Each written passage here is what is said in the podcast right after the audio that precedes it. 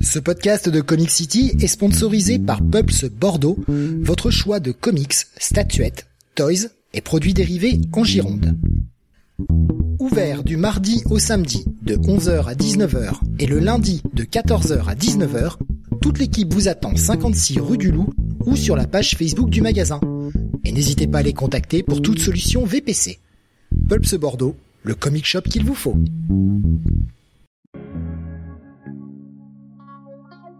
Bonsoir à tous et bienvenue sur le 578e Comics Weekly. Nous sommes aujourd'hui le jeudi 31 mars 2022. Et au programme de ce soir, les sorties comics de la semaine. Nous parlerons notamment chez DC de Batman avec le one-shot Beyond the White Knight, la suite dans le Black Label de Batman One Dark Knight, la série de Jock, le début du crossover Shadow War, ainsi que le retour de Swamp Thing, la partie Marvel avec du Hulk, ainsi que le Hulk Grand Design, Amazing Spider-Man Ghost Rider, la fin de Dark Ages, le début d'Immortal X-Men, Iron Fist, Silver Surfer et Spider-Man, et enfin la partie RD avec du Tortue Ninja, Radiant Black, Roxanne et Spawn. Je suis Steve et vous écoutez le Comics Weekly.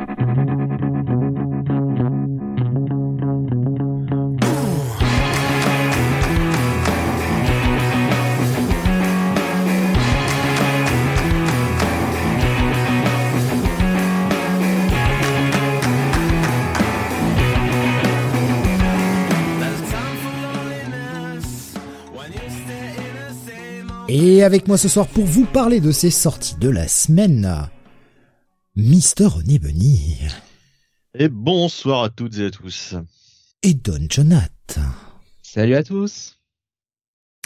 Le programme de ce soir avec encore pas mal de reviews. Eh, j'ai tout fait, Jonathan. Jean, j'en ai oublié un. J'ai pas oublié New Burn. Ah oui. Parce que Jonathan en Et générique, il me dit, mais t'as tout fait. mais j'ai oublié, j'ai oublié New Burn. Quel con. Et celui-là, euh, faut pas l'oublier pour le coup. Ah ouais, fallait pas l'oublier. Euh, alors le programme de ce soir est bien encore une fois bien chargé, hein, comme vous pouvez voir, hein, les semaines s'enchaînent avec un max de lecture, d'où le fait qu'on n'a toujours pas ramené la rétro review. Et ouais, mais il y a énormément de choses qui sortent et, euh, et pouf, on est débordé. Et encore moi perso, enfin je pense que comme vous, j'ai pas eu le temps de lire tout ce que j'aurais voulu lire au départ. Ouais. C'était euh, une semaine euh, avec pas mal de choses finalement. Ah les semaines sont hard quoi. Enfin c'est, euh, enfin c'est bien, tant mieux. Enfin on, on va pas se plaindre qu'il y ait des comics qui sortent, hein, évidemment, mais euh, Enfin, il y a, il y, a, il y a surtout des trucs avec beaucoup de beaucoup de textes quoi et beaucoup de pages. tu allais dire Jonathan? Non, moi je, j'ai, pour le coup, j'ai une très bonne semaine de lecture. Hein. J'ai, j'ai peu de, peu de trucs que j'ai pas aimé. Hein. Euh, bah écoute, c'est un peu pareil pour moi. Euh, j'ai aucun pass. Enfin, franchement, Aucun aucun pass. Non, mais c'est bien. Enfin, moi, des semaines comme ça, je suis content. J'ai, je pense que j'ai pratiqué. Ouais, je pense que j'ai la, j'ai la majorité c'est des bails quoi. Ouais, ouais, non, mais euh, super bonne semaine encore une fois et euh, tant mieux. Ah, Rasmus qui me dit hâte de voir le retour de Jonath sur Tortue Ninja. On n'a pas dit lequel on allait traiter. Oui, c'est vrai. Mais oui, il y avait deux sorties Tortue cette semaine. Eh oui. Il parle peut-être de la que- bonne. Peut-être. Il y aura À les moins que deux. les deux soient. Ouais, les, les deux, euh, les deux peut-être euh, sont bonnes aussi. Hé, hé. Souvenez-vous, on est quand même sur une excellente série de la part de, de Sophie. Euh, euh, Sophie, Sophie, j'ai oublié son nom, putain. Sophie Campbell, voilà. Ouais. Sophie pour ça que je dis, Campbell, ouais. sou- Souvenez-vous, Mais non, parce souvenez-vous. Et j'allais te dire, oui, bah, dire- tu, tu, tu dois mal te dire souvenir Sophie. là. j'ai Sophie Turner qui allait sortir, puis après je me dis non, c'est Sophie Campbell, puis après je me suis dit mais attends, c'est pas Campbell. Enfin voilà, j'ai Ah, j'ai eu un brain fart là. Oui, bah c'est pas grave, ça arrive. Hein. On, on Ouais, en verra ouais. tout à l'heure. Euh, avant cela, on va démarrer avec un petit peu de WhatsApp, comme toujours. Ah, Fab B qui nous dit l'annuel est excellent, gros coup de cœur pour ma part, il nous dit sur YouTube. Réponse en fin Et d'émission. ben écoute, Mais réponse vas-y, fin vas-y, tu peux, d'émission. tu peux, de, tu peux déjà en donner un mot. Hein. Mais euh, disons que je ne suis pas loin de penser pareil en effet. Ah, quand on vous dit que c'est des bonnes semaines. Non mais franchement, enfin, on rigole comme ça, ça paraît, euh, ça paraît un peu du foutage de gueule ou de l'ironie, mais pas du tout quoi. C'est vraiment super agréable d'avoir des semaines comme ça. Franchement, depuis le début de l'année, on a eu assez peu de semaines où c'était vraiment euh, pas ouf du tout quoi. On en est à quoi la douzième ou treizième semaine de, de, de sortie comics et euh, on a eu quoi peut-être une ou deux qui étaient vraiment très moyennes comme semaine de sortie. Hein. Je parle de semaine globale. Le reste, c'était au moins correct, au mieux, voire euh, carrément des bonnes semaines. Non, non, euh, putain, ça fait du bien, quoi. Euh, Non, franchement, euh, oh, pardon. du coup, Oui. Maintenant, vas-y, vas-y. Non, vas je disais. Euh, du, du, je trouve que oui, du côté d'ici Marvel, il y a quand même euh, une euh, une belle remontée depuis depuis quelques mois, hein, honnêtement. Hein. Et l'indé reste toujours bon quand on va choisir ses séries, il reste toujours toujours aussi riche et intéressant, quoi. On va commencer par toi, Jonathan, avec un petit peu de WhatsApp pour le début de cette émission. Le un WhatsApp un peu ciné. Un peu. Oui, alors.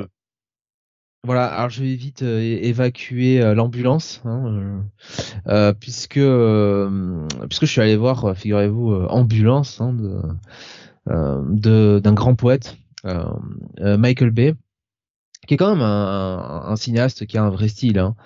Euh, et donc là, c'était euh, donc le film Ambulance avec quand même un, un joli casting, hein, mine de rien, puisqu'on on retrouvait euh, ce cher Jake Gyllenhaal, qui est un acteur que, que j'aime énormément, hein, autant vous le dire. Hein.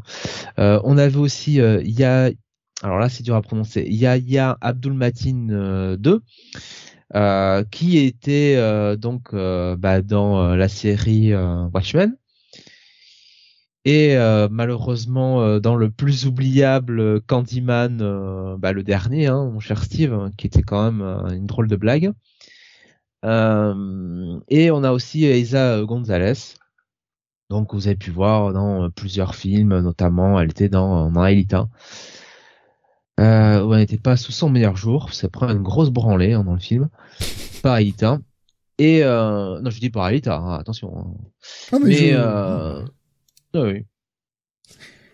Mais c'est vrai qu'on lui mettrait une grosse branlée aussi. Bref, euh, c'est un film avec euh, euh, donc Yaya Abdul Matin qui joue le rôle de Will Sharp et qui en gros euh, est un marine, ex-marine qui euh, revient aux États-Unis et euh, on sent bien depuis quelques mois, depuis quelques années, il est un peu en difficulté, il a du mal un petit peu à, à bah déjà retrouver sa place dans la société. Il a une femme, il a un gosse, donc c'est difficile et euh, il va se tourner vers euh, son euh, son frère, donc son frère d'adoption, hein, puisque Will a été adopté. son frère, bah, c'est Danny Sharp, donc interprété par Jack Gyllenhaal, et on comprend vite que ce cher Danny, eh bien, c'est un petit peu un margoulin quand même, hein, pour ne pas dire un braqueur de banque, et il entraîne Will dans l'un de ses derniers coups.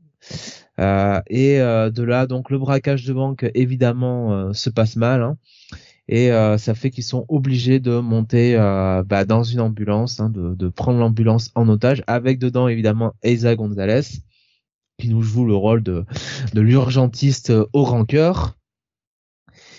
Euh, et voilà. Et donc à partir de là, c'est une course poursuite euh, entre euh, entre cette ambulance et les services de la police de Los Angeles Michael Bay, on, on, sait, il aime bien mettre en valeur un petit peu les euh, les corps de les corps, euh, les différents corps hein, aux États-Unis, que ce soit l'armée euh, et donc la police.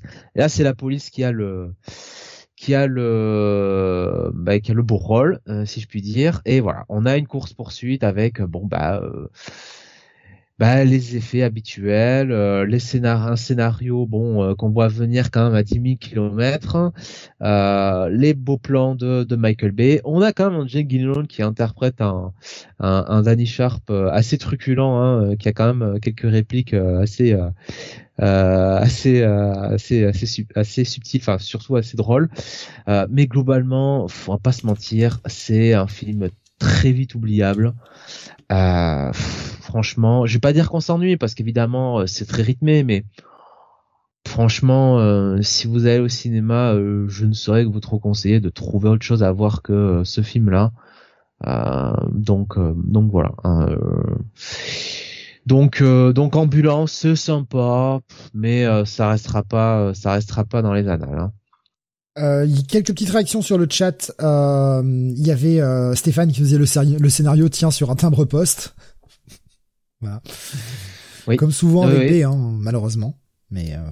bah oui oui. Après tu peux faire des scénarios euh, très légers sans pour autant faire des mauvais films. Hein. Voilà, à partir du moment où le film est regardable et que tu passes un moment qui est pas mauvais, bon. Mais là ce qui est dommage c'est que si tu veux il y a des fois ça va un peu trop dans la facilité parce que il a une idée de base qui est qui est pas mal Franchement, euh, il a un casting euh, qui est euh, qui est très sympa. Alors peut-être pas Isra Gonzalez, hein, on va pas se mentir, mais en tout cas Jay Gyllenhaal et Yaya Abdul-Mateen, c'est quand même un bon duo pour mener ton film. Et malheureusement, t'as l'impression que il va pas au bout de l'idée. Enfin, ou plutôt, il essaye pas de il essaye pas de travailler son scénario quoi. Le scénario est plus prétexte à faire euh, voilà la dernière explosion qui va bien quoi. Et c'est un peu c'est un peu dommageable parce que l'idée de départ est l'idée de départ est pas mal du tout quoi. Euh, déjà Ambu LA Hens, enfin du coup avec le LA de Los oh, Angeles oui. ah, oui, Alexa nous dit rien que ça. Ouais. Euh... la trouvaille quoi. Rasmus me dit il tire pas assez sur l'ambulance, dommage. No Pain No Gain était cool par contre. Oui. C'était marrant. Tout à fait. Avec The Rock. Ouais ouais. Qui, jouait euh. bien le rôle d'un abruti. Je crois que c'est l'un de ses meilleurs rôles au ciné. Franchement, il c'est là où il est le plus convaincu. Avec Mark Wahlberg aussi qui est avec Mark Wahlberg ouais qui était bah de toute façon euh, enfin qui, qui, qui, est vraiment un bon acteur hein, enfin quand il faut quand il faut cabotiner Mark Wahlberg hein, euh, comme mm. comme dans les, les, infiltrés il est, il est très très bon hein. non mais The Rock m'avait jamais particulièrement convaincu au cinéma je dois le dire je, je, je trouve que je, je vois trop The Rock mais là, je voyais vraiment un acteur, quoi. Le mec qui jouait vraiment un idiot. Ça le changeait d'habitude. Mais qui dit qu'il est pas idiot dans la vraie vie Non, qui dit que c'est pas un disons qu'il n'était pas dans son rôle euh, de sempiternel super-héros, tu vois, le mec. Euh... Mais, mais, même le film en lui-même, euh, franchement, euh, tranché avec ce que faisait Michael Bay d'habitude, quoi. Donc c'était très appréciable. Hein. Putain, j'ai vu le crossover de la mort, là, je me, je me permets d'une petite parenthèse. Il y a quelques jours, il passait Sky, Skyscrapers à la télé, je crois que ça s'appelle comme ça, mhm. au singulier, je sais plus d'ailleurs, avec The Rock et euh, Neve Campbell. Euh, bon, pas un superbe film, mais euh, mais c'était un peu le crossover, euh, le crossover de la mort, quoi. Tu sais, je zappe, je vois euh, Sidney Prescott avec The Rock, je me dis qu'est-ce que c'est que ce film? Mais c'est exactement ce dont parlait Alexin à l'instant. On nous disait, j'ai vu le Sky, ah, j'ai vu Skyscraper, le Die Hard du rock, nul à chier. Euh, ouais, D'ailleurs, en parlant pas de... Franchement, ça aurait pu être, ça, ça, ça aurait pu être pas mal parce que, euh, bah voilà, enfin, un truc, une espèce de thriller dans un dans un building euh, gigantesque, etc. Ça aurait pu être divertissant. Mais franchement, euh, j'ai pas arrêté de zapper, que... C'est-à-dire que quand on commence le film avec le rock super architecte de la mort qui tue, bon, tu vois, tout d'un coup déjà la suspension d'incrédulité, bon, voilà quoi. Bah on voit le résultat surtout. Ouais, bah architecte, oui. bah oui. Euh, ouais, oui. rien qui marche. effectivement, ouais. Putain, quelle, quelle, merde, quelle merde à tous les étages. c'est le cas de le dire. Euh, en, en, parlant de Die Hard, hein, quand même petite pensée pour euh, bah, Bruce Willis. Eh oui, oui. Quand même. Triste, il est hein. obligé de mettre fin à sa carrière euh, à cause euh, bah, d'une aphasie, ce qui est, oh, ça craint quoi. Pour le mec, ça craint. Quoi. Putain. Il a quel âge du coup 67 ans. Il est pas si vieux. Hein. Ah ouais, ouais, en plus. Eh ouais, Ah, ça fait chier, ouais. c'est clair que ça fait chier. Enfin, de toute façon, ça fait chier même de toute façon. Hein, euh, euh avoir ça même à 80 balais, euh, c'est c'est chiant quoi. Mais ouais, ouais, c'est d'autant plus euh, d'autant plus dramatique. Bon voilà, c'était pendant pendant qu'on en parle, voilà, ça aurait été dommage de de pas juste en dire un petit mot quand même. Bah oui, puisqu'il y aura pas de il y aura pas de retour quoi. Enfin a priori, hein, de toute façon, c'est c'est fini quoi. C'est le genre de maladie où ça va être compliqué, ouais. Euh, autre chose peut-être, Jonathan. Oui, bon alors euh, évidemment il y a eu euh, la cérémonie des Oscars, hein, donc le 27 mars, donc bah, dimanche dernier, hein, tout simplement. et bon, évidemment, on peut pas passer outre, hein, et il y a eu ce fameux moment de, de l'angoisse, moment de la gêne ultime, avec cette séquence qui restera là aussi dans les annales entre Chris Rock et Will Smith, la fameuse baffe, hein, qui a remplacé dans tous les mêmes euh, la baffe de Batman sur Robin. Ouais, c'est vrai. Donc et bah, surtout que là c'est un euh, gif quoi, c'est encore plus sympa. Il y a une ah, rue de Paris, euh, il y a une rue de Paris dans laquelle je suis passé il y a pas de si longtemps où il y a le, le fameux gif, enfin le, c'est là c'est carrément tagué sur une façade de Batman qui fout une grosse claque à Robin. J'ai cru qu'elle allait nous dire au départ, il y a, y a, une rue de Paris dans laquelle je suis passé, ils l'ont renommé Will Smith. J'ai eu très très peur d'y aller là au départ. Ah, non, non, non, Moi je pensais qu'il dire il y a une rue de Paris où j'ai vu quelqu'un donner une baffe à, à, un autre et puis euh, ça m'a fait rire, je suis parti.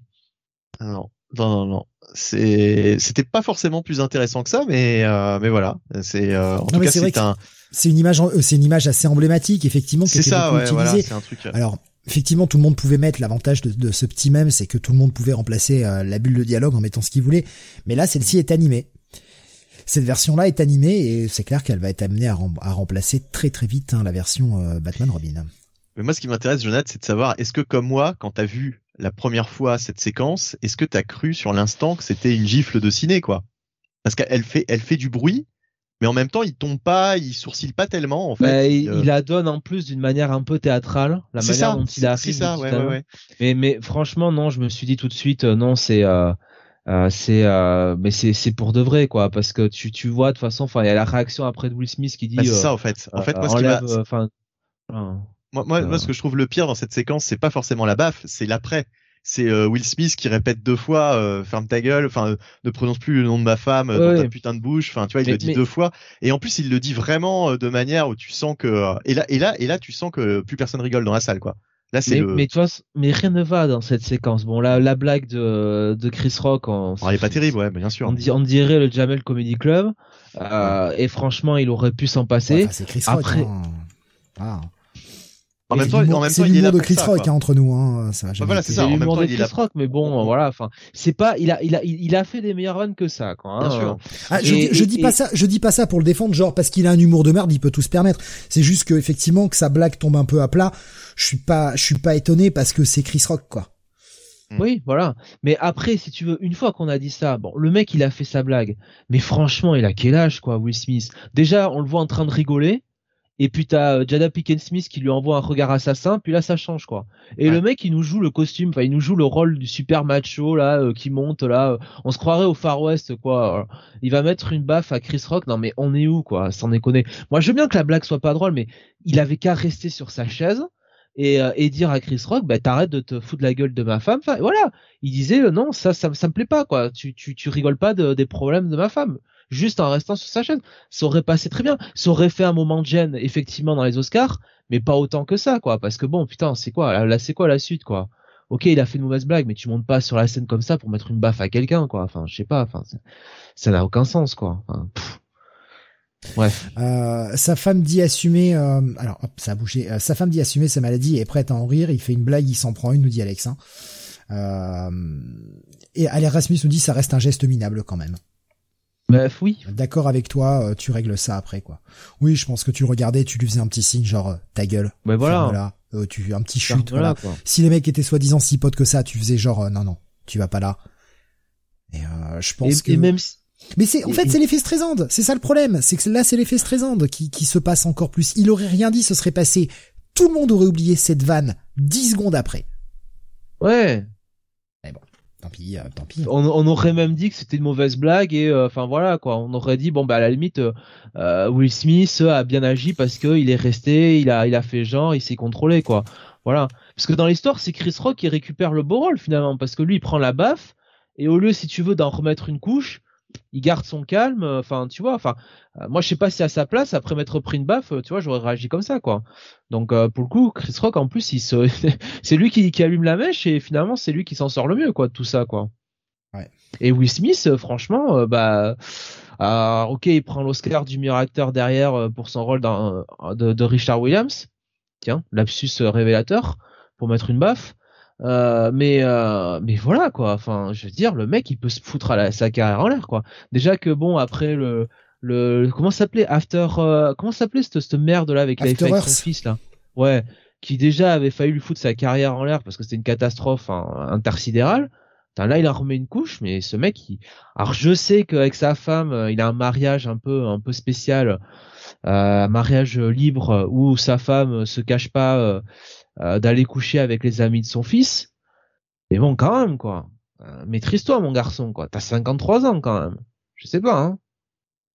Ouais. Bah, faire, de, faire des films où tu deviens un champion de boxe, hein. Voilà.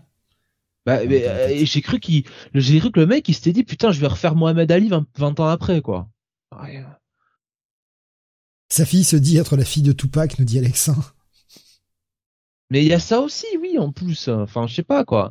T'as as, l'impression, Jada Pickett Smith, qu'en fait, euh, elle, euh, elle avait plus, euh, elle comment dire, elle était plus heureuse avec avec Tupac qu'avec Will Smith, quoi. Ah bah super, quoi. Et non, ça fait plaisir. Hein. Quel couple pas du tout toxique. Hein. Et on rajoute un peu de scientologie par-dessus le marché. Allez, non. Il y avait Stéphane qui nous disait le problème c'est qu'en plus ça fait passer dans l'ombre tous les résultats cette histoire. Mais bien sûr, bien sûr. Alors résultat d'une soirée, franchement, euh, j'ai presque envie de dire heureusement qu'il y a eu ça parce que quand tu vois la soirée, honnêtement, c'est vite oubliable. les résultats, moi j'avoue que bon. C'était pas l'année dernière où il l'avait fait à huis clos ou c'était en projet de peut-être le faire juste donner les nominations comme ça sans inviter personne? Avec ce genre de conneries, ça risque d'arriver encore plus vite. Hein. Mais franchement, déjà, je sais même pas pourquoi ils continuent à essayer de faire ces petits shows, tu sais, oui, les, les, euh, mettre les comédiens pour qu'ils fassent leurs petits sketchs et tout, faut égayer la soirée. Faites juste une soirée normale avec un host qui annonce les nominés, les vainqueurs, et puis voilà, qu'on en termine, quoi. Parce que pareil, c'est Amy Schumer, c'est ça, qui fait sa blague sur euh, les films d'animation.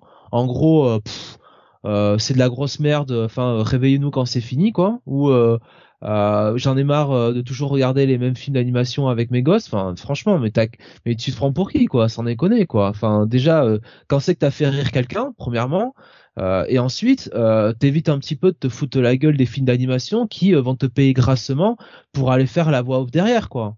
Donc, après, non. Après, Jonathan, le truc, c'est qu'il y a bien des gens qui engagent ces humoristes pour pour pour pour faire des blagues dans la soirée. Donc, bah, c'est aussi le choix c'est aussi le choix des qui les engage. C'est ce que dit Rasmus. Hein. C'est pour Hollywood. Euh, le show montre qu'ils sont cool et engagés. Hmm. Ah oui, euh, c'était bien engagé. La bouffe, je peux te dire, il s'est bien engagé. Il a mis la bonne claque là, paf, il a bien fini hein, quand même. Hein. Il a, il a bien accompagné. C'est comme dirait mon père quand il faisait ses cours de tennis, tu vois. Tu vois, mon cher Jonathan, euh, quand tu fais ton coup droit, il faut bien le faire en avançant pour bien accompagner la balle, tu vois. Et puis, n'oublie pas de monter à la volée quand même en passant. Voilà. Bah, alors, il y a deux choses à retenir. Donc, ton père donne des cours de tennis. Je ne le savais pas. Toujours, toujours, figure-toi. D'accord. Bah, bah, bah, écoute, bah, très bien, très bien. Alors, dis donc, euh, il doit être en forme. Et, Grand joueur de euh, tennis. Il a gagné un tournoi. Ah, et j'ai, il a gagné un tournoi et la coupe qu'il a gagnée, et ben je l'ai cassé voilà. Parce que en faisant le en faisant, du ventre en faisant du ventriglisse dans les escaliers j'ai eu le malheur d'aller peut-être la première oh dans l'espèce d'armoire en osier absolument hideuse qu'ils peuvent avoir chez eux. Et il y a sa coupe qui évidemment il pouvait pas la foutre autrement que tout en haut bah, bah elle est tombée par terre quoi. et là il a dit la coupe ce qui est dommage c'est que c'était la coupe Davis quoi. Bon bah Elle est pétée. elle a bien évissé la coupe, hein, je peux te le dire. Hein, mais, mais euh... Et puis elle était moche, hein, honnêtement. Hein, j'ai fait un cadeau. Euh, j'ai fait un cadeau à, la maison, à la décoratrice d'intérieur, hein, parce que dis donc. Euh. Ça, c'était le premier point. Le deuxième point, c'est quand même que ton père te dit, mon cher Jonath. Donc, vous vous exprimez vraiment. Euh, ah oui. De manière très châtiée dans la famille. Euh. Non, très châtiée, oui, oui, oui, oui, oui. Oui, oui, totalement. Ah, mais on se vous voit, hein. On se voit encore. Vous vous déplacez en calèche, d'ailleurs, je pense. Non, on est porté. Hmm directement, tu sais, comme euh, comme elle, comme Cléopâtre, n'est-ce pas? Oui, oui, avec oui, oui, oui. Voilà. Ah. Bon bah est-ce que est-ce qu'il y a quelque chose à rajouter sur ces euh, sur ces Oscars? Oui, bah alors quand même un petit peu le palmarès. Alors c'est Coda euh, qui a gagné. Euh, donc euh, l'Oscar du meilleur film. Donc c'est le remake euh, de La Famille Bélier. Oui, la, le remake de La Famille Bélier a battu dans les Oscars The Power of the Dog de Jane Campion et surtout Drive My Car de Ryusuke Hamaguchi, qui était quand même pour moi, moi le film qui m'avait le plus le plus marqué. Ça a même battu Thune. Voilà, donc La Famille Bélier, hein, figurez-vous, meilleur Oscar Oscar du meilleur film, c'est incroyable. Bon, voilà, ça dit tout, un peu tout des, des, Oscars, hein, ma foi. Euh, euh, ils ont quand même filé l'Oscar de la meilleure réalisatrice à Jane Campion, hein, j'imagine, pour un petit peu lui faire passer la pilule. Donc, euh, donc voilà, très très surpris. donc Will Smith, évidemment, est revenu pour recevoir son Oscar du meilleur acteur, hein, n'est-ce pas? Pour King Richard, dans, donc comme euh, donc dans le rôle de Richard Williams. Donc j'imagine que c'est un peu pour euh, un petit peu, si vous voulez, lui donner l'Oscar euh, presque, tu sais, de comment dire, d'honneur un peu pour célébrer un peu sa carrière, quoi, hein, en profiter. ah ben oui, ça, ça a bien été célébré. ben franchement, la question peut vraiment se poser. Et Tom Cruise, l'histoire du divan, il a connu une petite traversée désert hein, quand même. Hein, C'était plus un Richard qu'un Oscar d'ailleurs. C'est pas mal. Euh, Jessica Chastain a été. Euh, ah putain, viens de la comprendre. Excuse-moi, j'ai mis du temps. je me dis mais attends, mais quoi En, en, quoi, en plus, en plus, un peu comics, un peu super héroïque, voilà.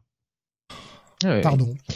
Jessica Chastain, Chastain donc a eu l'Oscar de la meilleure actrice pour The Eyes of Tom Tammy Face, Tammy Faye pardon que je n'ai pas vu donc je ne peux pas juger mais enfin vu que les autres nominés bof bof bof. Euh, alors qu'est-ce qu'il y a d'intéressant? Euh, Drive My Car a quand même eu euh, l'Oscar euh, du meilleur film international bon c'est quand même l'honneur est un petit peu sauf. alors Encanto a eu l'Oscar du meilleur film d'animation là je dois dire que bon ok euh, je vous avais parlé du sommet des dieux euh, dans un manga City. Euh, c'est quand même un autre niveau et c'était même pas nominé. Donc c'est dire si les gens font leur boulot. Bref, voilà, une soirée des Oscars un peu banale. On a filé quelques titres, quelques Oscars à Dune hein, quand même. Bon, toujours les mêmes, hein, genre le son, voilà. Hein, la photo quand même, belle photo de Greg Fraser. qu'on retrouvait d'ailleurs sur The Batman, hein, Greg Fraser. Euh, voilà, meilleur editing film, les meilleurs effets, bref, comme d'habitude, hein, on filme les euh, les euh, les Oscars mineurs pour les films comme comme Dune. Bon, voilà, donc une soirée franchement très anecdotique, presque sauvée entre guillemets par par Will Smith. Donc vous voyez, comme quoi. Heureusement qu'il a mis un bon coup de pied dans la fourmilière. Le coup de pied, mais avec la main. Et ça, c'est pas donné à tout le monde. Eh oui. Ah, ah il a donné un bon coup de main à la soirée, hein, ça c'est clair. Hein. euh, de mon côté, bon, pas grand chose niveau WhatsApp, juste en petit WhatsApp jeu vidéo. Euh, j'ai continué un peu Tunic. Euh, vraiment bien. Franchement, c'est vraiment cool. Euh, encore une fois, j'en ai parlé il y a deux, trois semaines. j'ai pu continuer une heure ou deux. le jeu, franchement, le, le, jeu se déroule bien. C'est ça reste un très bon Zelda-like euh, avec euh, ce côté euh, ce côté apprentissage du jeu au fur et à mesure, un, véritable apprentissage empirique, puisque tu découvres des pages de manuel tout au long de ta, enfin du manuel du jeu en fait tout au long de ta progression. Tu ramasses ça par terre et la moitié du manuel est avec des caractères spéciaux, la langue de ce monde-là. Et il y a quelques mots que tu peux comprendre et donc tu dois essayer d'un peu comprendre et deviner les choses comment ça marche. Et peu à peu tu découvres des des façons de jouer que tu n'avais pas au départ et qui te simplifient la vie et qui euh, augmentent ta progression. Franchement, c'est vachement bien pensé, c'est vachement bien foutu. Non, de ce côté-là, et puis ça fonctionne très bien, ça, ça réagit, euh, ça réagit plutôt bien de temps en temps. Un petit poil de lag, un petit, un petit input lag très léger qui peut être un peu parfois pénible, mais euh, bon, on s'y fait. Hein. Au bout de quelques heures de jeu, on, arrive à appréhender cet input lag et bah voilà, on l'anticipe et, et ça gère quoi. Mais franchement, vraiment nickel.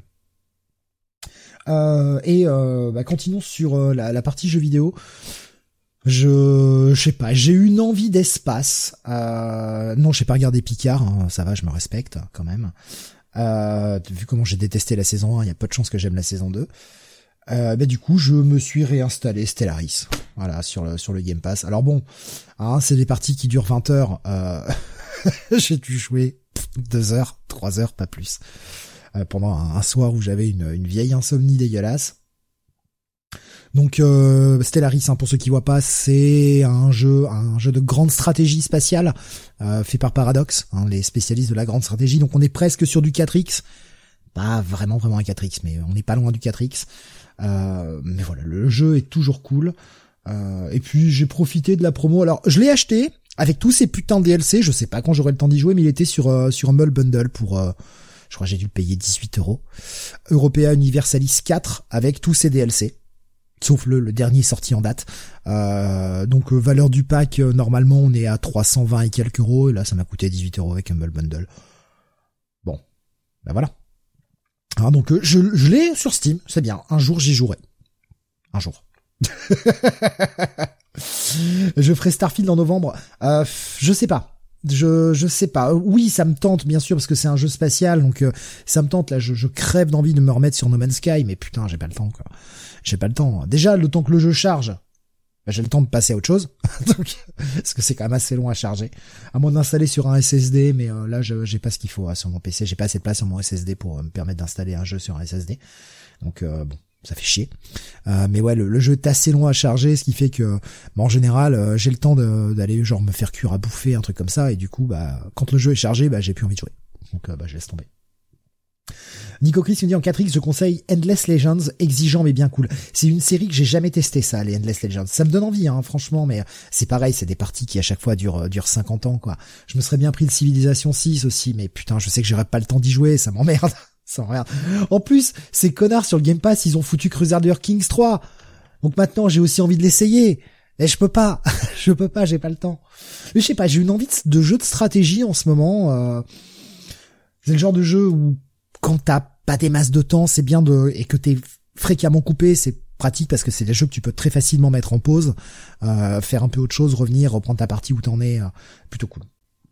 Bref, voilà, euh, ce sera tout pour mon WhatsApp, comme je vous ai dit, pas grand chose à raconter.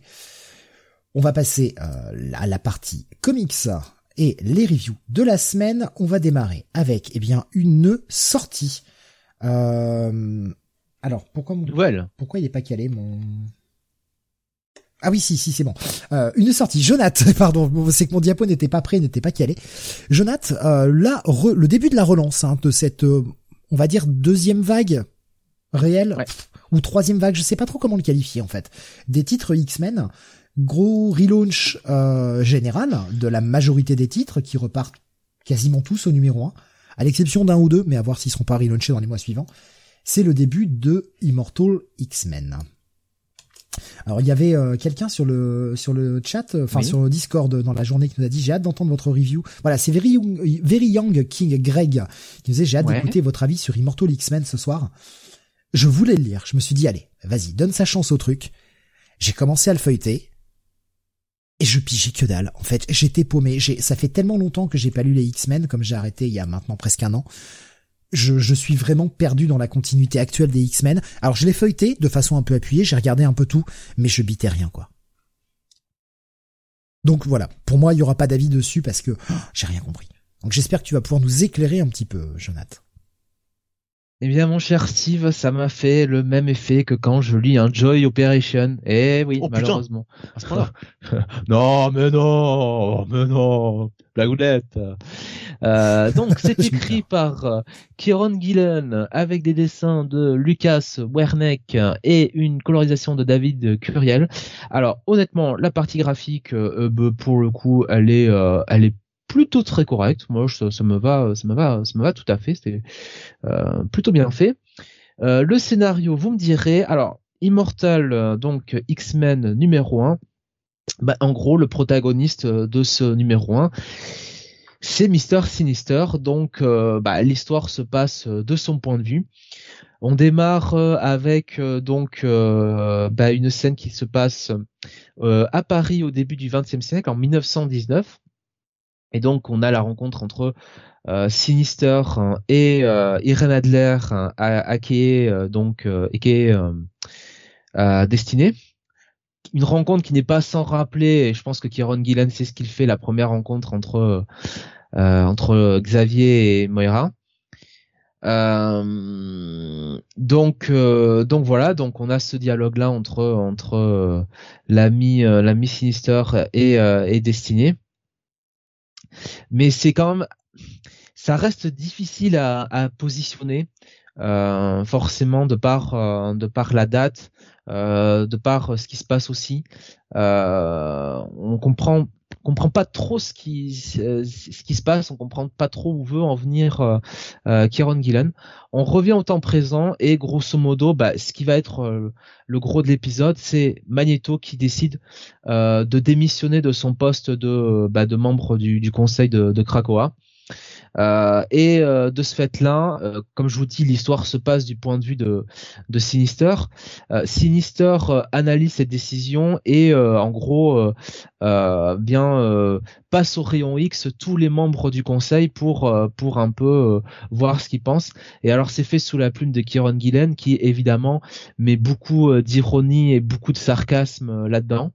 Donc c'est assez c'est assez drôle hein, par moment. Euh, notamment un petit passage sur la description de Shadowcat qui m'a bien fait marrer. Euh, et, euh, et donc voilà, on, le but de l'épisode c'est vraiment qui va remplacer Sinister, donc Sinister, Magneto. merci merci Bunny. et donc bah, on a un peu un défilé de différents candidats. pour pour ce poste. Moi, j'avoue que j'aurais voté pour Abigail Brand hein, tout de suite. Hein, voilà, en toute objectivité, évidemment. Hmm. Et, euh, et donc on a euh, on a les Une belle membres pour pour les daltoniens. Bien sûr. Et on a les différents membres du conseil aussi qui essaient un petit peu de pousser leur euh, leur candidat.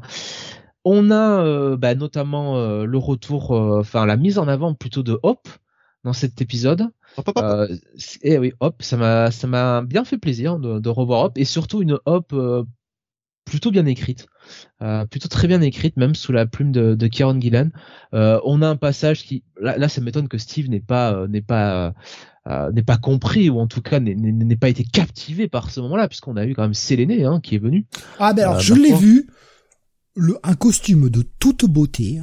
Ah oui. Ah magnifique costume. Non mais plus en fait, Séléné que Séléné. Ah, magnifique, avec une petite échancrure au niveau du décolleté. Qui, mmh, son Sinister a noté la belle cape, hein, n'est-ce pas Mais ouais, il y, a, y, a, des trucs moi que j'ai pas trop compris parce que j'ai l'impression qu'il y a des il y a des flashbacks etc parce que j'ai revu Gorgon et tout, je comprenais rien, putain. Et euh, ben ils peuvent les ressusciter, tu sais bien. mais Gorgon euh, ils peuvent pas puisqu'il est mort. Euh, il ah est mort euh, sur. sur le, le truc de Ten of Swords là, je me rappelle plus. Ah, ouais, Araco, c'est ça, voilà. Bah, il est mort dans l'autre dans l'autre truc, donc euh, normalement ils peuvent pas le ramener. Donc je pense que c'est l'autre du flashback. comme je l'ai pas lu, comme je dis, je l'ai feuilleté de façon appuyée, mais je l'ai pas lu. En plus, il est verbeux hein, le truc. Hein. Ah oui, euh, bah c'est euh, c'est Sinister hein, qui nous fait son show et j'ai juste lu en fait quelques les petites pages de texte, enfin vite fait là le coup de, de la page où il y a les secrets de qui c'est quoi, etc. Je trouve que Gillen en, en termes de forme, il a bien respecté le, le principe.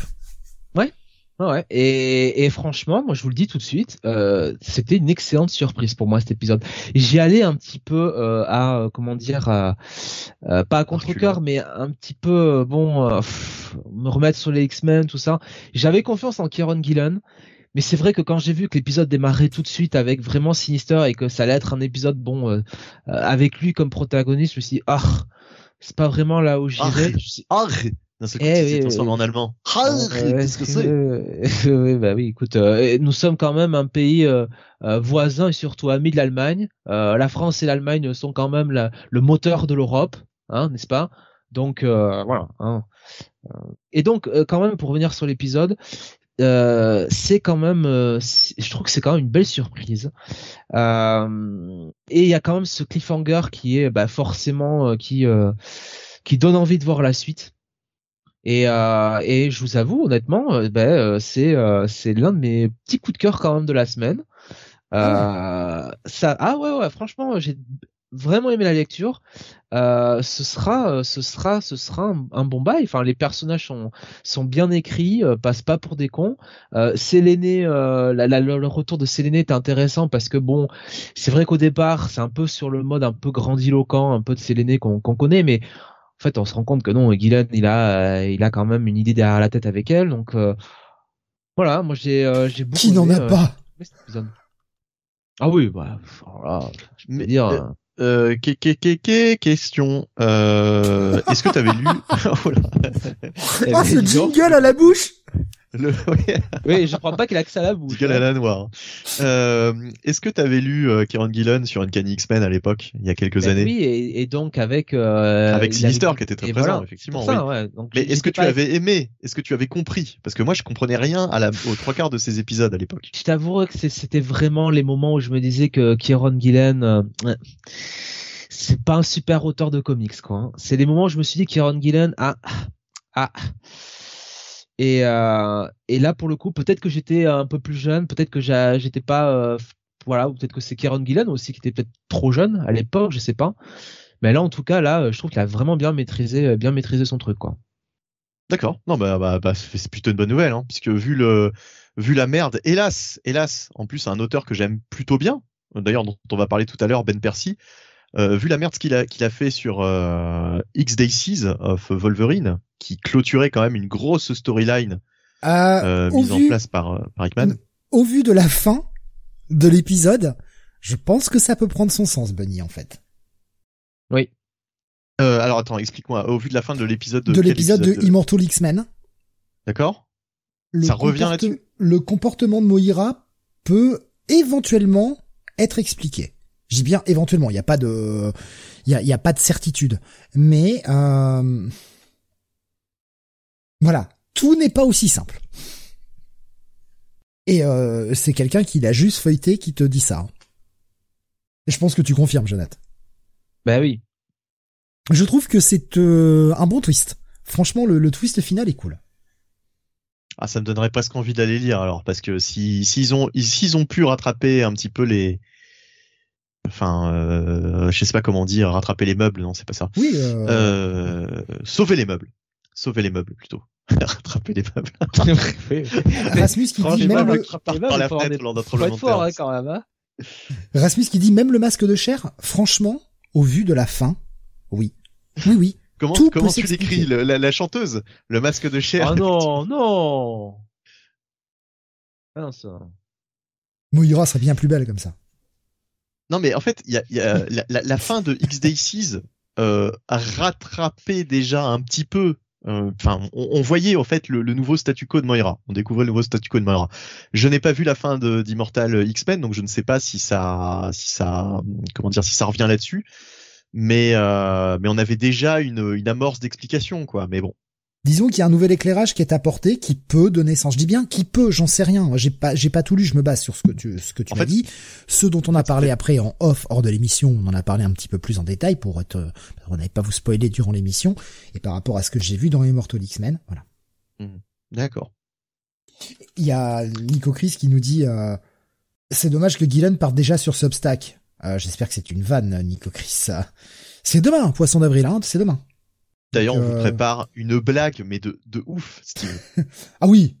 Ah ouais, vous allez être surpris. hein. Surtout, surtout, enfin, surtout, écoutez bien chaque mot prononcé dans le Comic City, parce qu'il y a une grosse blague qui se cache à l'intérieur. Ouais, ouais. Sam est une personne super sympathique. Non, mais, voilà. On vous a préparé un 1er avril comme jamais vous n'en avez vécu. Ouais, ouais, effectivement. C'est. euh, ouf. je vais pas le révéler tout de suite, mais bon.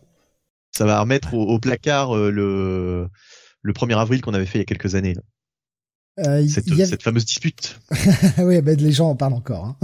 Ouais, ouais, ouais. Franchement, on avait tellement, tellement, tellement euh, géré là-dessus. bon. Hein, Non, on avait tellement géré là-dessus en fait, que- alors que parce que vous, on, pen- on pensait que ce serait, on, on pensait vraiment que ce serait cheesy. hein. Bah, moi j'avais compris, mais euh, ce que j'ai apprécié, c'est quand même la manière dont vous avez, euh, vous êtes resté sérieux, parce que connaissant quand même les deux personnages, euh, Ah oui. Il est Ah du ouais. genre à rigoler comme une baleine après. Ah ouais, d'un a seul kiffé. coup, ouais, le rire démoniaque là. Ah ouais, ouais, Le il part. fou, là, euh, Joker, là. Steve, Vous ne pouvez plus le rattraper. Le mec, il tombe d'une falaise, quoi, littéralement. Hein. Et puis, et puis même Steve, euh, il faut pas trop le pousser pour qu'il explose de rire, quoi. Donc les mecs, franchement, qu'ils soient restés sérieux comme ça, ah, chapeau. Hein. Ne faites pas ça chez vous. Ces cascades sont réalisées par des professionnels. Oui, oui, oui. Exactement. Et ça avait pourri la journée de quelqu'un. Alors à chaque fois, j'oublie qui. L'un de nos auditeurs était parti au boulot en pensant qu'on était brouillé, etc. Et puis euh, à la fin de la journée, il avait écouté le- la suite du podcast. Il s'était rendu compte que c'était un gros prank de, du, du 1er avril. On est des bâtards. Je sais plus si Steve, si tu te rappelles de qui il s'agissait. Non, je suis désolé, je voudrais pas dire de bêtises, non, donc Ouais, euh, bah tu m'abstenir. Euh, Nico Chris qui nous dit non, c'est totalement une blague pour Gillen qui part sur Substack. Ouf. Euh, D'ailleurs, hein, pour ceux qui sont en manque de Hickman, vous avez un petit X-Men Unlimited qui est sorti cette semaine, euh, qui s'appelle Latitude, qui n'est ni plus ni moins que euh, les Infinity Comics qui sont sortis ces dernières semaines, ces derniers mois, euh, qui sont là maintenant, euh, qui sortent en version papier pour ceux qui préfèrent, et donc qui étaient des trucs qui ont été écrits il y a pas mal de temps et qui sont écrits par Hickman. Euh, un numéro d'une cinquantaine de pages, un peu, à peu près, euh, dans le plus pur style des X-Men Unlimited des années 90, avec un Wolverine qui va sur une station sur la IM et qui pourrit la gueule à tout le monde. Ça se lit très très vite, c'est beaucoup beaucoup d'action. Euh, excusez-moi, j'ai j'ai oublié le nom du dessinateur. Euh, c'est Declan Shelvey, pardon. Ah oui, quand Et, même. euh, et ouais, il laisse la part belle à Declan Shelvey, un bon Declan Shelvey. Euh, ça fait longtemps que je l'avais pas vu aussi bon que ça parce que les derniers travaux que j'avais vus de lui étaient m'avaient pas laissé un souvenir impérissable. Là, franchement, il est plutôt pas mauvais. pas mal de jeux de mise en scène et bah Hickman a bien fait son a bien fait son storyboard, enfin son, histoire, il l'a bien il l'a bien écrite pour mettre la part belle à Declan Shelby. Mmh. c'est la petite review bonus. Allez, c'est comme ça. Je l'ai feuilleté, pareil, je l'ai pas lu, je l'ai feuilleté. Ça, c'est un truc. Je pense que vous pouvez le feuilleter sans le lire. Pas très grave. Hein. Bah, attends, on lit les comics maintenant. Ah merde, on, avait dit que ce serait demain la blague du premier avril. On a toujours, on a toujours feuilleté. Non, mais on a toujours feuilleté, Steve. On a toujours ah, feuilleté les comics. faire croire aux gens qu'on les lit. C'est la bah, blague de On ne relit pas l'anglais en fait. Hein. Nous, on a besoin de sous-titres, donc de toute façon. Euh... Pardon, excusez-moi, je me marre. Je, je, je tousse en même temps. Donc un gros bail ce Immortal X-Men et euh, un euh, petit coup de cœur pour toi. Bah, écoute, euh, ouais. bonne surprise. je précise, il y aura, je serais désolé, mais il y, pas, il y aura pas qu'un coup de cœur hein, ce soir pour moi. Bon, bah écoute, tant mieux. Hein. Ben moi pareil, hein, j'ai deux trois trucs qui m'ont vraiment vraiment séduit cette semaine. Euh, Romanoïd nous disait j'y suis pas allé, mais s'il y a Hope et après la revue de Jonath, on est obligé d'aller y jeter un œil, un coup d'œil pardon. De toute façon, pour s'éléner, faut y aller. Hop, hop, hop, hop, hop, hop, hop, hop, hop. Euh, passons à la suite avec toi, Mister René Bunny. Tu vas nous parler là aussi d'un numéro 1. C'est le début de ce crossover. C'est un numéro 1 alpha parce que un alpha ça ne suffit pas. Il faut rajouter un numéro 1. Euh, il s'agit donc de Shadow War. Shadow War Alpha, le début de ce fameux grand crossover. Ouais, alors Shadow War Alpha, euh, comme tu dis, donc euh, première partie à l'ancienne, un numéro alpha, on aura certainement un numéro oméga pour clôturer. Euh, Joshua Williamson est au scénario. On a du Victor Bogdanovic au dessin. Et sur certaines pages, eh bien, il me fait toujours penser, parfois, ça m'avait déjà fait cette, cette impression sur Action Comics, me semble-t-il, il me fait furieusement penser euh, à ah. euh, Capullo sur Batman. Exactement. Voilà. Ah oui, sur, les visages, euh, sur les visages, c'est flagrant. Ouais, c'est c'est assez incroyable. Ce côté un peu cartoony, euh, euh, voilà. Euh, alors, essaye-t-il d'imiter Capullo? En tout cas, il y arrive sur certaines pages, sur d'autres un peu moins. Hein, c'est pas non plus totalement ça. Est-ce de l'imitation ou est-ce bah tu sais que c'est le, mec qui a appris à dessiner avec lui quoi. Enfin mm. avec lui ou en tout cas en, en émulant moi je vois pas de la je vois pas de la je vois pas de un mec qui singe un autre qui a, qui essaie d'imiter le trait tu, tu, vois ce que je veux dire? Dans les ah dans les années 80 on avait des gens qui dessinaient à peu près tous de la même façon euh, dans les dans les comics mainstream et euh, là si tu veux c'est un, un style qu'on qu'on retrouve sur certains auteurs et franchement ces deux auteurs là enfin ces deux artistes là ont vraiment le, le, un style similaire effectivement qui peut qui pourrait presque se confondre sur certaines cases hein. euh. pardon? C'est très beau ah oui non mais c'est très bien graphiquement oui absolument et Daniel Henriquez d'ailleurs fait, l'ancrage Pardon, oui. D'ailleurs, je vais juste rajouter que je préfère même ce que fait euh, Bogdanovic euh, sur euh, les visages. Il fait des yeux et des visages et des expressions peut-être un peu moins vitreuses que ce que fait parfois Capullo, qui des fois donne un côté presque pas humain, presque un peu poupée, poupée de cire ou ce genre de choses là. Et, et là justement, je trouve que c'est un peu plus vivant. Alors c'est peut-être un peu moins abouti que ce que fait Capullo dans les traits, mais par contre au niveau des expressions, elle me parle plus. Peut-être qu'il euh, travaille plus justement les personnages que Capullo ne travaille peut-être euh, plus les, les, les backgrounds, les décors. Parce que là, il y a quand même, je, je refeuille, il y a quand même quelques pages où euh, tu as des personnages qui, qui, qui, font des interactions et le décor, euh, bah, c'est des aplats de couleurs, quoi. Sur, à certains moments, pas tout le temps. Hein. C'est quand même, il y a quand même de très belles pages aussi, quoi. Euh, Rasmus il disait qu'Apollo a de la bouteille aussi. Euh, oui, oui, oui, c'est vrai. Non, mais je parlais de son, notamment de son grand run sur Batman euh, avec Snyder où il a été vraiment. D'ailleurs, il avait changé son style, hein, puisque Capullo, on l'a connu beaucoup moins cartoony. Par exemple, sur Spawn, c'était pas du tout le même style.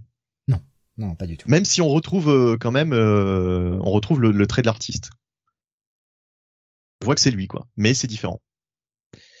bref. Et puis il y a aussi le travail de l'encreur, évidemment qui doit faire beaucoup. Donc euh, ouais, euh, donc euh, venons-en bah, l'histoire. Hein. Alors ce Shadow War Alpha, eh bien, on retrouve le, le personnage de, de Russell Gould, Russell Gould qui est qui est mourant, qui est un petit peu en fin de vie et qui contemple un petit peu, enfin qui fait un petit peu le bilan de sa vie. Et d'ailleurs, il regarde durant l'une des, des, premières scènes, eh bien, Damian affronter sa mère, hein, Talia. Enfin, il s'entraîne euh, voilà, avec Talia. Euh, donc il. Super euh, séquence. Ça. Pardon? Elle est super la séquence, je trouve. Elle est très bien. Elle est très bien. avec un, Damian il y a ce côté un peu émotionnel. Enfin, tu vois, il y a famille retrouvée. Enfin, encore une fois, si vous n'avez pas lu le dernier Robin, le Robin, euh, c'était le 12, si je dis pas de conneries, euh, ça, ça a presque pas de sens. Il faut vraiment avoir lu le Robin 12 pour bien comprendre l'enjeu là. Voilà, c'est tout, j'ai fini. Euh, non, mais euh, et euh, euh oui, donc il y a cette scène effectivement où Russell Gould fait un petit peu le bilan sur sa vie et surtout sur bah, où il en est avec sa famille, etc. un Russell Gould d'ailleurs que j'ai trouvé d'emblée beaucoup plus sympathique, même du point de vue de la du design et du, du faciès. D'habitude, il a l'air beaucoup plus. Euh, T'as pas lu Robin bah ouais, beaucoup, beaucoup plus sérieux, ouais, beaucoup plus, euh, beaucoup. T'as pas lu Robin, euh, Bunny Non, non, j'ai ah, pas lu Robin. C'est pour ça. C'est le, c'est le Raz qu'on a depuis le début de la série Robin. Hmm. C'est un peu Raz Baba Cool, quoi. Ah, là, là, c'est pratiquement le, c'est pratiquement Jésus-Christ euh, qui, qui, qui, qui, qui, qui, ah, s'attend à mourir. Mais c'est ça, en fait. Mais depuis le départ, en fait, c'est un Raz qui sait qui est condamné.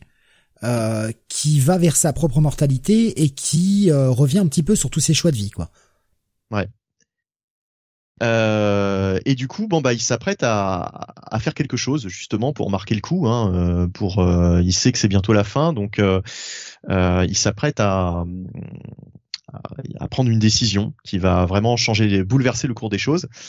On ne sait pas encore de quoi il s'agit, mais on va vite le comprendre. ensuite, on, on, passe à Gotham. Il y a une scène qui, qui, qui, est vraiment, alors là, mise en scène de manière spectaculaire par l'artiste. Euh, avec une, une splash page absolument incroyable avec Batman qui fonce sur le personnage de Lockup, je crois qu'il s'appelait. Euh, c'est un personnage, je crois, qui apparaît dans le dans le dessin animé Batman en fait, euh, initialement, si je dis pas de bêtises. Euh, donc là, ils nous ressortent encore un personnage de l'animé et ça fait toujours plaisir de, de, de retrouver un petit peu cette ambiance. Euh, mais on, revient ensuite au comment dire au plus important hein, dans, dans, ce récit, c'est euh, la grande annonce de, de Russell Gould, au fait, qui, qui va qui va se se révéler au monde, en fait, qui va qui va organiser une conférence et euh, il va euh, en fait déclarer euh, bah, quelles sont ses intentions.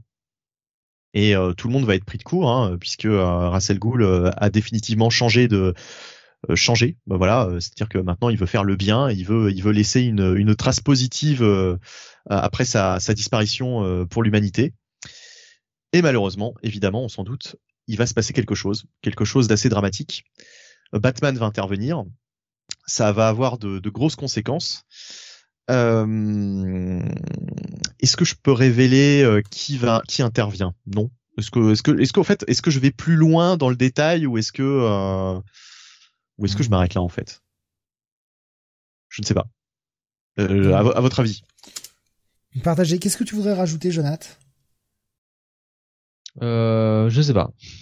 Non parce que euh, parce que parce que c'est c'est compliqué en fait. J'ai peur de bah spoiler euh, l'intrigue qui est quand même euh, qui est quand même pas mal du tout. Bah, enfin en même temps ouais si si bah on peut on peut on peut le dire parce que de toute façon on le sait très bien que la série est impliquée. Je veux dire il y a une implication de Deathstroke dans l'histoire. Voilà il y a une implication de Deathstroke voilà, ouais. évidemment. vu que la série est tie avec Deathstroke ENC, enfin elle a des parties dans Deathstroke ENC, dans Batman et dans Robin. Évidemment il fallait bien un moyen de mélanger ces trois titres. Deathstroke va mettre son grain de sel là-dedans, euh, ça va mal tourner.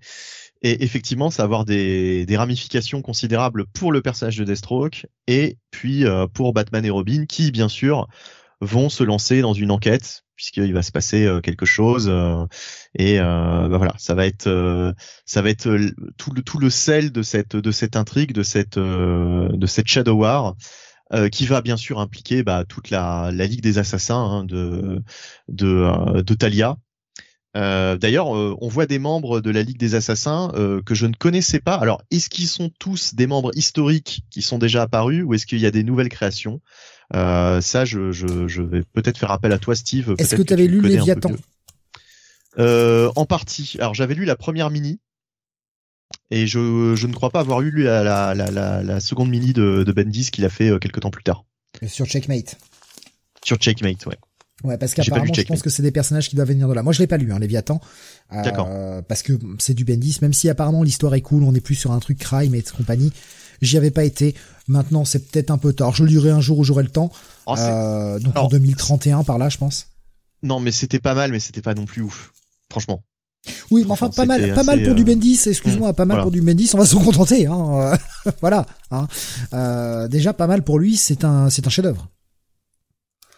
Pour d'autres. pour lui.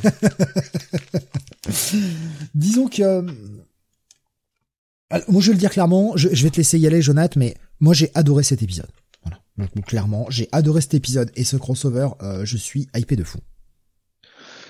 Ah, écoutez, moi je vais pas casser l'ambiance puisque j'ai dévoré aussi cet épisode. J'ai trouvé ça, euh, j'ai trouvé ça très très bon. Euh, effectivement, il y a l'implication de Deathstroke, mais je trouve que c'est une implication qui est intelligente parce que, ouais, on va pas se mentir, euh, sur la fin de, Robin, enfin sur les derniers épisodes de Robin et de Deathstroke euh, INC qu'on a reviewé, mais je crois même la semaine dernière, il me semble.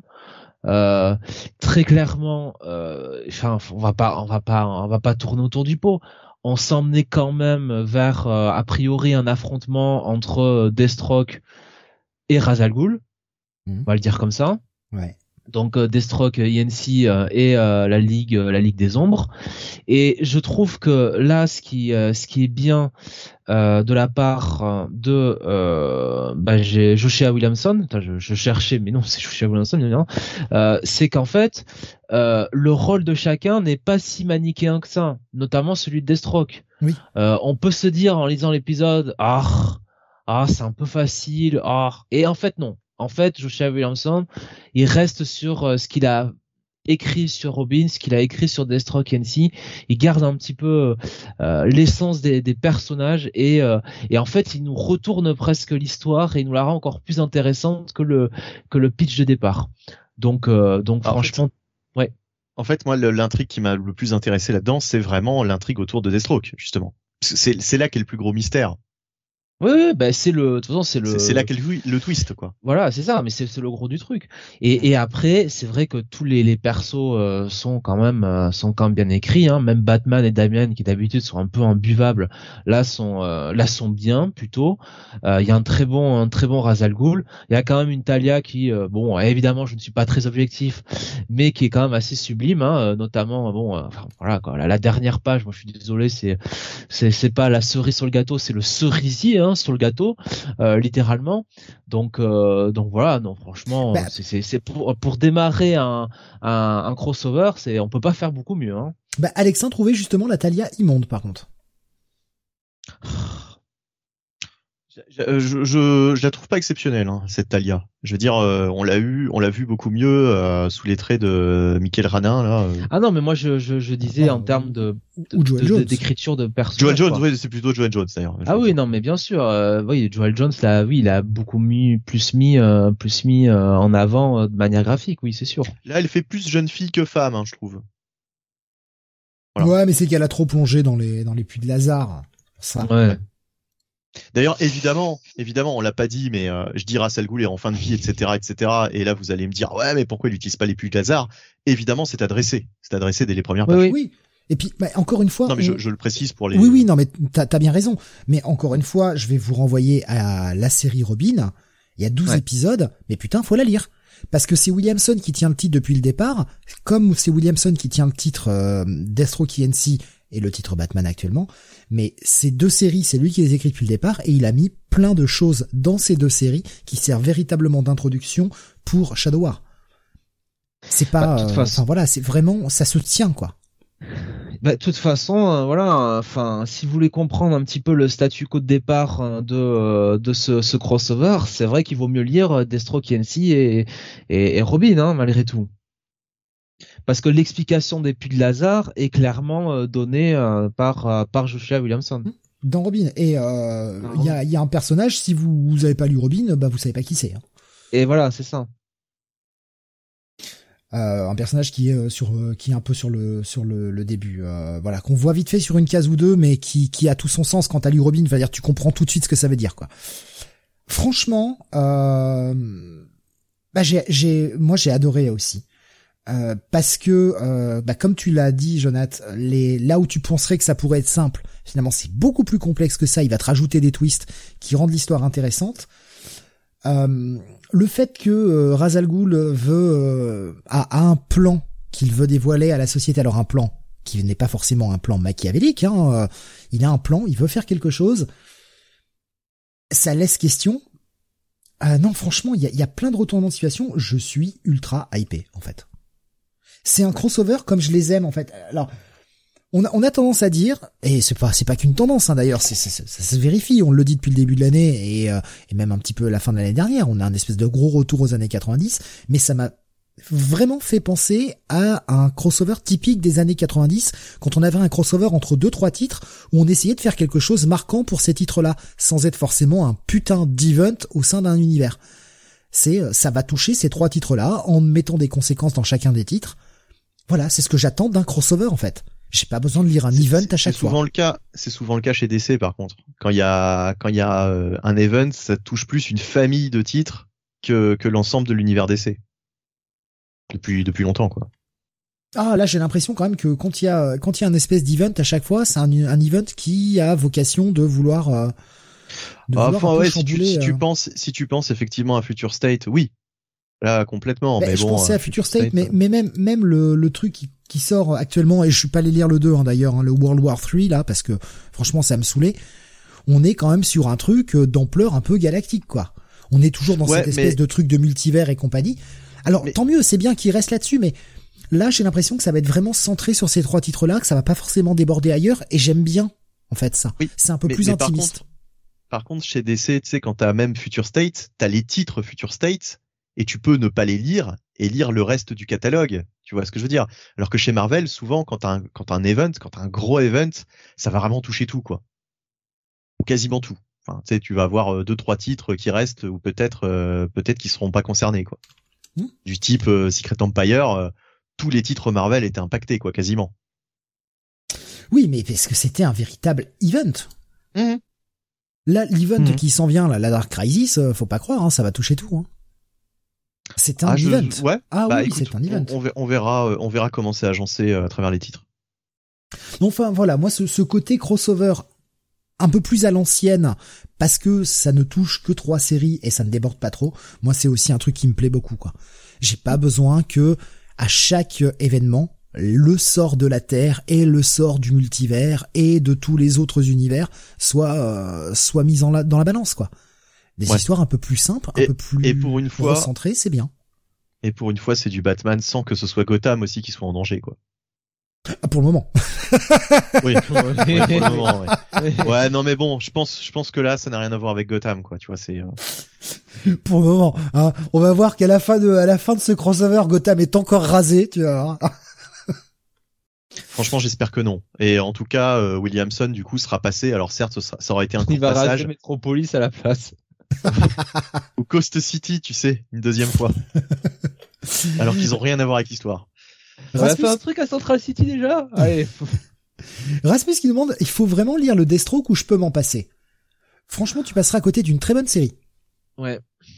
Moi j'ai pas lu en plus hein. Deathstroke j'avais lu les premiers et j'ai pris du retard et Deathstroke d'ailleurs euh, on peut le dire euh, on a répondu à notre question euh, sur le Discord on se demandait la semaine dernière où ça allait être publié en français Deathstroke, Deathstroke Inc. Eh bien, ce sera publié dans effectivement le Batman bimestriel, comme je le pensais. C'est vrai qu'on dit Inc. J'ai tendance à dire INC. Je suis désolé. Et pourtant, on dit Inc. C'est vrai. Moi, moi, je dis toujours Batman Inc. Euh, Inc, comme Incorporated, mais c'est vrai que j'ai tendance à dire INC. Désolé. Bah, ça, ça, sonne peut-être mieux, effectivement, INC. Bah ouais, ça sonne mieux. Non, non, non, Inc, non, Inc, non, mais c'est comme ça qu'il faut dire, c'est Inc, mais euh, non, c'est moi, j'ai tendance à dire INC. Depuis hmm. toujours avec ce, ce vieux groupe Grip INC que j'ai que j'ai toujours prononcé comme ça, et du coup, à chaque fois que je vois Inc, je prononce INC, alors qu'en fait, je suis dans l'erreur. C'est c'est c'est con. Hein. Il faut que ça me passe. Je suis désolé. Vous faites bien de me rattraper, donc euh, recadrez-moi à chaque fois que je dis INC. Hein, que ça va finir bien, ça va bien finir par passer. Comme au début quand je disais Green Lantern Corps, jusqu'à ce que je, je, comprenne que non, on dit pas corps, on dit corps. Corps, c'est un cadavre. Voilà. Oh bah à la fin, cette série, c'est un cadavre. Hein. euh, ouais, franchement, euh, bah, ça fait partie de mes petits coups de cœur. Parce que je m'attendais à un truc un peu bourrin et un peu concon, et en fait, c'est peut-être un petit peu plus profond que ça. Il y a un peu plus de matière, en tout cas, que ce que ça pouvait laisser penser au départ. Bah écoute, moi ce sera un bon gros bail, hein, ce, ce, titre. Ça aurait pu être mon coup de cœur de la semaine. Je le réserve peut-être pour un, un, autre titre. Moi je veux un petit coup de cœur aussi, figurez-vous. Ah mais normalement on en a qu'un. Oui, normalement, ouais. c'est pour ça que je, je le réserve pour plus tard. Faut un choix à un moment donné dans la vie. Alexandre disait Shadow War, il avait un plot incroyable et il le balance. Euh, alors, je, je vais pas garder, je vais pas dire ce qui est écrit en spoiler. Il nous dit c'est sympa ce plot là, mais un, le trouve un peu basique. Je sais pas, moi j'ai pas trouvé ça basique, mais voilà, je, le prends parce que c'est un avis un peu divergent, donc euh, c'est Alors attends, qui, euh, qui a dit ça? Alexin. Alors attends, attends. Et il a mis un truc en spoiler là? Oui, mais c'était euh, c'était vraiment plus haut, hein, ça a beaucoup parlé dans la conversation. Ah d'accord, bah tant mieux hein, si ça. Ah je vois, ouais. Euh... Voilà, je, te laisse prendre connaissance très vite du spoiler. Pour moi, c'est un petit peu plus complexe que ça, euh, que, que ce qui est écrit dans le spoil. Mais euh, je pense que euh, je pense qu'il n'y avait pas de mauvaise pensée derrière le plan de Raz au départ. Ouais. Je pense que le plan de Raz était de, de révéler tout ça et en contrepartie que sa fille soit foutue, soit soit exonérée de toute charge. À mon avis, c'était ça son plan de départ. Bon, qui bah, va complètement changer, évidemment, par la situation. Pas, parce que bon, euh, il a pas non plus euh, révélé hein, dans l'absolu, donc il doit y avoir une raison là-dessus. Non, mais pour, euh, moi, c'était son plan, hein. c'était révéler tout ça et demander l'exonération de toute charge vis-à-vis de sa fille et de sa famille en fait, pour que sa fille et son petit-fils soient tranquilles. À mon avis, c'était ça son plan, mais rien n'est révélé. Ce n'est qu'une hypothèse de ma part. Mais hein, voilà, c'est ça. Je veux dire. Si ça se trouve, le euh, mec, il aurait pris le truc pour dire non, mais en fait, j'ai rien fait. C'est Batman qui a tout fait. D'ailleurs, Batman, c'est Bruce Wayne. Arrêtez-le, il est là-bas. Après, est-ce que, alors, je, je, on va pas révéler, attention. Est-ce que le plan, mais comme là vous, vous savez, euh, vous allez pouvoir me dire si, ce que vous en pensez. Est-ce que le peu qu'annonce Raz, avant le, avant que ça change, évidemment, est-ce que ça vous a pas fait penser à Krakoa? Avec un Williamson qui fait, non mais moi je fais mieux les gars. Euh, non. C'est avec ce côté euh, petit médicament qui vous rajoute 50 vies. Oh. Non, parce que.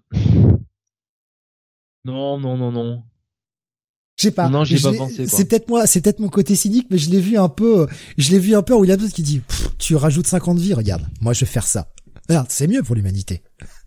je sais pas, ça m'a fait penser à ça. Je pense pas que ce soit, tu vois, genre vraiment euh, le mode je me fous de ta gueule ou j'essaie d'enfoncer Hickman. Je, je l'ai, je l'ai senti comme genre petite pique quoi. Bon voilà, bon après c'est, peut-être que moi. Hein. Ah, Alexandre nous dit j'ai pensé de suite aux X-Men. Ok.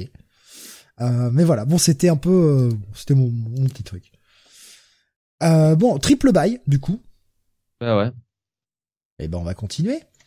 Parce que on continue avec des gros titres, hein, des numéros 1 et puis euh, bah, trois gros titres hein, quand même. On retourne chez Marvel avec la sortie du Hulk Grand Design. Première partie. La deuxième partie sort la semaine prochaine. Putain, ça sort ah super vite. Déjà. Eh ouais, ouais, ouais. par ah ça va être chaud. Euh, donc la première partie qui s'appelle Monster. Parce que là, euh, c'était c'était long. Ah bah ouais, c'est du grand design. Hein. C'est Jim Rugg, c'est le pote de Ed Piscor, puisqu'il de ils tiennent la chaîne cartooniste Fabe. Donc voilà, les mecs se ah d'accord. Ah, les mecs se connaissent bien et on comprend. Hein. De toute façon, on voit le côté Piscor. Hein. Parce que le, FF Grand Design, on est bien d'accord, c'était quand même une déception. Oui, c'était c'était très décevant. Là, on est très proche d'un X-Men Grand Design. C'est la vie de Hulk. Voilà, c'est tout Hulk qui vous est résumé. Avec un côté méta en plus. Euh, donc c'est par Jim Rugg qui fait tout. Hein. Franchement, le mec, euh, le mec a tout fait, euh, que ce soit le scénar, enfin même si finalement il s'inspire de tous les runs, mais en gros là, ce découpage là, c'est lui, le dessin, c'est lui, l'ancrage, la colo, le lettrage, il a tout fait le mec. Et je trouve que son dessin évolue plus que justement celui d'Ed Piscor qui reste trop pareil alors que les, les années évoluent. C'est-à-dire qu'à la fin, euh, dans la troisième partie d'Ed Piscor, ils avaient un design qui ne correspondait plus aux histoires euh, résumées par Ed Piscor. Là, je trouve que justement, il, sait faire évoluer son trait de manière à ce qu'il y ait quand même une, une légère évolution graphique au fur et à mesure qu'on arrive, euh, qu'on passe des années 60 aux années 70 et aux, des années 70 aux années 80. Euh, Sejav disait le Hulk me fait de l'œil, Rug est très intéressant. Bon bah de toute façon, va l'acheter Sejav. Voilà, si t'aimes bien Rug au départ, va l'acheter. C'est euh, clairement. Voilà ça. Ah bah là c'est un hardbook quoi. Ouais. Bah ça résume. En fait, grosso modo, ça résume tout. jusqu'à Hulk 300. Voilà, puisque la dernière. Quasiment, quasiment l'apparition de, enfin, l'arrivée de, de Peter David qui arrivera bientôt.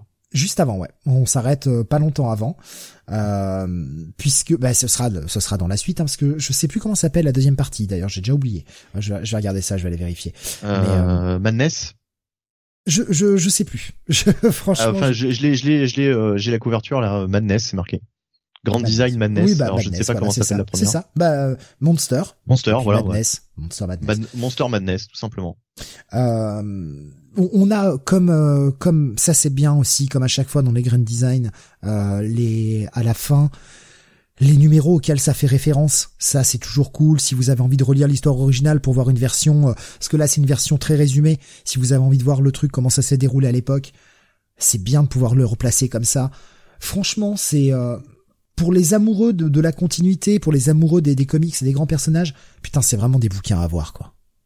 Et même si le FF, même si le FF était un peu décevant, bien sûr, ouais, il était un peu décevant. Bon, la malédiction FF, hein, on dit, je dirais, mais ça reste trois bouquins à voir. Prioriser les X-Men, le Hulk est intéressant dans la forme, je trouve.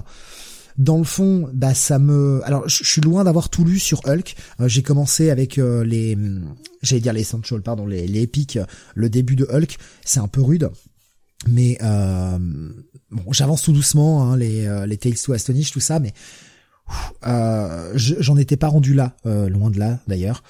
Et ça me, en fait, en lisant ce truc-là, c'est le, c'est le défaut, mais ça, c'est pas le défaut de Jim Rugg, c'est le défaut de la série Hulk. J'ai vraiment l'impression que c'est toujours pareil. Je sais pas si vous, ça vous a fait cette sensation-là, mais j'ai vraiment l'impression que, bah, Hulk raconte quasiment toujours la même histoire.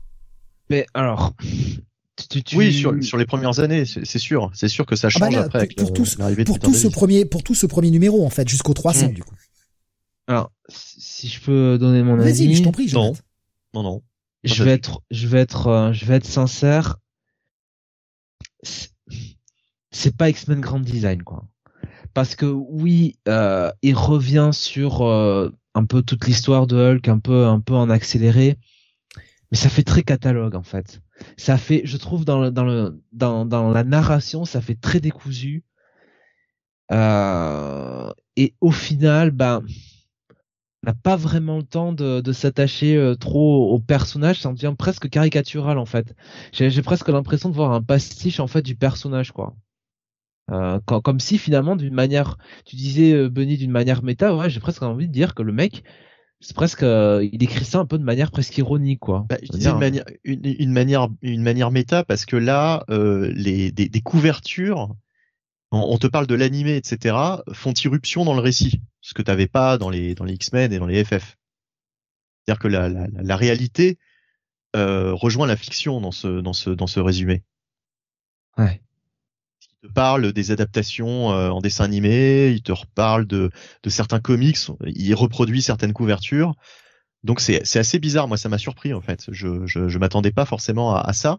Mais moi j'ai plutôt bien aimé moi cette, euh, pareil. Euh, Comme toi Benny, j'aime bien cette idée parce que ça te permet aussi de replacer certaines histoires et et les moments où tu vois que Hulk était tombé un peu en désuétude et on lui faisait toujours un peu les mêmes histoires et à chaque fois qu'on essayait de faire évoluer un peu le personnage, de lui redonner un peu de substance, bah c'est parce qu'il y avait un événement extérieur qui faisait que euh, le personnage reprenait en popularité donc on essayait de faire des trucs avec lui pour au final que la popularité baisse et qu'on ramène le personnage à son statut de base, qui est juste un putain de monstre sans cervelle, quoi.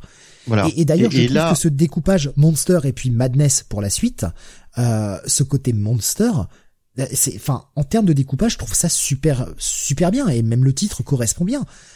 Je veux dire, c'est 40 pages d'une brute épaisse. Oui, le, le, point fort de Ed Piskor, effectivement, c'était point, du point de vue du scénario, il arrivait à expliquer certaines choses en réécrivant euh, quelques parties de, l'histoire des, X-Men. Donc c'était, euh, il, arrivait à nouer certaines choses qui à la base n'avaient pas forcément de lien. Il arrivait à les nouer et puis à, te, à, te, faire le, le bilan de toutes ces années euh, de, fort de, de, fort belle manière. C'était synthétique, c'était c'était très intéressant. Là, peut-être un peu moins. Effectivement, Jonathan, il y a plus l'impression d'avoir le, le, catalogue.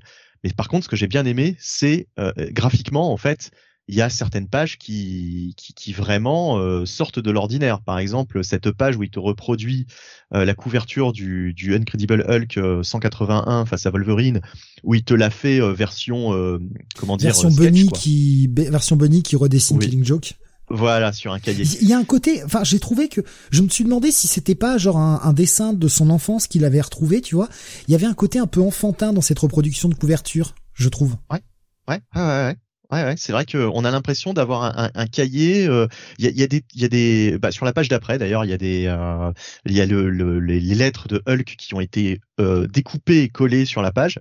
Donc il y a vraiment cette, impression de, cahier aussi de gamin qui va comment dire, faire son, propre journal de Hulk, quoi, qui, retrace un peu les aventures de son héros. En fait, vraiment, il y a, y, a il y a des idées graphiques que par contre le, le, le X-Men de Ed Piscor n'avait pas forcément, puisque du début à la fin, Ed Piscor c'était des grandes pages avec des gaufriers, enfin pas forcément des gaufriers d'ailleurs, mais c'était des petites cases. Enfin, il y avait y avait beaucoup moins de de comment dire de parti pris graphique en fait sur les le, les X-Men de Ed Piscor. Mais là, c'est très éclaté et ça, je trouve que ça correspond bien au style euh, un peu brutal, un peu. Mmh. Bah, je, je pète, je pète des trucs, je casse. On a des, des cases un peu penchées d'un coup. Euh, on a euh, des, des choses qui s'entremêlent, qui, enfin. La, la, folie, la folie de mmh. Hulk, ce qui se passe dans sa tête, en fait. C'est, c'est, il y a des cases, enfin des pages complètement psychodéliques, psychédéliques, pardon. Euh... et ça, il est parti. voilà. Euh, il y en a une, il y en a une qui est superbe, qui, qui, qui est assez simple en fait. C'est cette page où tu as une espèce de, de rocher ou de comète, je sais plus trop ce qui se passe, et ensuite c'est noir. Et tu, tu le vois, il est sous le sol. En fait, il protège, euh, il protège les, pour, euh, pour les, autres héros de l'éboulement. Voilà, exactement. Et, et franchement, cette page, euh, bah, fallait y penser quoi. Dans sa composition, je la trouve, je la trouve hyper efficace même le texte en fait. en même temps hein, pour ceux qui veulent l'avoir. Même le texte, euh, le, le, lettrage euh, prend une certaine forme en fait pour épouser euh, justement le, le sens de la page. Enfin bref, il y a, y a, vraiment des, des compositions graphiques dans ce grand design qui, qui font que ça porte bien son nom de, de grand design puisque pour moi dans grand design devrait y avoir euh, non seulement le l'aspect grand comment dire l'aspect design voilà. non mais effectivement, effectivement, ça fait un. Je, je me moque, mais, je suis, mais je, suis, je suis, en fait, je, me moque gentiment parce que je suis relativement d'accord avec toi en plus. Tu, tu vois, tu vois ce que je, non mais tu vois ce que je veux dire quoi. Bien sûr, oui. L'aspect grandiloquent, voilà, on va le dire comme ça. Ouais, ouais, loquent. Euh... Tommy nous disait sur euh, YouTube euh, Hulk l'aspect répétitif des histoires m'a toujours rebuté. Dans les forums VO, il y avait beaucoup de fans de la période Roger Stern, dessinée par Sal Buscema, qui reste jusqu'à la fin du run de Bill Mantlo. Le dessin de Buscema est bien mis en valeur par les encore de l'époque, mais le run de Stern ne m'a pas convaincu. Euh, j'ai pas vu la fin. Et le run de Mantlo, perso, au début c'est pas convaincant, mais dès que Hulk commence à devenir intelligent, Banner qui contrôle, nous dit-il entre guillemets Hulk, la série gagne en qualité. C'est le petit retour de Tommy sur YouTube. Euh, ouais, t'es pas, t'es pas, par contre, t'es pas super emballé, Jonathan. Euh. Non, non, honnêtement, euh, je vous dis, hein, ça m'a un peu donné cet effet, cet effet catalogue, hein, comme s'il fallait vraiment expédier toute cette période-là et enchaîner, enchaîner les épisodes pour, enfin, les, les, les, pour arriver à ce qu'on voulait, quoi. Enfin, je sais pas, ça m'a paru un peu rapide. Ça reste quand même, attention, hein, ça reste quand même très, très, très sympa à lire avec avec euh, euh, un des beaux dessins, une belle colorisation, tout ça. Mais c'est vrai que si c'est l'exercice des grands designs, hein, de toute façon, si je dois comparer au précédent, euh, il n'y a pas le la fluidité dans la narration qu'il y avait avec Ed Piscor sur sur l'X-Men. Après, est-ce que ce serait pas aussi ton affect et ta connaissance des X-Men qui jouent par rapport à Hulk? Ben non, en fait non, je, je, pose la question. Hein, non, non, non. Ben, je trouve que, enfin, Hulk en général, euh, enfin, c'est un perso justement euh, qui, qui, qui, qui a, qui, a, tout du personnage intéressant parce que il y a le côté la belle et la bête, euh, il y a le côté un peu de la schizophrénie du personnage. Enfin, tu peux, tu peux écrire plein de choses avec lui. Donc c'est pas, c'est pas vraiment un affect. Oui, c'est sûr que j'ai, les X-Men, c'est ma, c'est ma franchise préférée dans les, dans les comics, mais enfin avec Daredevil, mais ça n'empêche que non, non, non. Je, et pour te dire, j'ai largement préféré cette lecture-là que le, le Fantastic Four Grand Design. Hein. Ouais, mais la version Tom Scioli. En fait, mais... je, je trouve que Hulk est un parfait mélange entre le X-Men et le FF. Il est, pour moi, il se calpine entre les deux.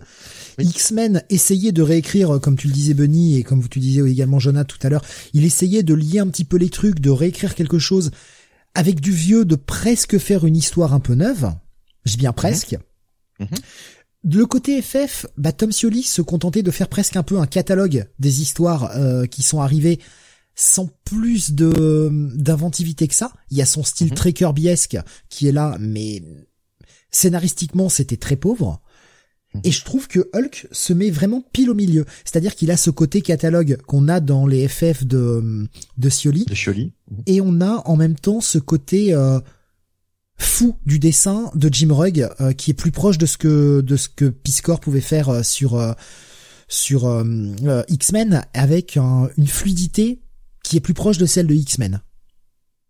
Je sais pas si je suis clair, pardon. Et, et, et, et d'autre part, quand même, mais on fera avec pour, pour faire l'avocat du diable, Piscor, Piscor, on lui a donné ah, quand même. Daredevil Grand Design, oui, bien sûr. Faites, faites. Ah oui, bah, moi j'espère qu'il y aura un Spider-Man surtout Grand Design parce que putain, là ce sera un, boulot, un boulot monstre hein, de. C'est peut-être pour ça qu'ils l'ont pas fait encore. C'est trop compliqué.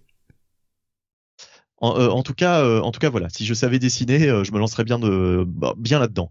bref, en tout cas. Grand Design, ça irait beaucoup plus vite, hein, ça je peux vous le dire. Hein.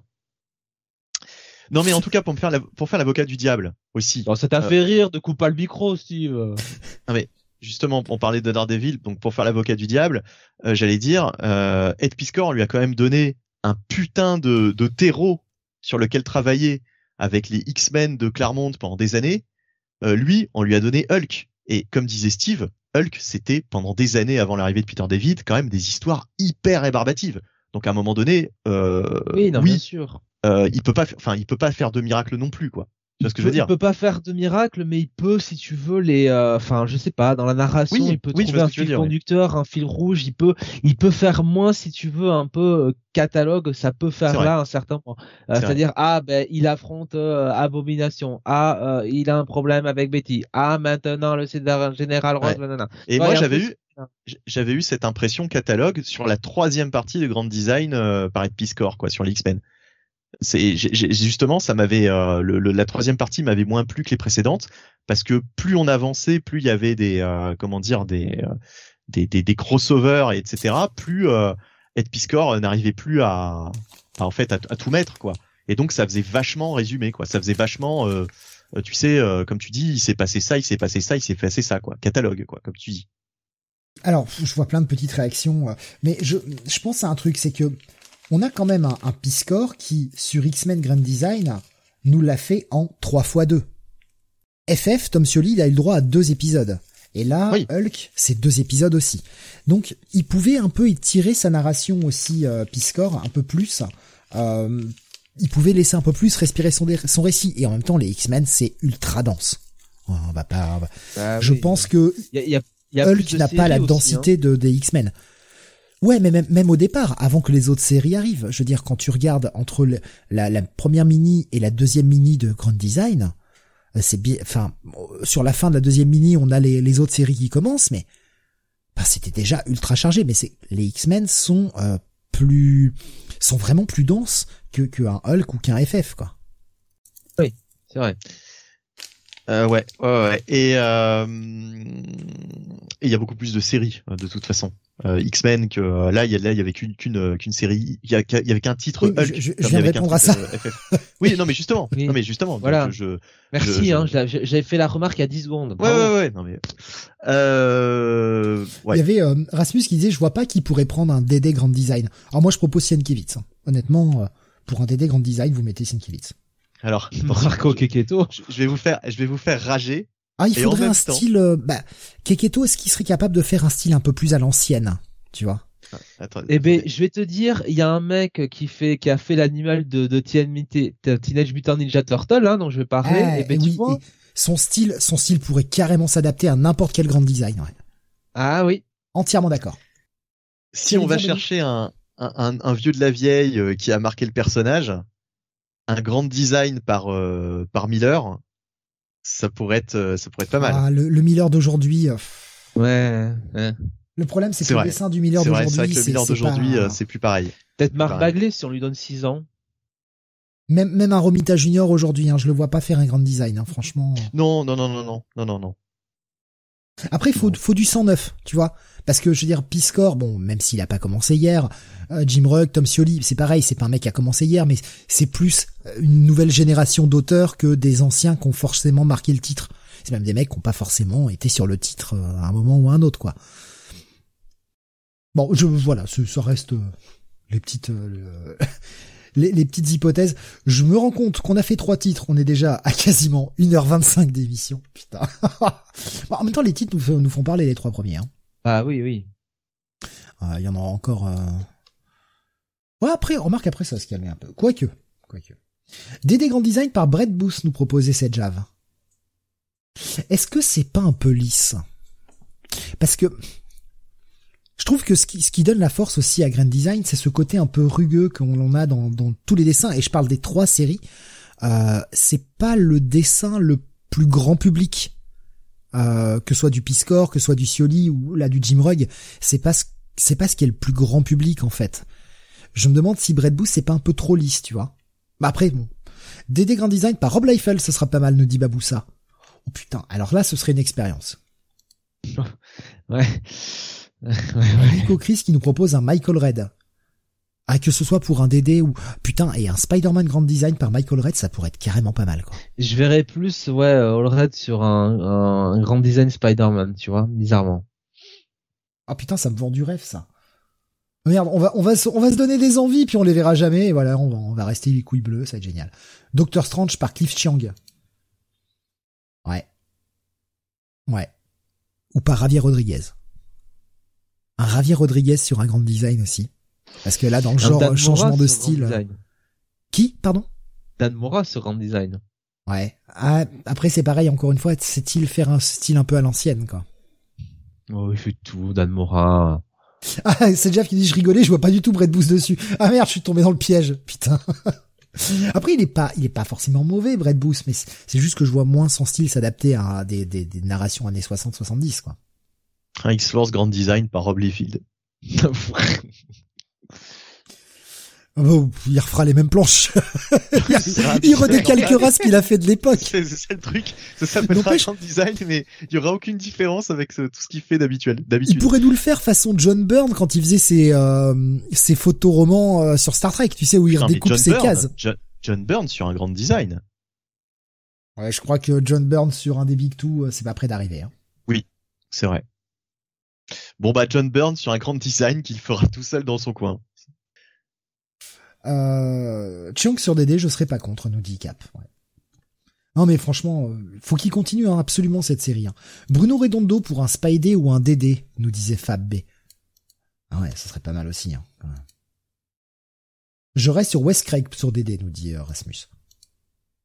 Ah, il y a plein de bonnes idées. Eh, Marvel. Marvel, voilà, on vous les offre. C'est gratos. Euh, on va peut-être donner nos, notes, à moins que vous vouliez rajouter quelque chose peut-être sur, euh, sur ce Hulk euh, Grand Design Monster. Bon allez, un petit check-it. Non, je déconne. Euh, non, moi, moi c'est, bah, en fait, Jonathan m'a pratiquement, m'a pratiquement fait douter, mais je vais quand même laisser mon coup de cœur de la semaine là-dessus parce que j'ai, j'ai, je sais pas, j'ai, j'ai bien aimé moi le, le graphiquement en fait, le, cet exercice de toute façon, je suis, je suis friand moi de, de ce type de, de ce type de récit. Euh. donc euh, voilà, ce sera mon coup de cœur de la semaine quand même. Moi, je vous, je vous cache pas, moi des coups de cœur, j'en ai, euh, j'en ai quatre ou cinq hein, cette semaine. J'ai un. Oui, non, mais d'accord, mais à, choisir, voilà, je, je, le mets, je le mets à grand design. Shadow War, comme j'ai dit, a été un de mes un des petits coups de cœur de la semaine. C'est pas le plus gros coup de cœur de la semaine, c'était limite un petit coup de cœur de la semaine. Ce L Grand Design, pour moi, c'est aussi un petit coup de cœur, quoi, et c'est un gros bail. Bah moi ce sera un peu moins que vous, mais ça, ça restera quand même un petit bail malgré tout. Ah. ah ben voilà, trois bails, hein, vous savez quoi acheter. Euh, l'épisode est long, l'épisode se lit, euh, bah, il fait une cinquantaine de pages et vous prenez, vous prendrez du temps à le lire euh, parce que, bah parce que ouais, il y en a, il y en a un peu partout quoi. Puis franchement, ça se regarde et ça se re-regarde quoi. Ouais. Euh, je vois encore C'est à, à, chaque fois je le dis, mais franchement, quand j'étais gamin, c'est typiquement le, le, genre de, de comic book que j'aurais adoré avoir à Noël, quoi, par exemple. Bah, en fait, on se situe pile entre le comic et le l'encyclopédie. Ouais. C'est le parfait mélange des deux, quoi. Et c'est ça qui est génial, surtout quand t'es jeune lecteur, tu vois, tu veux découvrir un perso. Là, t'as une histoire, t'as le côté encyclopédique, comme tu dis. Euh, en plus, il me semble que dans les ver... alors je sais plus, ah, je sais plus si dans les versions françaises, en fait, ils mettent les pages de de référence. Je ne sais plus. Ah, J'ai un doute d'un seul coup. Euh, mais en tout cas, en tout cas, euh, en tout cas, ça fera de, de beaux ouvrages, quoi. C'est comme euh, X-Men Grand Design. Euh, voilà, c'est vraiment des bouquins que j'aurais adoré avoir gamin, quoi. Jeune lecteur. Allez, pour finir sur des idées de grand design avant de passer à la suite, euh, c'est déjà nous proposer un grand design Spider-Man par Team Sale, mais euh, le Team Sale niveau long Halloween. Ah ouais, ça serait pas mal ça. Cap à cap nous est Jim Tolson, Jill, pardon, Jill Thompson sur un grand design entièrement à la peinture sur les Pet Avengers. Alors, pour, pour l'idée, ouais, bon après sur les Pet Avengers, il y aura pas grand chose à raconter, mais Jill Thompson à la peinture, euh, regardez ce qu'elle avait fait sur Beast of Burden, quoi. C'était une page, une page quoi. Mais euh, ouais, ouais. Il y avait euh, Baboussa qui nous disait sinon en sérieux Alan Davis sur un grand design.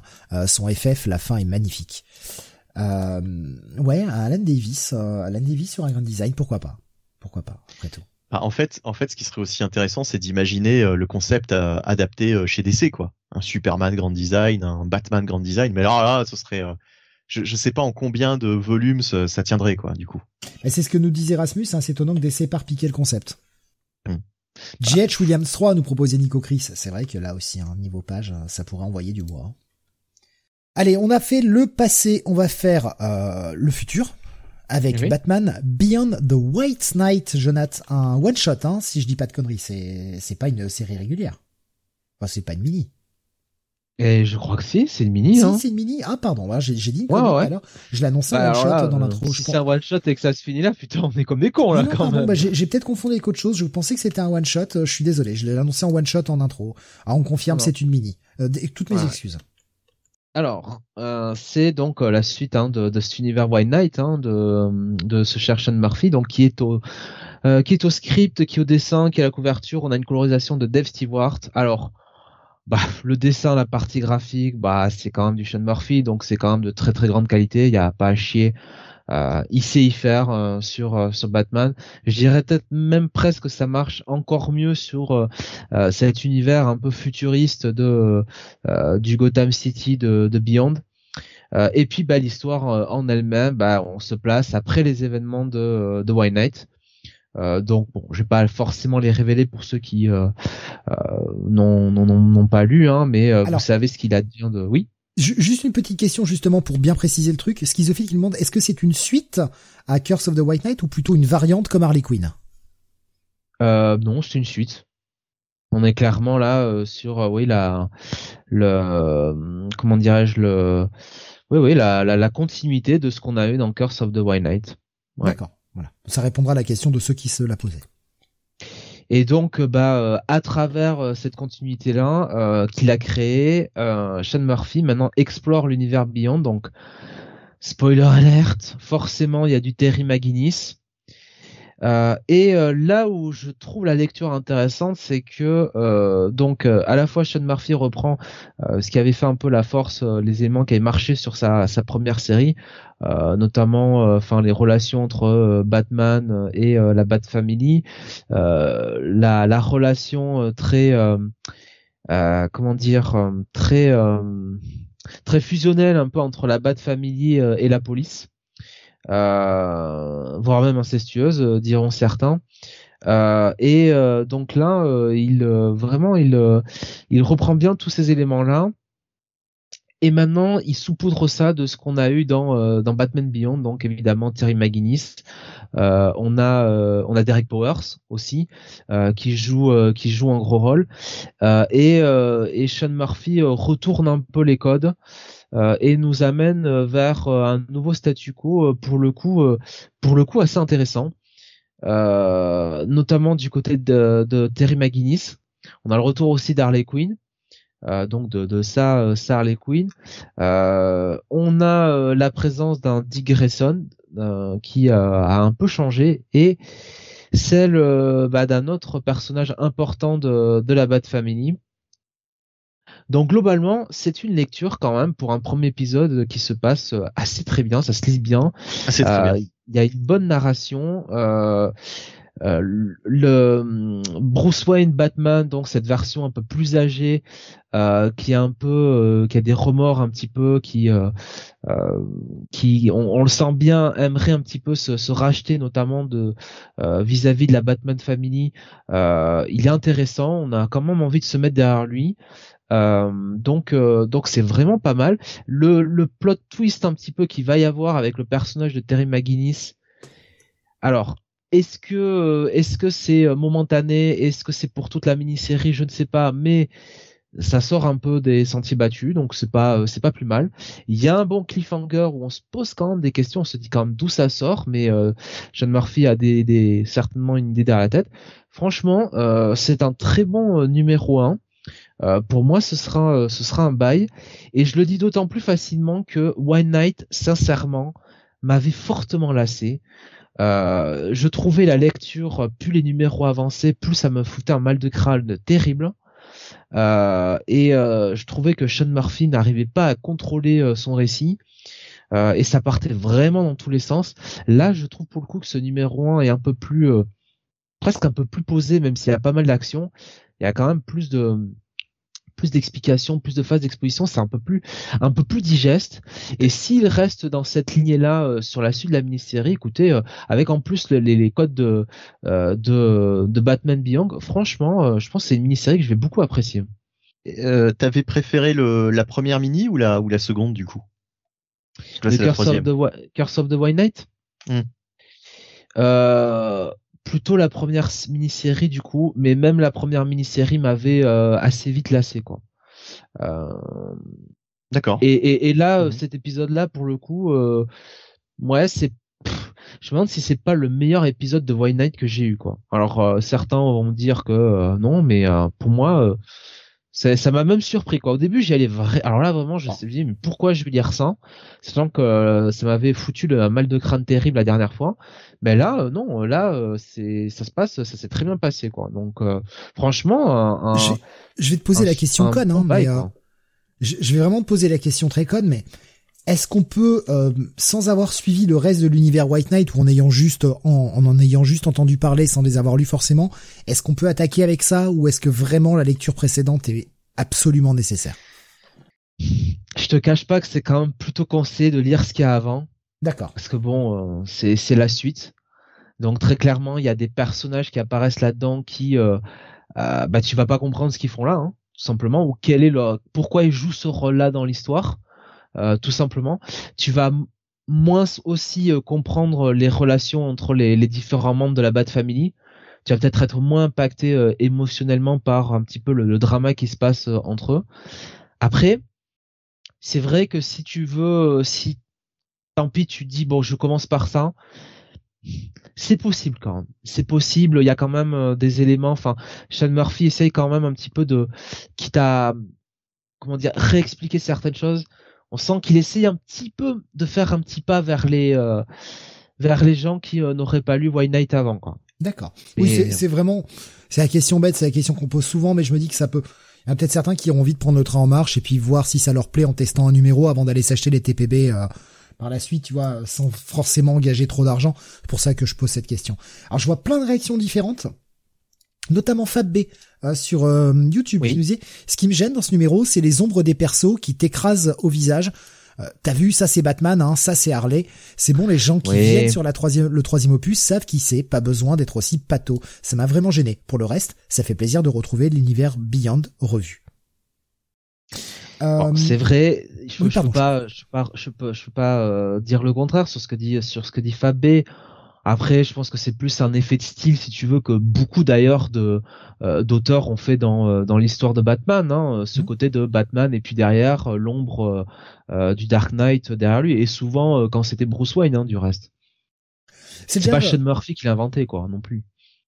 C'est Jeff nous disait, selon moi, on sentait trop son manque d'expérience en tant que scénariste sur les mini précédentes concernant le, le, le, Sean Murphy, parce qu'il répondait à Cap qui demandait un peu ce que ça valait. Euh, pour moi, les scénarios sont pleins de facilité, mais il y a quelques bonnes idées. Voilà, et ça, ça continuait son propos euh, sur le côté manque d'expérience. Quant à la question, est-ce qu'on peut prendre en route euh, Alexandre disait, on peut, je pense. Et Stéphane disait, il faut le avoir lu les précédents. oui, oui. voilà. Et merde. je sais pas. C'est un peu des deux en fait.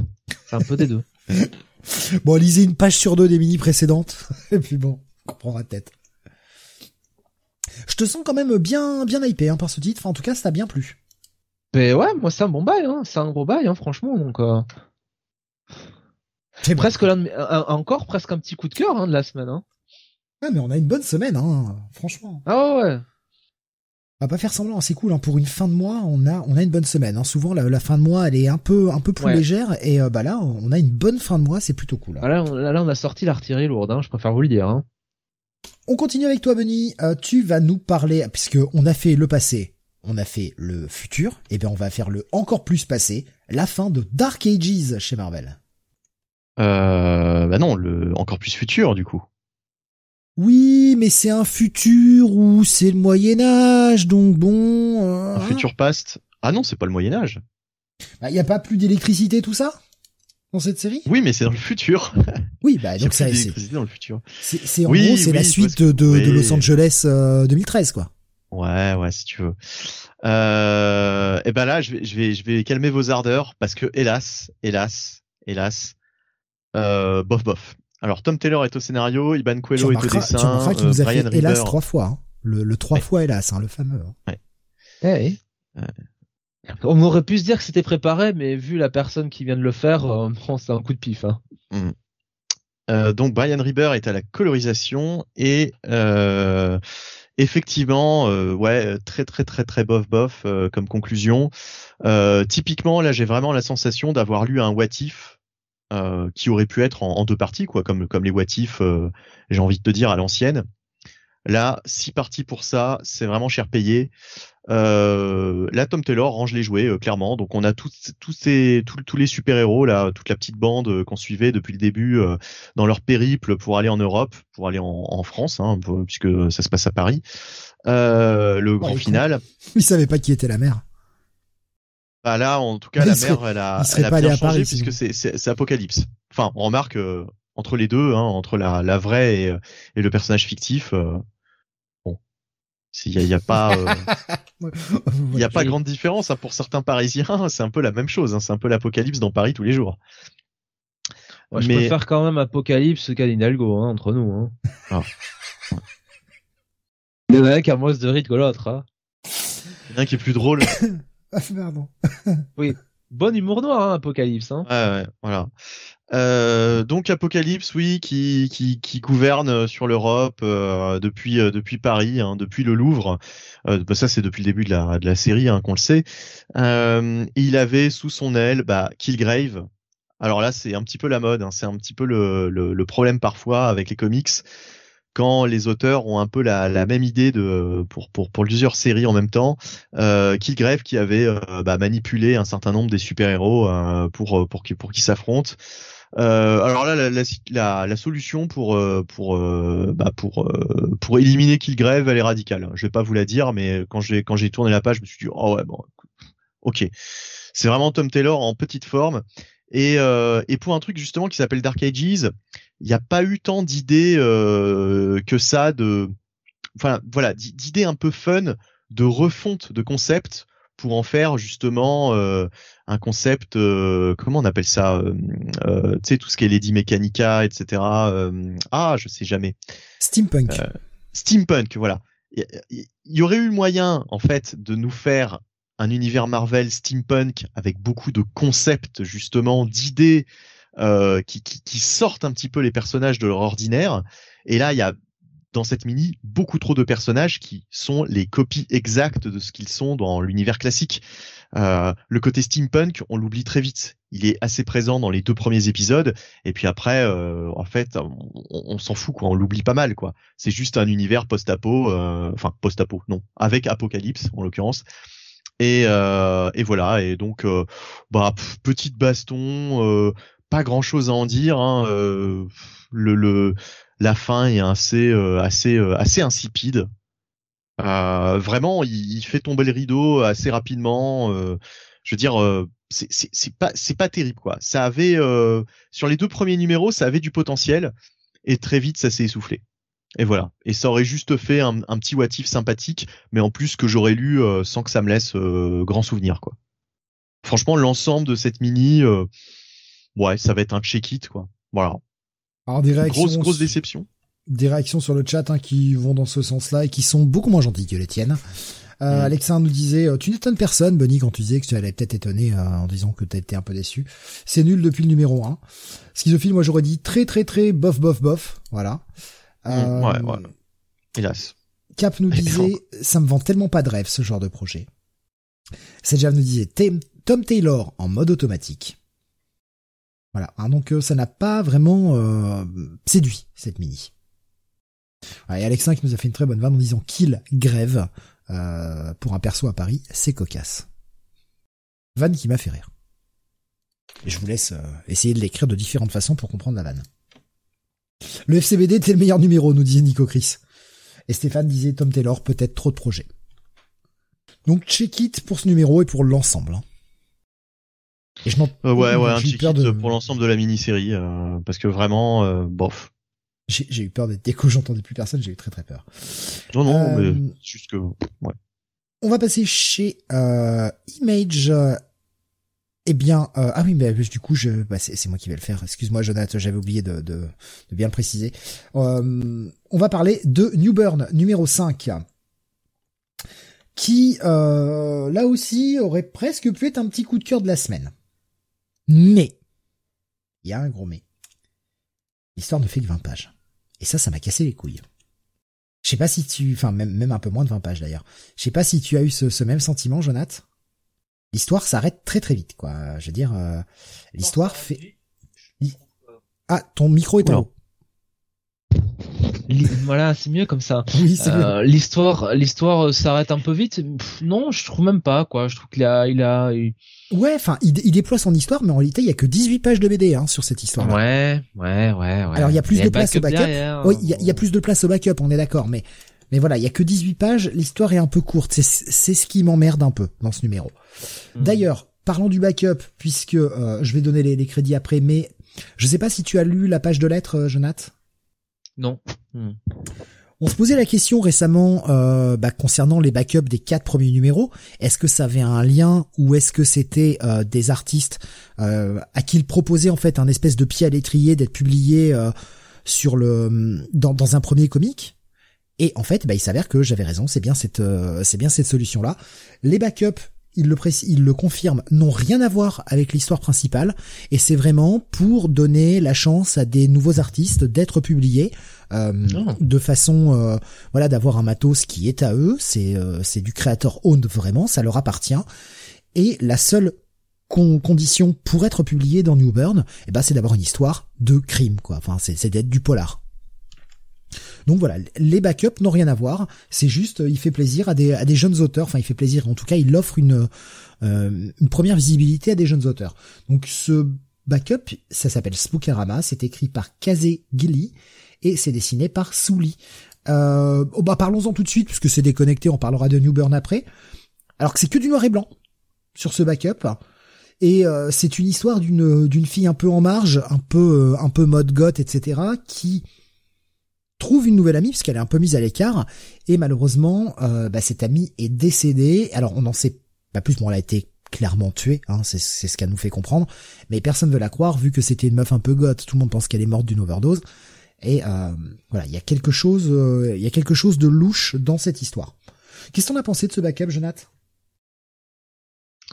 Euh, Il m'a plus plu que les précédents. Pour être honnête, j'étais plus beaucoup plus investi pareil. Ouais, franchement, euh, franchement, je, l'ai préféré. En termes de rythme, même le, côté noir et blanc et tout, ça fonctionne super bien. Le dessin est assez joli, ce qui n'était pas forcément le cas. Après, c'est les goûts et les couleurs, mais moi, j'aimais pas trop la partie graphique des backups euh, des, quatre premiers épisodes hein, qui formaient un tout. J'étais pas super fan et l'histoire me parlait pas plus que ça, quoi. Les frères qui se disputent pour une bijouterie, bon, bof. ouais. C'est pas plus que ça. Parlons du numéro euh, principal, l'histoire de New Burn, c'est ce qui nous intéresse le plus. Eh bien, dans cet épisode, notre cher Newburn se retrouve en prison. Et ouais. L'épisode s'appelle Luck Rounds Out, hein, donc euh, plus de chance, on va le traduire comme ça. Et euh, le mec va se retrouver en prison au milieu de criminels qu'il a aidé à faire mettre sous les barreaux, qui lui en veulent.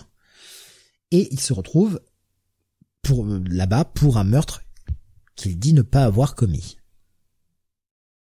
Je vais pas en dévoiler plus. Je vais pas aller plus loin dans l'histoire. Euh, encore une fois, c'est une histoire en un. C'est un peu, euh, c'est un peu la marque de fabrique de Newburn.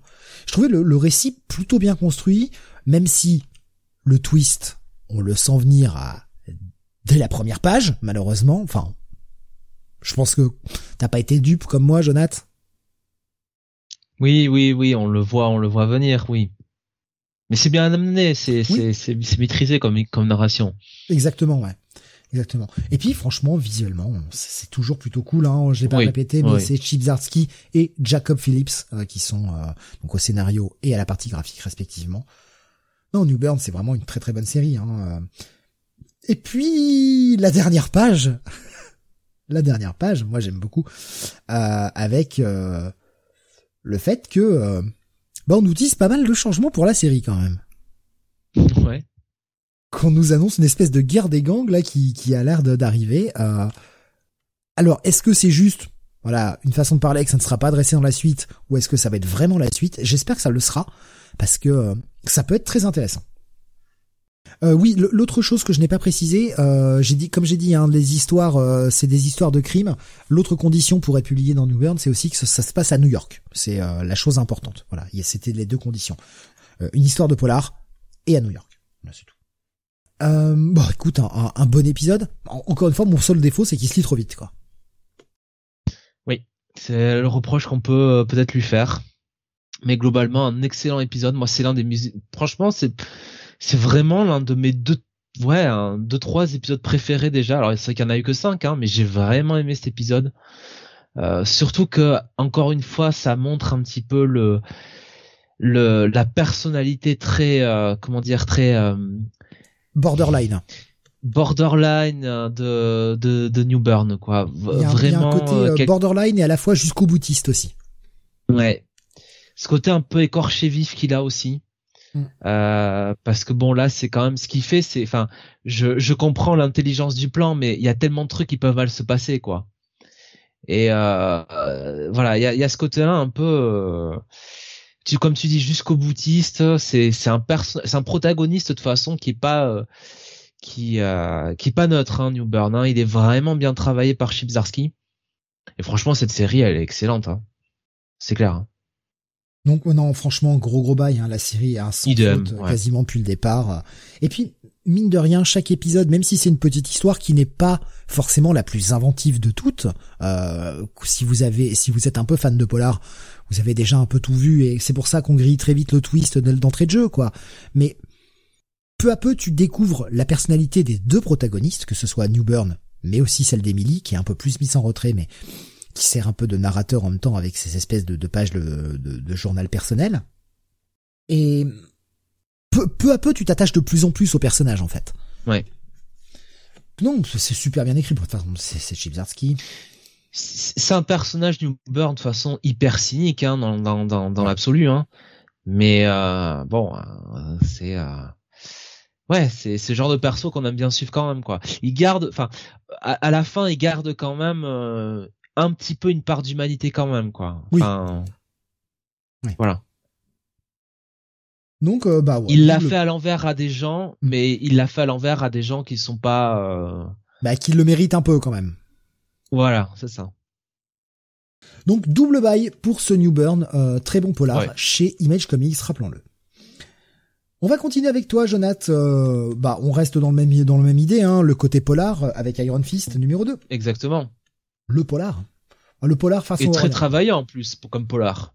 Ouais. Alors je l'ai lu aussi, je l'avais pas, j'avais pas le temps de mettre sur le conducteur, mais je l'ai lu aussi. Je l'ai mis un peu à la dernière minute, celui-ci. Alors, Iron Fist euh, épisode 2 donc euh, toujours scénarisé par Alyssa Wong avec des euh, avec des dessins de oula enfin faut là faut comprendre hein. Michael Higg et Sean Chen Ouais, voilà, merci Steve. Euh, et une colorisation de Michael Higg et Victor Olasaba. Ça, c'est l'ancrage. Euh, La colorisation, c'est J. David Ramos. Ah, voilà, J. David Ramos. Euh, donc, euh, n'importe quoi. On dirait Sam, là. On a dit qu'on disait du bien de Sam. Hein. C'est pas le 1er avril. On pourra dire du mal de lui quand c'est le 1er avril pour le poisson d'avril. Alexis dit Iron euh... Fist of the North Star, je veux le crossover. Ce serait sûrement plus intéressant. Eh ben écoute, franchement, je, vais être tout à fait honnête, j'ai quand même vachement plus préféré ce numéro 2 que le numéro 1. Et je trouve que ce numéro 2, ça aurait dû être le numéro 1 en fait. Euh, parce que ce qu'on reprochait au numéro 1, c'est qu'on nous avait balancé comme ça un Iron Fist, euh, sans trop d'explications. Euh, il y avait cette légende, enfin plutôt cette légende, il avait euh, cassé cette espèce d'épée de jade un petit peu, et... Je, oui, non, non, là, là, il a pas crié au secours. Hein. Euh, donc, euh, il a donc récupéré les morceaux sur ses bras, euh, ce qui le fait terriblement souffrir, et il est obligé de récupérer les autres morceaux pour donc recomposer cette épée et, et du même coup lui lui se guérir. mais voilà, on n'avait pas d'explication sur d'où sortait ce personnage, comment il était devenu Iron Fist. Euh, et euh, il y avait une interaction notamment avec euh, Danny Rand qui le faisait quand même passer pour un adolescent un petit peu un petit peu bas du front, assez arrogant, très antipathique. Et finalement, tu sortais de l'épisode avec cette impression que ouais ben non en fait toi t'as envie de lire les aventures de Danny Rand quoi, pas celle de donc bah, Lindy en l'occurrence. Euh, et ce qui est pas vraiment euh, ce qui était euh, ce que ce que Alice Avant, je pense, voulait faire. Et là, je trouve, alors je sais pas s'il y a eu un mot de l'éditeur ou euh, s'ils ont euh, euh, s'ils ont un petit peu fait rétro-pédalage parce que finalement ce numéro a mis du temps hein, quand même à sortir. parce que là, sur cet épisode-là, alors on retrouve quand même Nini et euh, Maymin, donc ça. Euh, sa compagne, non, c'est pas sa compagne, mais on imagine bien sa future compagne en moment oui, Il y a, y a quand même un love interest qui est non caché. Hein.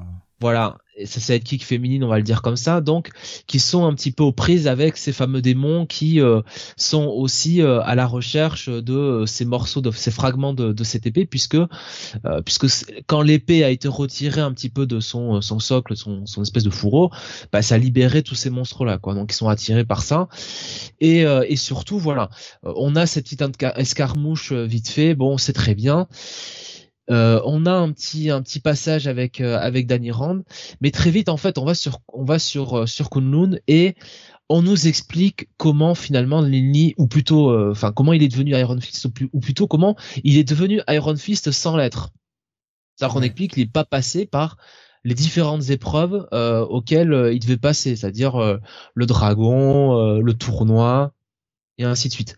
Et on voit tout de suite qu'il y a quand même un certain ressentiment euh, de la part euh, de ses euh, de ses congénères, et notamment un certain un certain Yangi. on voit aussi l'apparition donc de un personnage qui va faire office un peu de mentor à à, à donc donc Sparrow Sparrow Yuti. Mm. donc donc textuellement l'hirondelle, hein, je sais pas si on peut le dire comme ça. Oui, puis on garde un peu le côté lore, euh, lore classique, hein, avec Yuti, euh, le lore classique euh, d'Iron Fist, oui, hein, voilà. bien sûr, mais la papesse du sang. Voilà, merci. Euh, on essaie de faire des reviews sérieuses, hein, monsieur. Hein.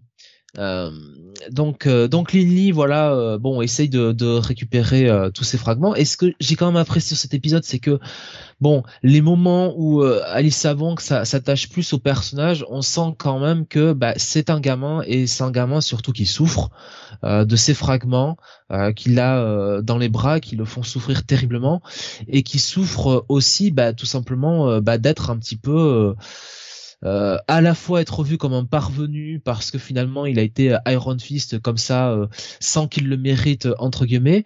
Et en plus d'être euh, bah, pas forcément de la haute société de Kunlun de base quoi.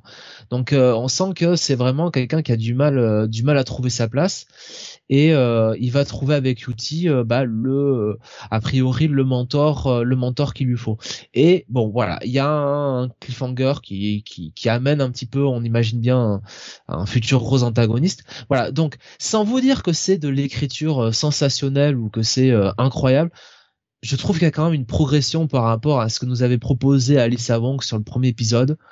J'ai quand même plus envie d'écrire les, enfin de lire les aventures de ce personnage-là, euh, de ce nouvel Iron Fist que euh, du pro, que de, de ce, ce qu'on avait vu dans le premier épisode. Il y a quand même toujours la présence de Danny Rand, donc euh, ça laisse augurer que Danny Rand aura quand même un rôle à jouer dans le run, malgré tout. Donc bon, je sais pas ce que t'en as pensé, Steve, mais bah, je vais être un peu plus rapide parce que je suis moins en joie que toi beaucoup moins même. Euh, je franchement, je trouve ça très faiblard, mais très très très faiblard. Euh, là, bah ça y est, on nous avait dit ah, Iron Fist, il sort pas de nulle part, hein, vous verrez. Euh. Bah si, en fait, il sort de nulle part, c'est juste un personnage créé, mais euh, alors. Là, pour nous rajouter du background, le mec, c'est le mec, c'est Batman. En fait, il s'est entraîné avec Shang-Chi, il s'est entraîné avec Crescent Teyo et avec White Fox. c'est vrai. Ah Putain, foutez-vous de ma gueule aussi. C'est un peu les gros sabots là. Mais ouais, non, mais ça va, quoi. Et puis alors, euh, moi surtout, ce que je ne supporte pas, c'est qu'on fait passer Danny Rand pour un con. Ça me gave. Ça me gave, quoi. Là, euh, le mec a été Iron Fist pendant je sais pas combien de temps, mais là, c'est une grosse merde, en fait. Oh, ce gamin, euh, dis donc, il me fait regretter. Oh là là, je sens mes vieux os. Je veux dire, on avait paye, quoi. Et paye, elle est là. Hein, non? Paye, elle va se faire foutre. C'est pas dégueulasse, elle a 6 ans. Non, moi, franchement, ça me fait chier, quoi c'est franchement c'est du comique de bas étage. Euh, moi ça m'intéresse pas du tout. Je pense que je vais pas continuer la série parce que je je, je n'y trouve pas d'intérêt. C'est pas écrit pour moi. Euh, je m'emmerde. Euh, ça fait un peu trop gamin pour ce que j'attends. Et puis je ne supporte pas qu'on décrédibilise un personnage comme Danny Rand, putain.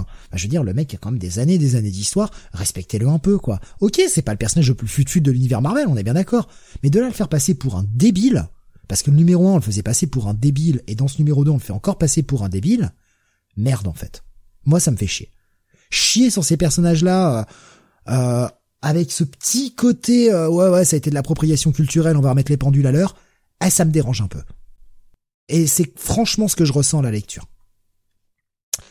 Donc euh, pour moi, c'est un check it moi. Voilà, je le je dis clairement, je je continuerai pas. Et moi, ce sera un check it. On va continuer avec toi, Benny. Euh, on repasse chez Image avec la sortie du 328e Spawn. Voilà, on va parler de de grands comics. On va parler du Spawn. On va parler de Spawn avec Rory McConville au scénario. Quand on voit la couverture, c'est vrai que ça s'annonce bien, punaise. Hein. On fait dans la viande, t'as visiblement. Alors, je sais pas je la trouve belle, moi.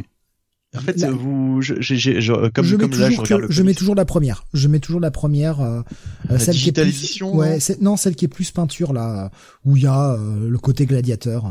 Ouais, c'est ça, ouais. c'est, je, je bah, trouve jolie, euh, en dessous du numéro, c'est la digital edition apparemment, euh, qui, est, qui est, ouais, qui est, qui est vraiment sympa.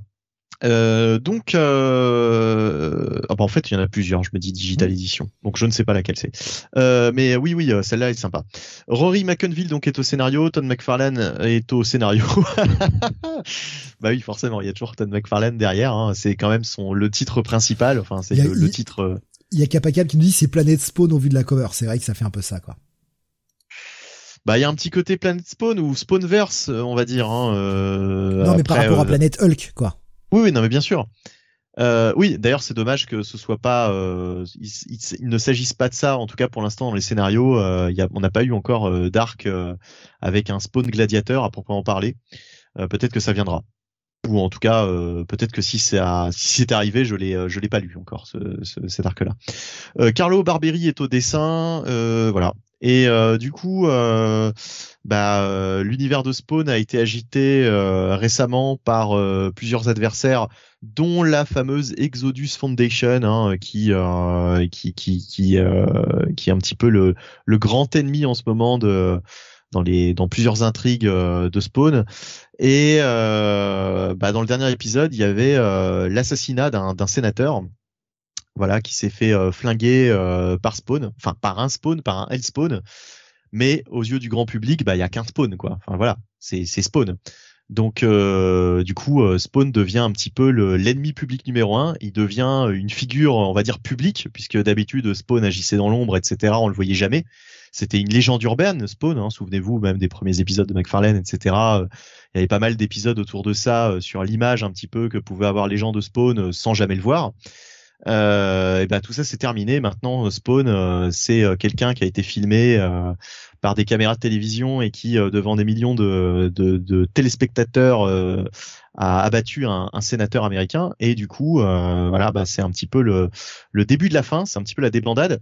Et ce qui est cool dans Spawn en ce moment c'est que tous les auteurs utilisent bien toute la mythologie qui a été mise en place ces 30 dernières années hein, puisque en fait les 30 ans de Spawn et du coup, euh, eh bien Spawn euh, travaille de concert avec euh, son vieux pote Terry, hein, euh, donc enfin son, son, pote.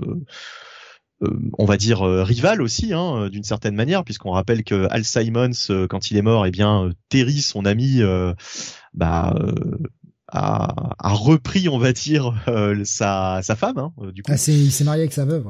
Il s'est marié avec sa meuf, voilà. Euh, et puis, euh, puisque c'est ça le, postulat de Spawn, euh, au début, Spawn ressuscite, il pense revenir d'entre les morts, bah, directement après sa mort. Et en fait, en fait, il s'est passé cinq ans, quoi. Bah, et entre temps, sa femme, voilà, c'est ça. C'est un pacte, un pacte avec le diable, évidemment, qui a mal tourné. Enfin, c'est un, un, lapsus, hein, puisque de toute façon, pacte avec le diable, c'est forcément un, mauvais pacte, un mauvais deal. Euh, donc euh, voilà, on retrouve le, personnage de Terry, euh, on retrouve le personnage de Cygor, hein, puisque maintenant Spawn a, fait toute sa petite team récemment.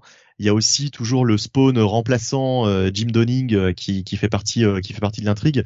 Donc il y a toute cette équipe un petit peu qui qui qui qui, bah, qui c'est vraiment pas mal quoi. Il y a, y a toute une team.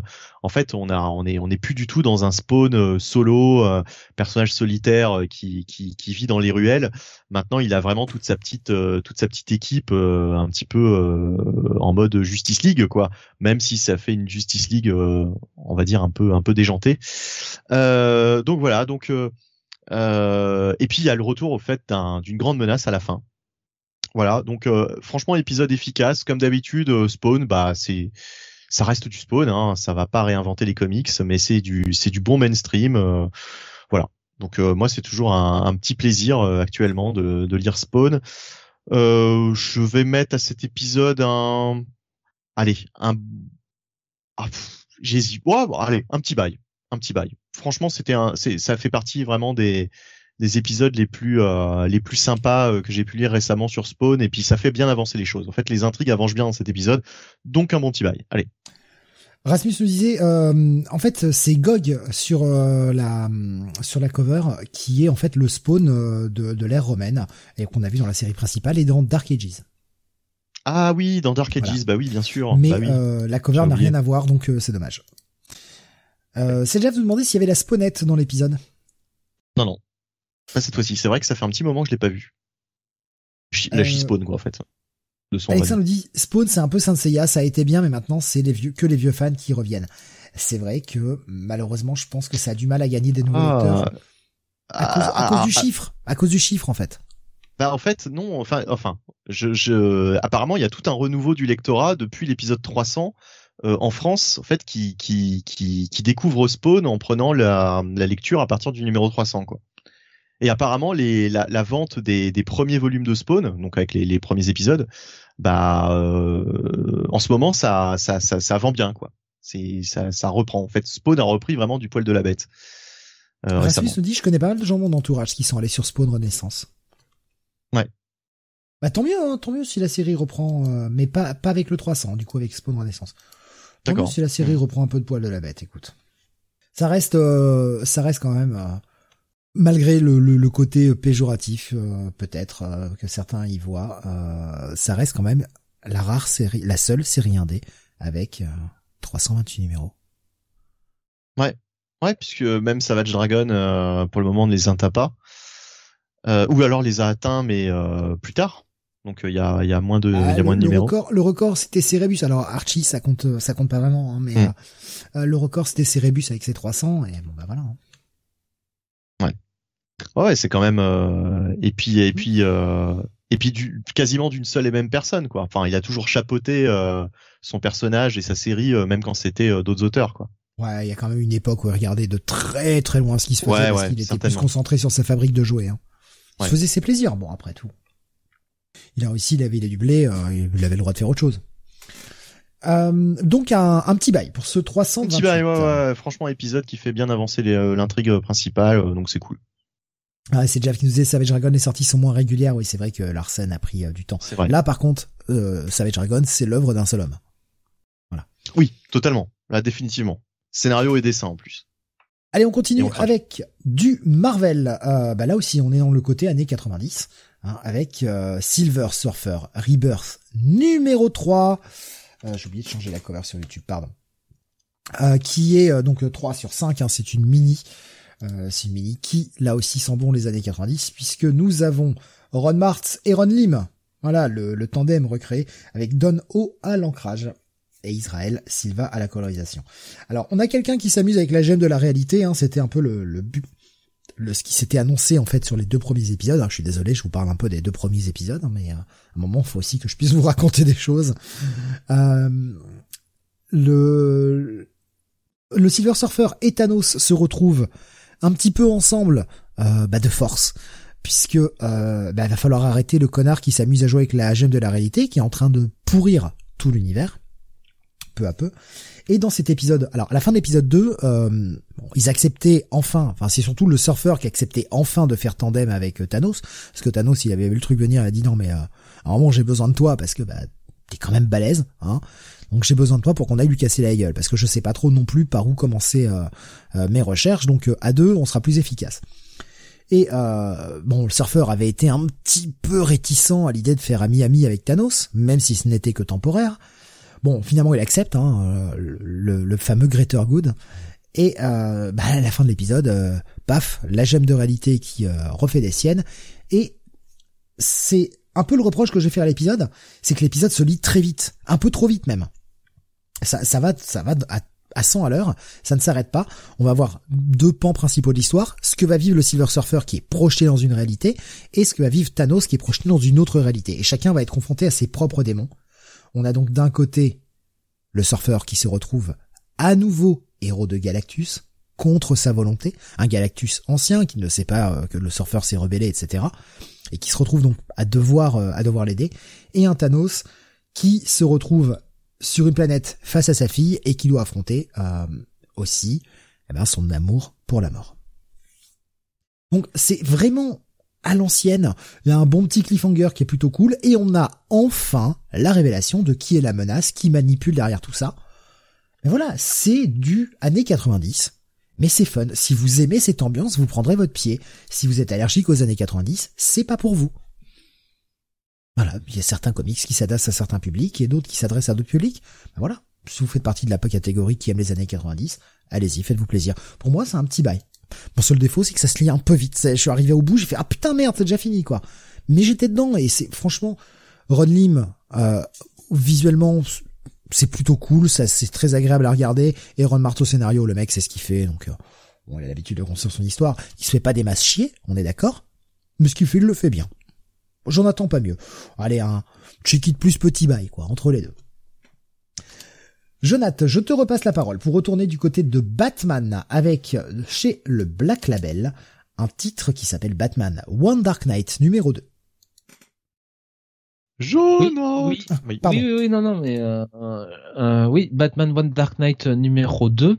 Alors, je me souviens plus très bien qu'est-ce qu'on avait mis euh, sur euh, comme note sur le premier le premier épisode. Moi, j'avais pas trouvé ça terrible. Hein. Ouais, on en sortait un petit peu bon euh, moyen parce qu'il n'y avait pas grand chose à se mettre sous la dent. Ouais, il y avait juste ce nouveau personnage détestable là euh, qui, qui pétait les couilles de Gordon et qui pétait un peu les couilles. Euh, et puis il y avait bah, cette intrigue qui ne démarrait vraiment qu'à la dernière page quoi en fait. Voilà, donc c'est toujours une histoire dessinée et écrite évidemment par par Jock. Hmm. alors on revient effectivement, euh, enfin, sur les événements hein, de, de, la fin du dernier épisode, donc avec cette émeute, euh, au sein de, au sein de, de Gotham. Euh, et Batman qui ben essaye plus ou moins de sauver ben, un vilain. surtout le blackout. En fait, c'était surtout ça. Et, le, et le, blackout. le, le, fait que Gotham se retrouve intégralement dans le noir à la fin de l'épisode précédent. Quoi, c'était un petit peu le gros cliff. Euh, qu'est-ce qui va se passer? Pour bon, voilà. C'était un petit peu ce qui faisait le sel de l'intrigue, mais euh... donc voilà, on, on, a des émeutes et c'est un peu, c'est un peu une course poursuite entre euh, entre Batman qui essaye de secourir euh, un, un, vilain euh, et le reste des des malfrats, des gangs de Gotham qui veulent faire la peau la peau aux deux. Donc voilà, on a le retour de ce personnage de Vasquez qui effectivement est est plus qu'ambiguë. Là, très clairement, euh, elle prend, euh, elle prend un tournant euh, assez, assez ombragé. on va le dire comme ça. Après, on va être honnête. Je vais être honnête en l'occurrence, il n'y a pas grand chose non plus à se mettre sous la dent. J'ai l'impression que c'est Jock qui surtout bah, avait envie d'une histoire un petit peu pour euh, pour dessiner Batman. Donc euh, Batman effectivement est bien représenté. Il y a ce costume un peu de l'époque euh, euh Neil Adams, Denis O'Neill qui qui fait toujours plaisir à, à, voir. Donc un peu dans ce voilà dans ce Gotham ce Gotham ombragé, mais honnêtement il y a rien de il y a rien de vraiment neuf. Gordon n'est pas vraiment présent non plus. pas enfin épisodiquement. Enfin c'est vraiment centré sur Batman et un peu cette euh, cette course cette course poursuite. Euh, voilà, je sais pas ce que t'en as pensé, j'ai pas été. Euh... Bah ouais, on a on a on a eu du, Batman dans le Dark Label euh, comme euh, Batman the Imposter qui est pour moi bah, l'un des meilleurs récits de Batman, je le répète encore, de ces dix dernières années. Hein, voilà, il est là-dedans. là par contre, franchement, deuxième numéro et ça restera pas dans les annales quoi. C'est pas mémorable du tout. C'est-à-dire, il y a, a, aucune profondeur, comme tu dis. Bon, c'est, graphiquement, c'est sympa. Si on aime Jock. Et puis, euh, et puis c'est surtout, oui, euh, une grosse euh, course poursuite. Voilà, il y a de l'action. Ok, d'accord. Bon, voilà. Mais vraiment pas grand-chose à en dire. Euh, j'y suis allé un petit peu en traînant des pieds euh, au cours de la lecture. Je me suis demandé si j'allais aller jusqu'à la fin, et puis je me suis dit bon, à mi-parcours, allons-y quand même. Euh, voilà, mais bon, honnêtement, euh, je suis même pas certain, tu vois, d'aller voir la, la, dernière partie. Je crois que c'est en trois comme d'habitude, comme souvent avec le Black Label. Mais euh, ouais, je, je suis même pas certain de voir la dernière partie. Ça dépendra vraiment de ce qui sort euh, dans la semaine en question. Et puis, euh, bah ouais, comparé à un Batman The Imposter, voilà, on a deux produits dans le même label et il y en a un qui est un incontournable et là, typiquement, celui-là ça vendra sans doute sur le nom de Batman et certainement peut-être aussi sur le nom de Jock. Mais voilà, il n'y a pas de, y a, pas de proposition intéressante quoi. Il y a encore beaucoup de gens qui, qui aiment beaucoup de Jock. Moi, j'aime pas l'évolution de son style perso. Euh, je, je... Ça, me, ça me plaît pas. C'est d'ailleurs pour ça que je bah, ne suis pas allé sur le titre, hein, d'ailleurs. Honnêtement, quand tu lis ce titre, je dis pas que je dis pas que le dessin est scandaleux, mais ça fait pas dessin si tu veux euh, d'artistes, euh, tu sais, qui entre guillemets euh, sort de, de l'ordinaire quoi. Euh, quand tu compares avec Frank Avila, Frank Avila, t'as vraiment l'impression de voir ah ouais lui il a un style euh, un style à part quoi. Il y a une composition quoi. Là en fait il y a pas de recherche même dans les dans les compositions de pages quoi. Enfin, c'est c'est c'est très euh...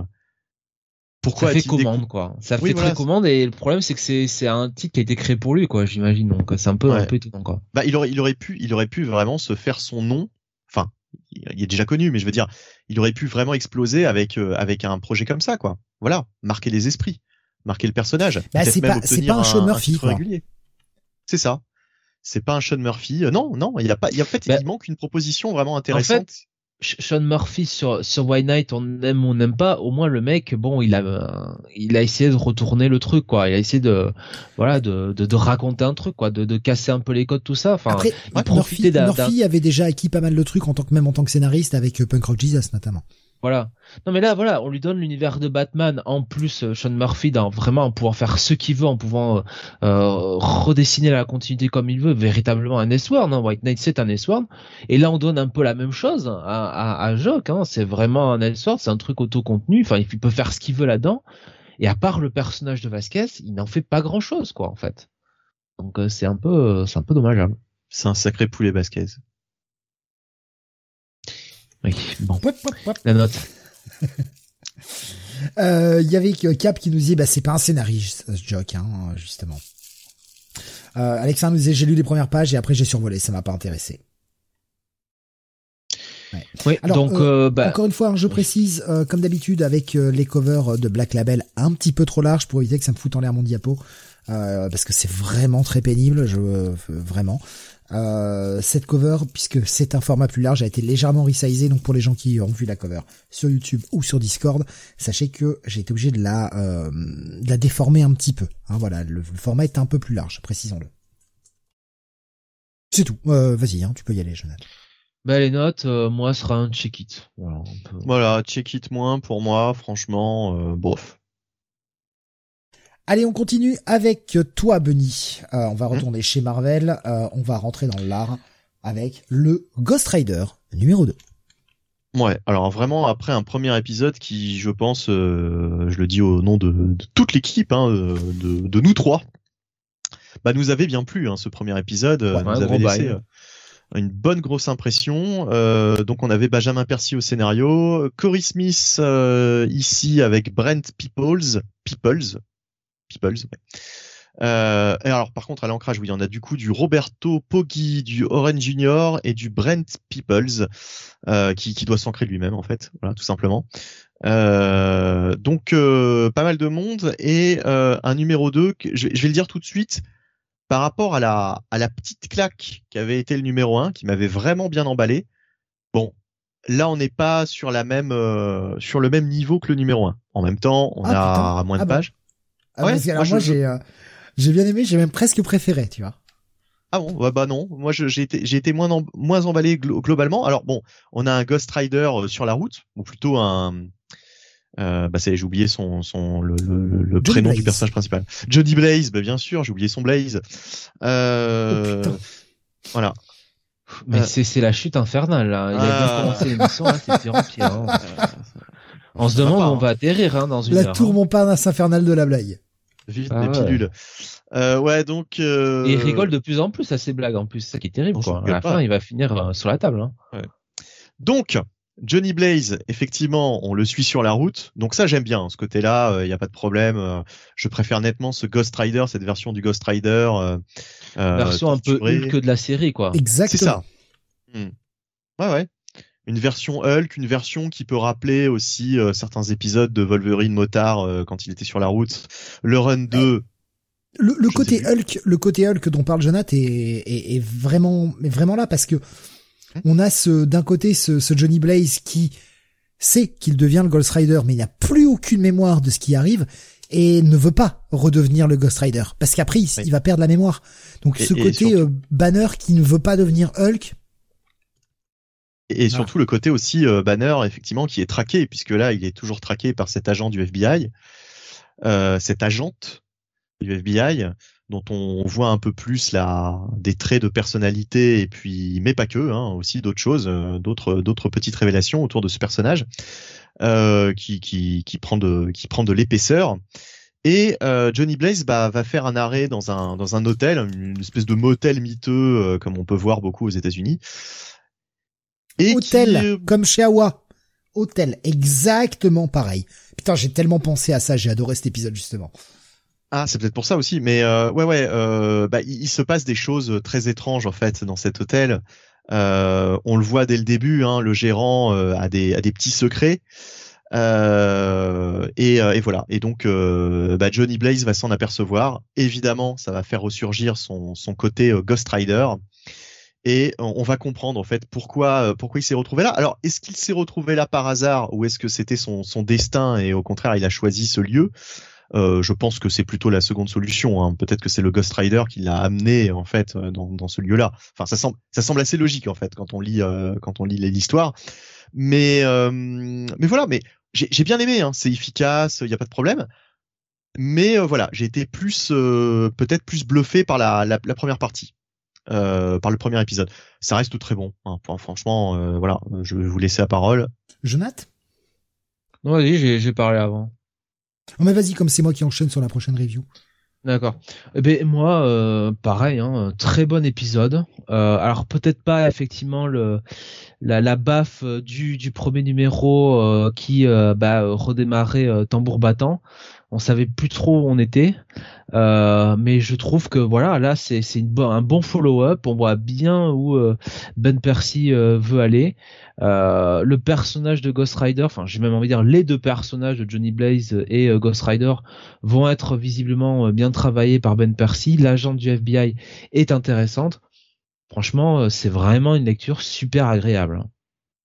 Euh, je vais aller dans ton sens. Moi, alors moi, ce qui me déçoit, euh, je le, je le dis tout de suite, c'est la partie graphique.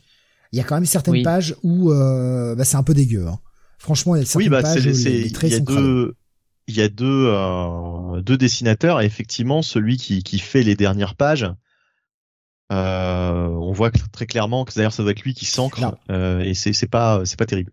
Ouais, ouais, je, je sais pas si ça vient du dessinateur, si ça vient de l'ancrage, mais en tout cas, c'est vrai qu'on voit qu'il y a euh, deux artistes sur le sur le, numéro.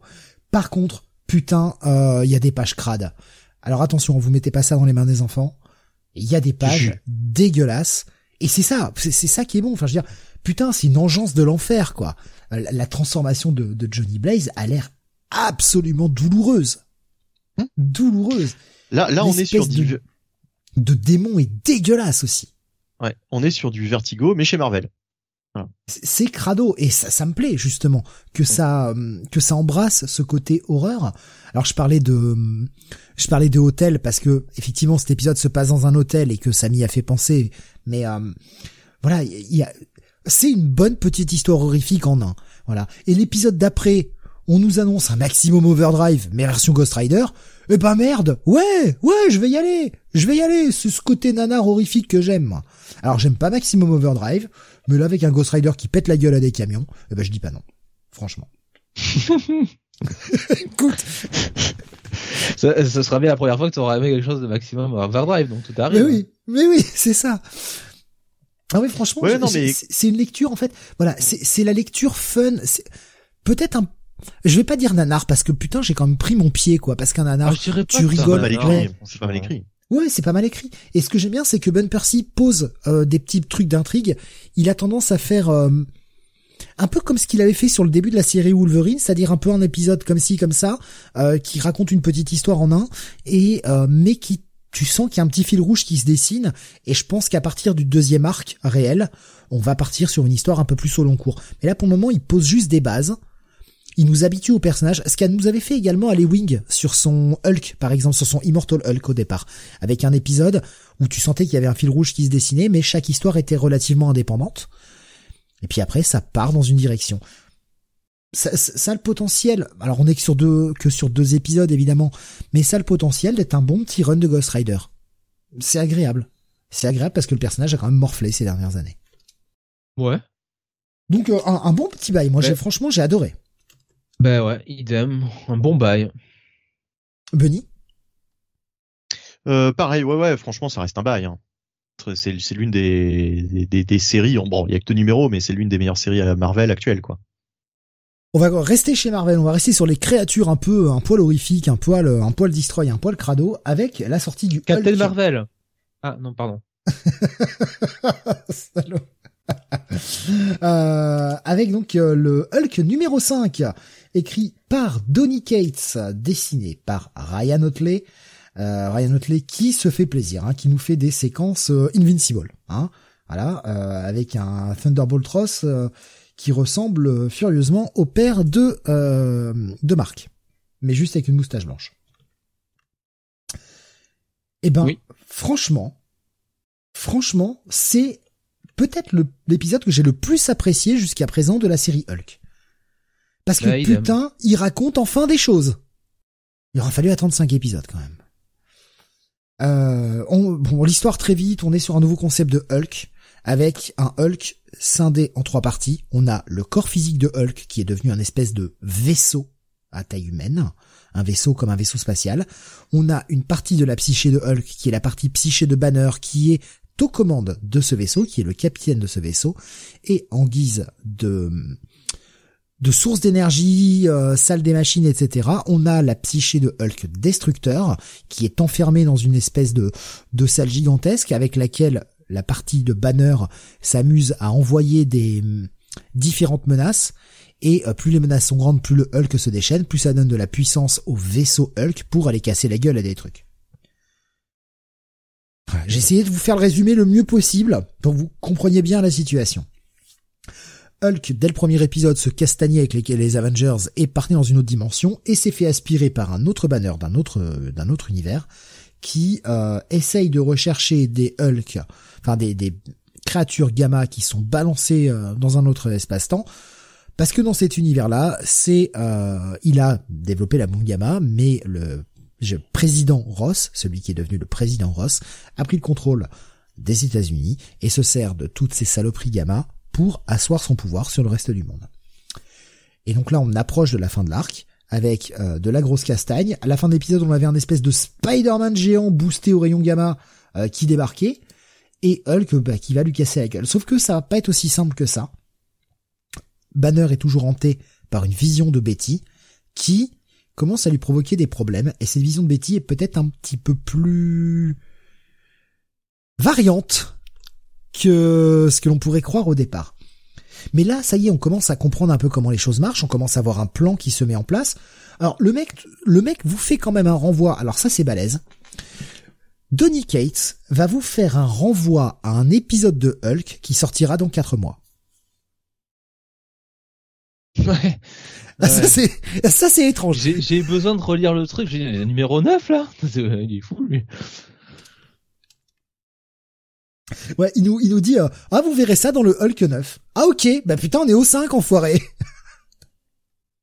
Ce qui veut dire que cette histoire sera pas complètement finie. Enfin, c'est surtout que j'ai l'impression que Hulk va continuer de se voyager, de voyager d'univers en univers. Et ça, ça m'attire un peu moins.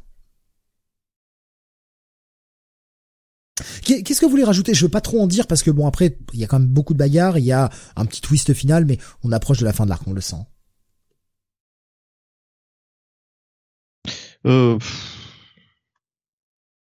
Bah écoute, euh, moi cet épisode m'a pas euh, m'a pas vraiment euh, passionné. J'ai préféré le précédent moi. Je, je, je trouvais qu'il y avait de belles séquences dans le précédent. Là, voilà, je me suis un petit peu, j'ai un petit peu lu ça en mode pilote automatique, sans mauvais jeu de mots avec le, le spaceship Hulk. voilà, j'ai ouais, j'ai pas j'ai pas retenu grand chose de cet épisode. Il est temps il est temps de passer à autre chose. Jonathan. Ouais, moi j'ai beaucoup aimé euh, cet épisode. Euh, enfin, on a l'impression que euh, ah il y a une ligne conductrice dans dans Hulk. On voit un petit peu ce que peut ce que peut faire justement Donny Cates, ce qu'il peut exploiter avec ce nouveau ce nouveau statu quo.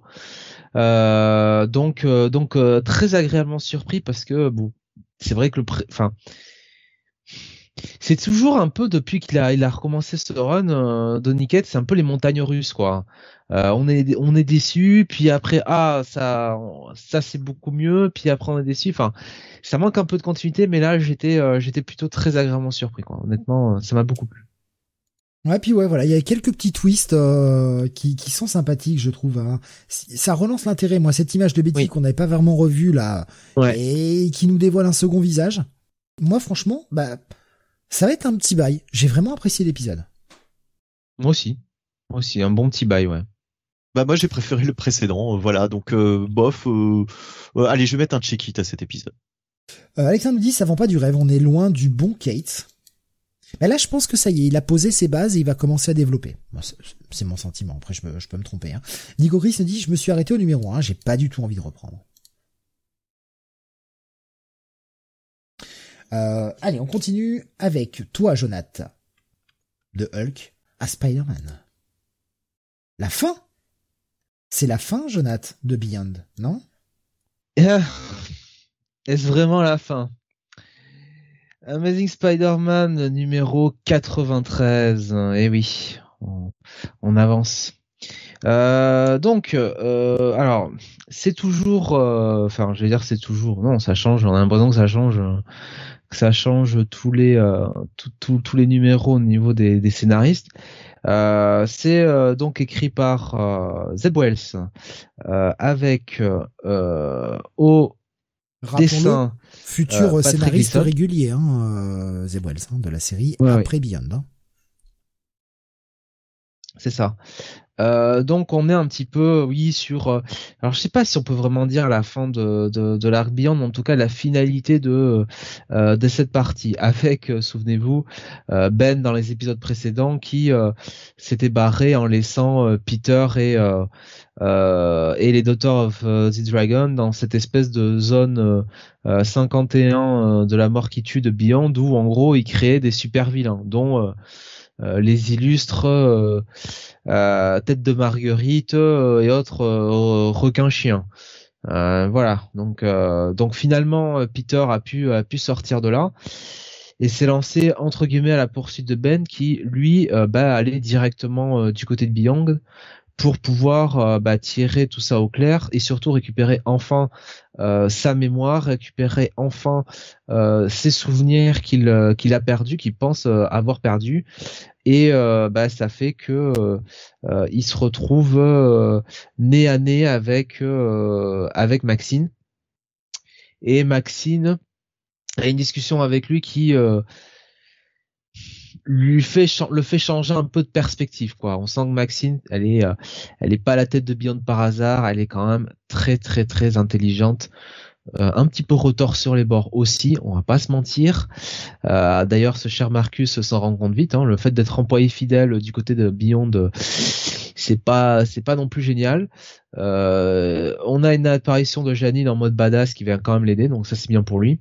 Et puis surtout, cet épisode, bah, comme le montre la couverture, c'est vraiment euh, un affrontement euh, fracticide entre euh, Spider-Man, Peter Parker et Spider-Man Bane Reilly. Euh, alors ouais, euh, c'est un peu, c'est un peu le, cliché classique. Hein. Ben veut récupérer ses souvenirs, donc il veut utiliser euh, un espèce de casque qui rend les soi-disant les souvenirs. ce que lui promet Maxine, mais Peter lui fait remarquer que bon, est-ce qu'on peut croire Maxine? A priori non. Euh, finalement, il y a beaucoup, beaucoup de ressentiment entre les deux qui, qui, ressort. Il y a vraiment tout le côté de qui est le clone, qui est pas le clone, euh, qui, qui refait surface, notamment du côté de Ben. Et ça fait une grosse baston.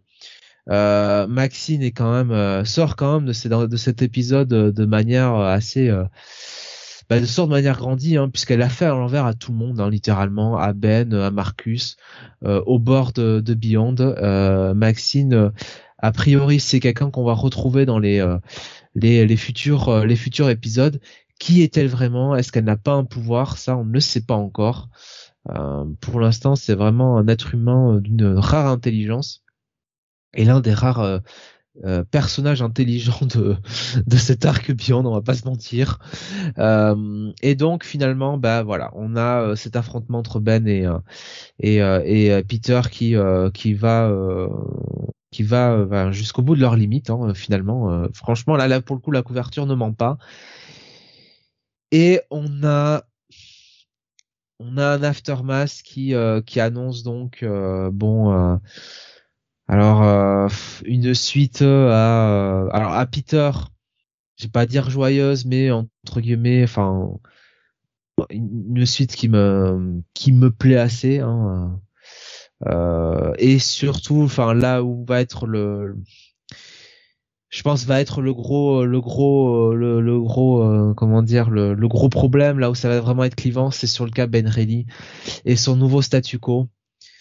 Et là, c'est vrai que pour qui euh, a aimé la saga du clone et qui apprécie hein, le personnage de Ben Reilly, hein, comme moi, hein, comme beaucoup, c'est vrai que ce qui euh, ce qui se passe pour lui euh, sur cet épisode et la fin de l'épisode et le nouveau statu quo pour le personnage, c'est quand même euh, le, la totale opposée de ce qu'on aimerait voir. Et, ça fait quand même un petit peu ça fait un petit peu mal. Alors ah, bon, si on prend le verre à moitié plein, on peut se dire que ça veut dire que Marvel a au moins des plans pour lui pour le futur. Donc il va pas disparaître voilà du jour au lendemain et que ça y est on repart avec Peter Parker euh, dans le costume Spider-Man et on oublie euh, Ben Reilly encore. Mais d'un autre côté ça fait un peu chier quoi de voir qu'on l'emmène sur euh, je, je suis en train problème là je suis en train alors juste laisse-moi finir juste juste laisse-moi finir ce que je veux dire avant de couper. Euh, voilà donc je, je comprends un peu la logique du truc je comprends ce qu'ils veulent faire avec avec Ben le travail sur l'identité du personnage tout ça. Mais bon c'est un peu c'est un peu dommageable quand même Oui, Benny. Non, oui, non, je suis en train de feuilleter et ça me désespère. Je, me dis, euh, franchement, quoi, franchement, euh, est-ce que le personnage pourra être sauvé un jour euh, À chaque fois, en fait, en fait, ça se termine toujours de la même manière, quoi, avec ce personnage depuis des années. Bah, oui, bah il est moins, enfin il est moins, est moins aimé hein, entre guillemets par, pour les par les scénaristes que que Kane hein, par exemple. Oh, putain, et oui, non, j'avais pas vu les toutes toutes dernières pages. Et oui, voilà. Et oui, on rajoute en plus pages, une couche. Voilà, on dit rien, on dit rien, on, laisse. Euh, voilà. Euh, donc voilà, donc au final quand même, c'est Alexandre nous disait, épisode. je trouve ça très con. Voilà. Oui, bah oui, on verra ce qu'ils en feront c'est toujours pareil. Hein. Fiction, quoi. Ça fait un peu. On verra ce qu'ils s'en feront. Euh... Voilà. Euh... Je dirais que il y a un certain personnage très proche de euh, Spider-Man qui est utilisé différemment depuis une dizaine d'années, donc il faut combler le vide. Voilà. C'est la dernière partie? Ah oui, c'est marqué sur la couverture. Alors, j'ai vérifié, effectivement, c'est bien la dernière partie. Le prochain, c'est le relaunch. Donc au numéro 1, Legacy 894, foutez-vous bien de notre gueule surtout. Hein, on n'y croit pas du tout au, au, renumbering. Bah c'est comme quand ils avaient fait le 5 enfin le 49 euh, qui correspondait à l'épisode euh, je sais plus combien du coup euh, 700 euh, 800 je ne sais plus et, et la semaine enfin le, le mois d'après on avait eu l'épisode 50 donc ils avaient fait un double anniversaire coup sur coup quoi. Ouais non mais c'est euh, Bref ça reste quand même, euh, ça reste quand même une. ça sera pas un bail quand même, mais ça sera aller un. Je vais pas mettre non plus un bon check-it parce que c'est vrai que la finalité quand même, enfin regrettable quoi pour le personnage de Ben, il aura quand même été maltraité hein, sur l'ensemble du strain. Il aura commencé comme un abruti, il finira euh, la queue entre les jambes. Euh, allez un check-it quoi. Mais c'est pas, euh, c'est c'est pas mauvais, enfin mauvais. C'est pas aussi euh, transparent que euh, certains des derniers numéros qu'on avait pu avoir quoi. Donc voilà, bah pour euh, cette fin d'Arc Beyond. Hein. alors ils nous disent, hein, c'est le oh, le plus gros arc qu'on ait jamais fait, de la mort qui tue, parce que 19 parties plus les points Bay. Les fameux points Bay. ouais, ok. Comme, Adam Cole, les points Bay. ok. Oui, bah je, ouais, j'essaye de faire au mieux. C'est de vous prendre la voix la plus, euh, la plus rocailleuse possible, mais là soir j'y arrive plus. je me suis tué en plus. Pardon. Donc déçu, Jonath. Bah, l'épisode est pas mauvais en soi, mais la finalité pour le personnage de Ben Reilly, oui, me déçoit, euh, me déçoit énormément parce qu'au final, tu ramènes ce personnage et euh, franchement, t'écris ça quand même globalement avec enfin comme des facochères quoi. Tu t'as t'as vraiment l'impression que ce personnage est maudit quoi. C'est terrible. Hein. Ouais, je franchement ouais, ce nouveau cette cette fin moi j'ai regardé ça, j'ai fait waouh. Ça me ça me déprime un peu, je on va voir, on va voir ce sur quoi il se relance. Je pense que j'essaierai peut-être le numéro 1, mais je, je suis pas euh, super emballé, j'avoue. Bah, disons que c'était l'occasion de, redorer le blason de Ben Reilly et euh, voilà. Le résultat est tout autre. Ouais, c'est ça. Et finalement, on a on a mis de côté euh, Peter Parker pendant euh, la majorité de ce run et on le fait revenir un peu la queue entre les jambes sans qu'il y ait vraiment eu de travail psychologique sur le personnage et sans avoir profité du vide euh, créé par l'absence de Peter pour euh, vraiment euh, travailler le personnage de Ben Reilly et, et le faire avancer quoi. Donc c'est quand même globalement c'est pas, Nightfall quoi. Hein. Non. Et avec tous les défauts que pouvait avoir Nightfall hein, dans les années 90. Ouais, en plus ouais. Voilà. Là le blondinet, le blondinet remplace le bah, le, le, personnage principal mais c'est ouais. Ah, je, préfère Nightfall, hein, très clairement. Et, non, surtout, voilà, dans Nightfall, il y bah, l'aftermath de Nightfall en plus avec euh, mm. Prodigal, tout ça. Là, je pense pas qu'on aura, euh, aura ça, quoi. Ouais. Euh, Spider-Man nous disait donc, euh, well, ça fait de la merde. C'était inattendu, tiens. Oh, rassure-toi, Spider-Man, c'est lui qui dirigera le titre maintenant, tout seul. C'est pas rassurant ce que je dis? Oh, bah quand même. Euh, allez, on va passer à la suite. Donc un, un quoi, un check-it, un bail, un, Un check-it. pass, Un check-it. check-it. Et pour l'ensemble de, de cet arc Beyond, de cette partie Beyond, Ouais, un check-it, quoi. Mais honnêtement, euh, ouais, un tout petit check-it. ça casse pas des convaincu. bris, quoi. Enfin, franchement, euh, tu ramènes Ben Reilly pour faire ça, quoi. Voilà. T'as, je ne sais pas combien d'épisodes, combien il y a eu de parties à ce truc 19, je sais 19. pas. 19 sans 19, compter les points Plus les points B, ouais.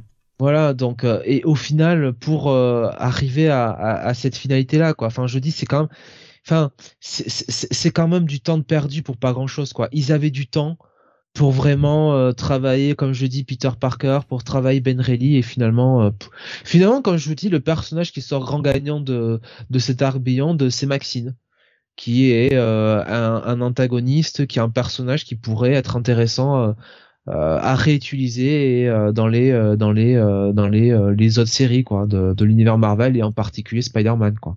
De toute façon, vu que c'est Zeb Wells qui continue, je pense qu'il va continuer de l'utiliser. hein. Sans, sans même voir la fin, hein, de toute façon.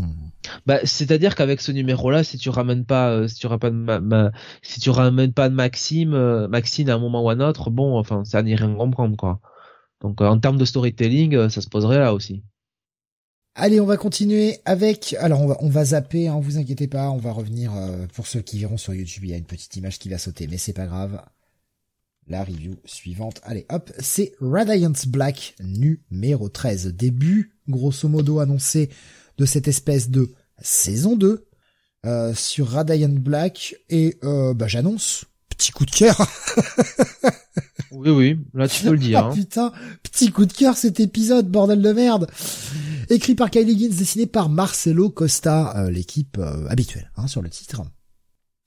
Et on va voir, eh bien, euh, la sortie de l'hôpital.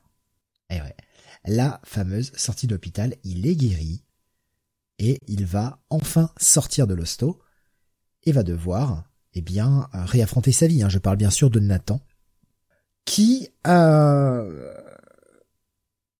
alors il y a une case il y a une case où euh, il y a un petit hello Nathan j'ai fait oh putain oh putain Ah bah oui c'est génial ça. ah mais avec sa réaction mais c'est je, je vais pas tout dévoiler hein. évidemment ça paraît peut-être un peu cryptique mais euh, voilà et Je euh, Na- en parler. Hein. comment? Je comptais je comptais l'évoquer aussi. ah bah si, si tu veux rajouter quelque chose vas-y hein, si tu veux aller un peu plus loin Non non vas-y je, je vas-y continue. Ce que j'aime beaucoup, c'est qu'on a un épisode qui est assez émotionnel. C'est un épisode qui est partagé vraiment en, entre les deux protagonistes principaux de Radiant Black. D'un côté, on a Nathan qui va devoir bah, sortir de l'hôpital. Le mec est passé vraiment proche de la mort et euh, ressort de tout ça.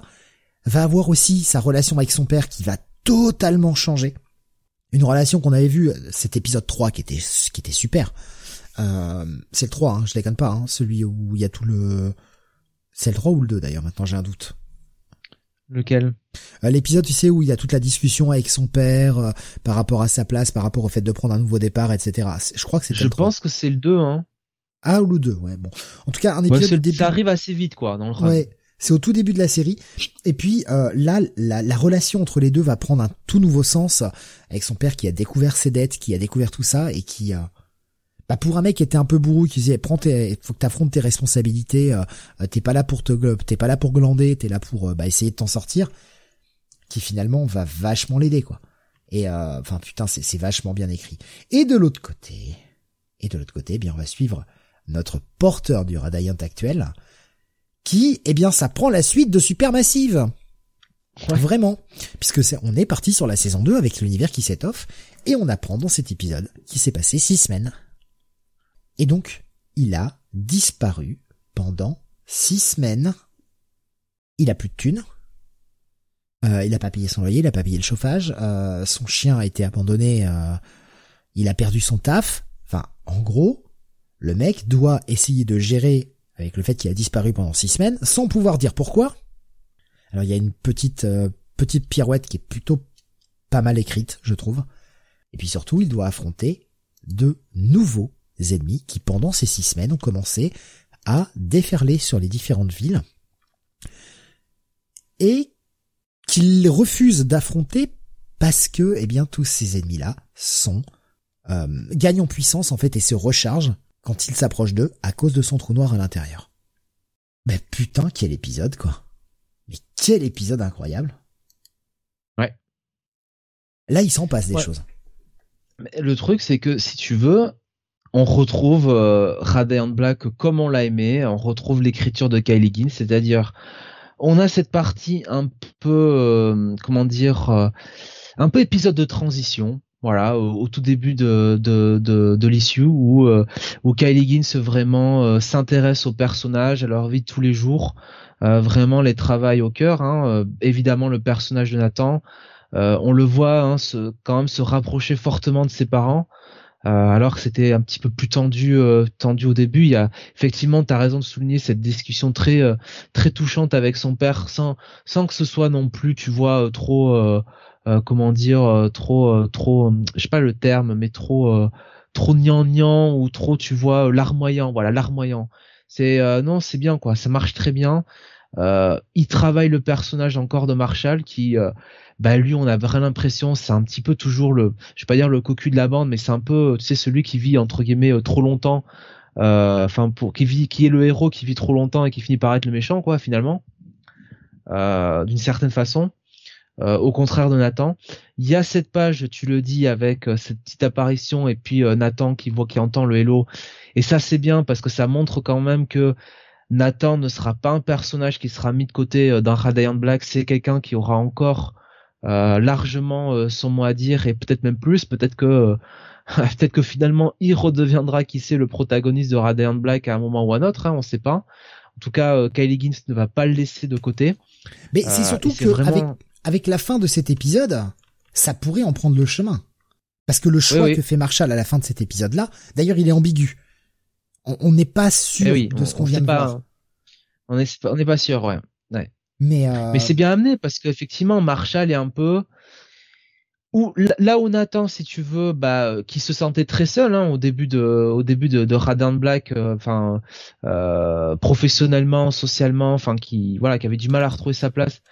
Et euh, c'était peut-être plus Marshall qui, qui, était finalement bien dans ses baskets. Là, on a une vraie inversion de tendance, c'est-à-dire que euh, Nathan retrouve un tissu social et de nouveau vraiment entouré. Euh, et, et, Marshall au contraire on se sent on le sent qu'il est un peu il est de plus en plus isolé Rad, Radiant Black est entouré Marshall est très isolé quoi comme euh, comme euh, comme personne et c'est peut-être ça aussi qui va qui, qui l'amène un petit peu à prendre cette décision à la fin donc là c'est vraiment tout le travail de Caligins sur les personnages et puis voilà comme tu dis il explore un petit peu toujours ces personnages qui se nourrissent du du du, pouvoir du pouvoir de Radiant Black non, franchement, euh, c'est euh, c'est top quoi. Là, c'est vraiment un retour. Euh, après, tu vois un épisode centré sur Radiant Peak et Radiant Yellow qui était bof bof. la déception quand même du du, du, premier épisode de Radiant Red qui malheureusement était trop un épisode d'exposition et finalement perdait se perdait en route par rapport à tout ce qu'on avait aimé de, de Satomi. Là, vraiment, Kylie Gins, il remet euh, les points sur les i. Et euh, à l'image finalement de cette cover, hein, qui est quand même euh, assez magnifique, bah, c'est vraiment tout ce que fait de bien Radiant Black, quoi. Franchement. Il y avait Rasmus qui nous disait, du coup, finalement, vaut mieux lire que Radiant Black et éviter un peu les autres séries, et notamment Radiant Red, euh, qui avait été un peu décevant quand, c'est sorti. Alors, pour ce qui est du reste de l'univers, vous allez parler de Roxanne juste après. Euh, moi, j'y suis pas allé cette semaine, euh, manque de temps notamment, et puis euh, et puis bah, un peu manque d'intérêt. Je vous avoue que le premier m'avait un peu déçu. Donc j'attends votre review pour savoir ce que ça vaut. Mais ouais, pour le moment, Ryan Black reste très solide comparé aux autres titres, je trouve. Ouais. Bah les notes. Petit coup de cœur pour moi. Un petit coup de cœur pour moi pour cet épisode. Hein. Gros. Ah ouais, moi presque presque un, gros coup de cœur. Moi je Ouais, moi j'aime beaucoup euh, toujours euh, cette écriture sur Marshall et, je suis vraiment content là. Tu vois, moi le petit Hello là dont tu parles, c'est vraiment le truc qui m'a fait plaisir ah, quoi. Dans l'épisode. Moi ça m'a vraiment ah. J'ai j'ai j'ai vraiment beaucoup aimé ça quoi. Donc euh, ouais, gros enfin moi un gros bail allez, encore un coup de cœur quoi. Allez, un de plus dans la soirée. Euh, bon, oui, un de plus, un de moins. Euh, je, euh, Bunny, pardon, nous allons passer à toi avec la sortie du Roxanne numéro 2 Euh, donc, euh, comme je le disais précédemment, hein, Jonathan et toi avez vraiment bien aimé euh, le, premier épisode, en tout cas plutôt apprécié. Moi, j'étais un peu plus mitigé. Est-ce que ça confirme ce que vous pensiez? Est-ce que ça baisse? Est-ce que c'est encore mieux peut-être? Eh bien, je vais te le dire avec cette ce numéro 2 de Roxanne. voilà. Donc, euh, eh ouais. Eh pas hein. terrible la, première fois, hein, il y a moi. Et là, Ah, je l'avais fait la première fois. Ouais. Merde, je me souvenais plus. en plus Ou alors, je crois même que tu l'avais faite quand on avait fait Supermassive. Ah, d'accord, ok. Parce que le personnage de Roxanne était déjà présent dedans? Oui, oui. Ah oui. Ah, Mais oui, puisque rappelle-toi, on n'avait pas arrêté de te dire, euh, il aurait fallu que tu mhm. lises euh, Supermassive, ça aurait été mieux. Et comme tu l'avais pas lu, tu faisais la vanne. D'accord. Ok, ok.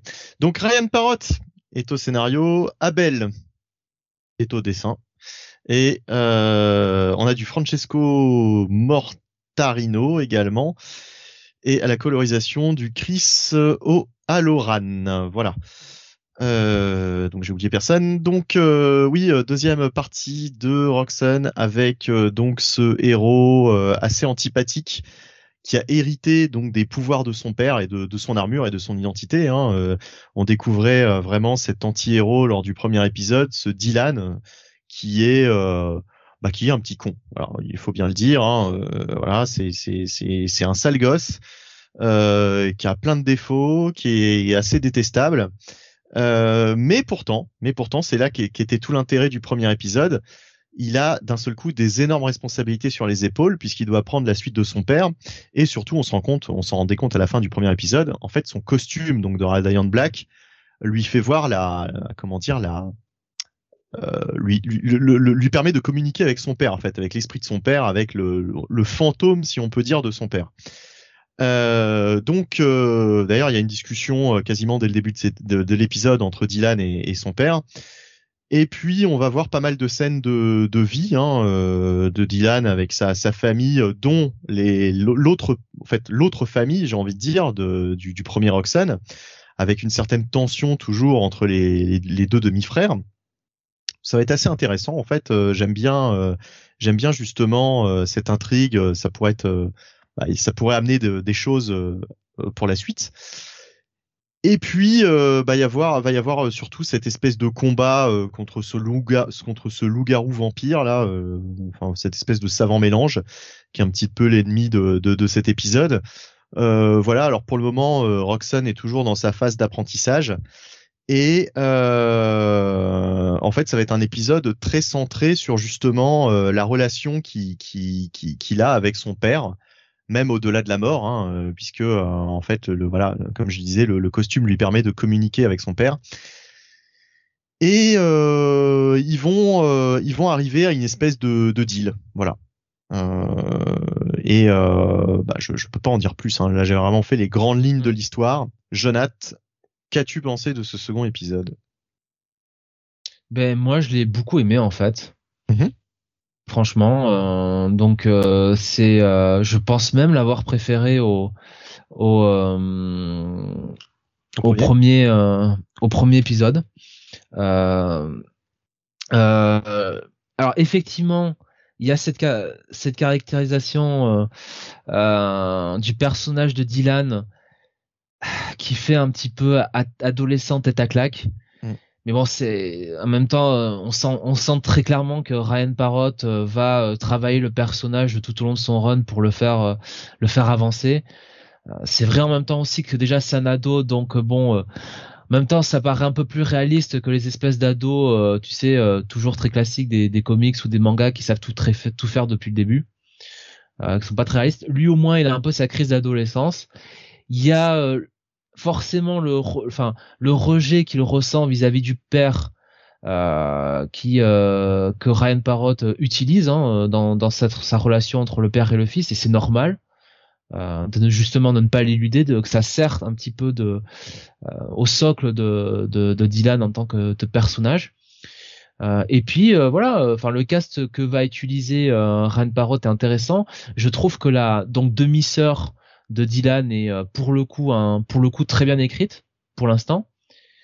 Et alors, elle est tellement bien écrite que connaissant un peu le travail de Ryan Parrott sur Power Rangers, j'ai deux théories sur elle. Soit elle va récupérer le costume de Roxanne à un moment donné. Soit c'est euh, c'est quelqu'un qui va devenir un antagoniste quoi et qui va euh, être opposé à euh, à Dylan.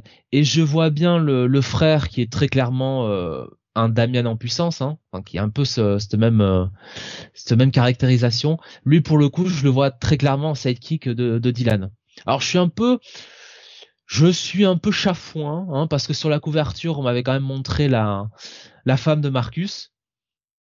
On la retrouve pas sur cet épisode, faute de goût, hein, mon cher Ryan. Mais, euh, mais globalement, oui, euh, très bon épisode avec un méchant, un méchant de la semaine hein, qui sert un petit peu de, euh, un petit peu de fil conducteur pour permettre à, à Dylan de nous présenter un petit peu son personnage et d'avoir ce dialogue avec Marcus. Euh, et, euh, et Marcus qui en plus enfin rajoute une couche hein, en faisant comprendre à Dylan que euh, bon s'il l'a choisi c'est pour une raison très précise et pas forcément le cœur c'est quand même très bien dessiné globalement enfin pour pour pour de l'indé enfin c'est quand même c'est quand même très très bon ça ressemble un peu à du Power Rangers d'ailleurs euh, l'aftermath avec ce qui se passe après la fin de l'épisode est, est intriguant franchement, euh, belle euh, belle suite hein, du premier épisode, hein, je trouve. Hein. Donc je vous sens, euh, je vous sens vraiment emballé quand même. Oui, non, mais de toute façon, le, tout l'intérêt, effectivement, c'est ce personnage qui, d'habitude, on a justement un, un, héros, un jeune héros qui hérite des pouvoirs de son père et qui est pour et qui est et qui, est un personnage sympathique, quoi. là, justement, la, la, la, différence avec ce qu'on lit d'habitude, c'est que le personnage est, est assez antipathique et comme tu dis, on se doute bien que Ryan Parrott va vraiment travailler le personnage pour nous le faire aimer, quoi, de toute façon. Bah, en plus, voilà, c'est un peu réaliste, c'est-à-dire que le mec est clairement en, colère, quoi. C'est un ado, en, c'est un ado en colère. Il a, il a, enfin, c'est quand même, c'est quand même quelqu'un qui a souffert de l'absence d'un père pendant, euh, pendant toute sa, toute sa vie, et qui en plus découvre que le père, euh, bon, euh, avait une autre famille et qu'il, qu'il a un demi-frère et une demi-sœur qui, qui finalement vivait dans l'opulence quoi alors que lui bon avec sa mère c'était un petit peu la dèche quoi donc forcément que le gamin est en colère quoi. C'est un peu c'est un peu réaliste quoi aussi quoi. Bon bah on va passer au voilà hein. euh... un bail. bah écoute euh, moi ça va être ouais aussi un bail hein, clairement c'est c'est vraiment alors c'est malheureusement pour le moment c'est le seul titre de cette gamme que je lis enfin de, de cet univers que je lis. Faudra vraiment que je me mette aux autres quoi. Faudra que je rattrape mon retard on va continuer du coup avec toi, Jonathan, et on va partir du côté de IDW avec la sortie du Teenage Mutant Ninja Turtles numéro 127. Eh non, c'est pas la nulle C'est le 127. Ouais, quand il fait cette voix un peu de pervers, là, effrayant à minuit 15, hein, monsieur Steve. D'accord. Alors. C'est pas ma plus belle voix. Là, c'est vraiment creepy là. Euh... Là, c'était euh, Elise Moon, tu sais, quand il imite. Euh... Euh, bah, je sais plus comment elle s'appelait là, quand quand il se déguise en femme et euh, qui prend une une grosse voix là. Je me rappelle plus du nom du personnage, ça me revient pas. Ouais. Ah, Madame Sarfati. Non, ça, c'est Likaku. ou bien, ou bien, ou bien, c'était Franck Dubosc peut-être qui faisait. oui, je crois que c'était plutôt Franck Dubosc. Oui, c'était plutôt Franck Dubosc. Oui, parce qu'Éric, euh, Eric Zemmour. Eric Zemmour, oui, oui, oui, oui. Eric Zemmour, hein, quand il se déguise en femme, hein. c'est bien connu. je, je, vous avoue que ma voix commence à partir en, en sucette. Hein. Euh, trop de jours de boulot et euh, trop de trop d'appels, donc ça commence à être un peu compliqué. Teenage Mutant Ninja Turtle, euh, donc euh, toujours euh, toujours écrit par Sophie Campbell avec des dessins de Pablo Tuniquin et une colorisation de Rhonda Pattinson. Donc la question étant est-ce que Sophie Campbell va poursuivre sa série d'excellents épisodes puisque je vous rappelle que depuis de mémoire le 125 ben ça a été bail quoi coup sur coup 125 et 126 est-ce que le 127 serait pareil? Eh ben spoiler alerte oui euh, cet épisode est très très bon. Euh, donc euh, Sophie Campbell alors, redémarre son épisode un petit peu sur ce qui s'est passé sur la fin du 126, donc sur sur du côté de, l'île hein, avec les les Ultrons et les Triceratons, et on voit un petit peu la, la finalité de bah, ce qui se passe avec ce nouveau-né Triceraton, Regenta. Donc voilà, encore une fois, on sent que, surtout vu la fin de cette, cette mini partie, on sent que euh, Sophie Campbell pose euh, les jalons d'un futur euh, futur grand arc en nous laissant sur un mini cliffhanger à l'intérieur de l'épisode assez intéressant. Et puis bon, on revient un petit peu sur Mutanton et donc Donatello qui rencontre ce fameux docteur un petit peu bizarre hein, qu'on pouvait comparer à un espèce de docteur Moreau, hein, finalement, quelqu'un qui était un chirurgien de des mutants, euh, le docteur Barlow, euh, quelqu'un qui avait une clinique hein, où il soignait des mutants. Euh, et, donc il reçoit la visite de Donatello et des autres tortues. Et tout de suite Donatello et sa nouvelle carapace intrigue le docteur Barlow l'intéresse tout de suite le docteur Barlow qui fait quand même vite ami-ami avec les Tortues Ninja puisqu'il va soigner Raphaël qui était blessé du combat contre les Punk Frogs dans l'épisode précédent. Par contre, euh, tout de suite, le docteur euh, Barlow nous montre qu'il n'aime pas les humains. C'est-à-dire que la clinique est ouverte pour euh, spécifiquement les, les, humains transformés en mutants ou les mutants, les, enfin les animaux qui deviennent mutants. Mais alors les humains humains comme Casey Jones, non, ça ne va pas. On rappellera aussi que Pablo Tunica, au niveau du dessin sur Casey Jones, c'est I de euh, il est dégueulasse, le pauvre, avec des sourcils absolument effrayants. Le mec, on dirait que c'est Harry Habitant. J'ai quand même très peur pour April, euh, franchement. Euh, surtout que plus tard dans l'épisode, elle se retrouve sur un sofa. Ma chère April, gare à tes abattis. Donc, le docteur Barlow, très clairement, surtout vu sa dégaine, on sent qu'il a un agenda secret. Et, et ce qui est bien, c'est que Sophie Campbell, elle prend, enfin comment dire, elle tourne pas autour du pot, c'est-à-dire qu'au cours de l'épisode, il faut bien comprendre que les tortues ne sont pas, euh, euh, comment dire, ne sont pas naïfs quoi. Donatello a bien compris qu'il y a quelque chose de bizarre qui se passe. Euh, Aliopex a envie, a envie tout de suite d'aller, euh, d'aller, euh, bah un petit peu gentiment fracasser tout ça. Raphaël qui lui est quand même un peu le, gendarme de Mutanton, qui veut respecter la loi bah, soupçonne quelque chose, mais il veut que ça soit fait, que ça soit fait euh, dans les règles. Euh, Léo, lui, euh, est plus concerné sur la réplique avec les Punfrog et il met un petit peu en place tout ça. Donc voilà, les tortues, les tortues sont sont sont plutôt bien écrites dans cet épisode. Et on voit un petit peu le docteur Barlow qui a des discussions un peu avec des personnages bizarres, des associés on voit très clairement que euh, il fait des choses euh, pas très catholiques. Donatello vient finalement lui rendre visite euh, à la fin de l'épisode, enfin même dans les deux tiers de l'épisode avec avec Aliopex en backup. Donc Donatello n'y va pas n'y va pas seul. Et là, c'est là que franchement, il faut rendre grâce à Sophie Campbell pour le coup, c'est que elle va, euh, à travers la découverte de cet épisode, reboucler sur l'un des grands arcs et euh, l'un des grands euh, faits d'armes du run de Kevin Walsh et, et, non Kevin Eastman et Tom Walsh sur sur Tortue Ninja.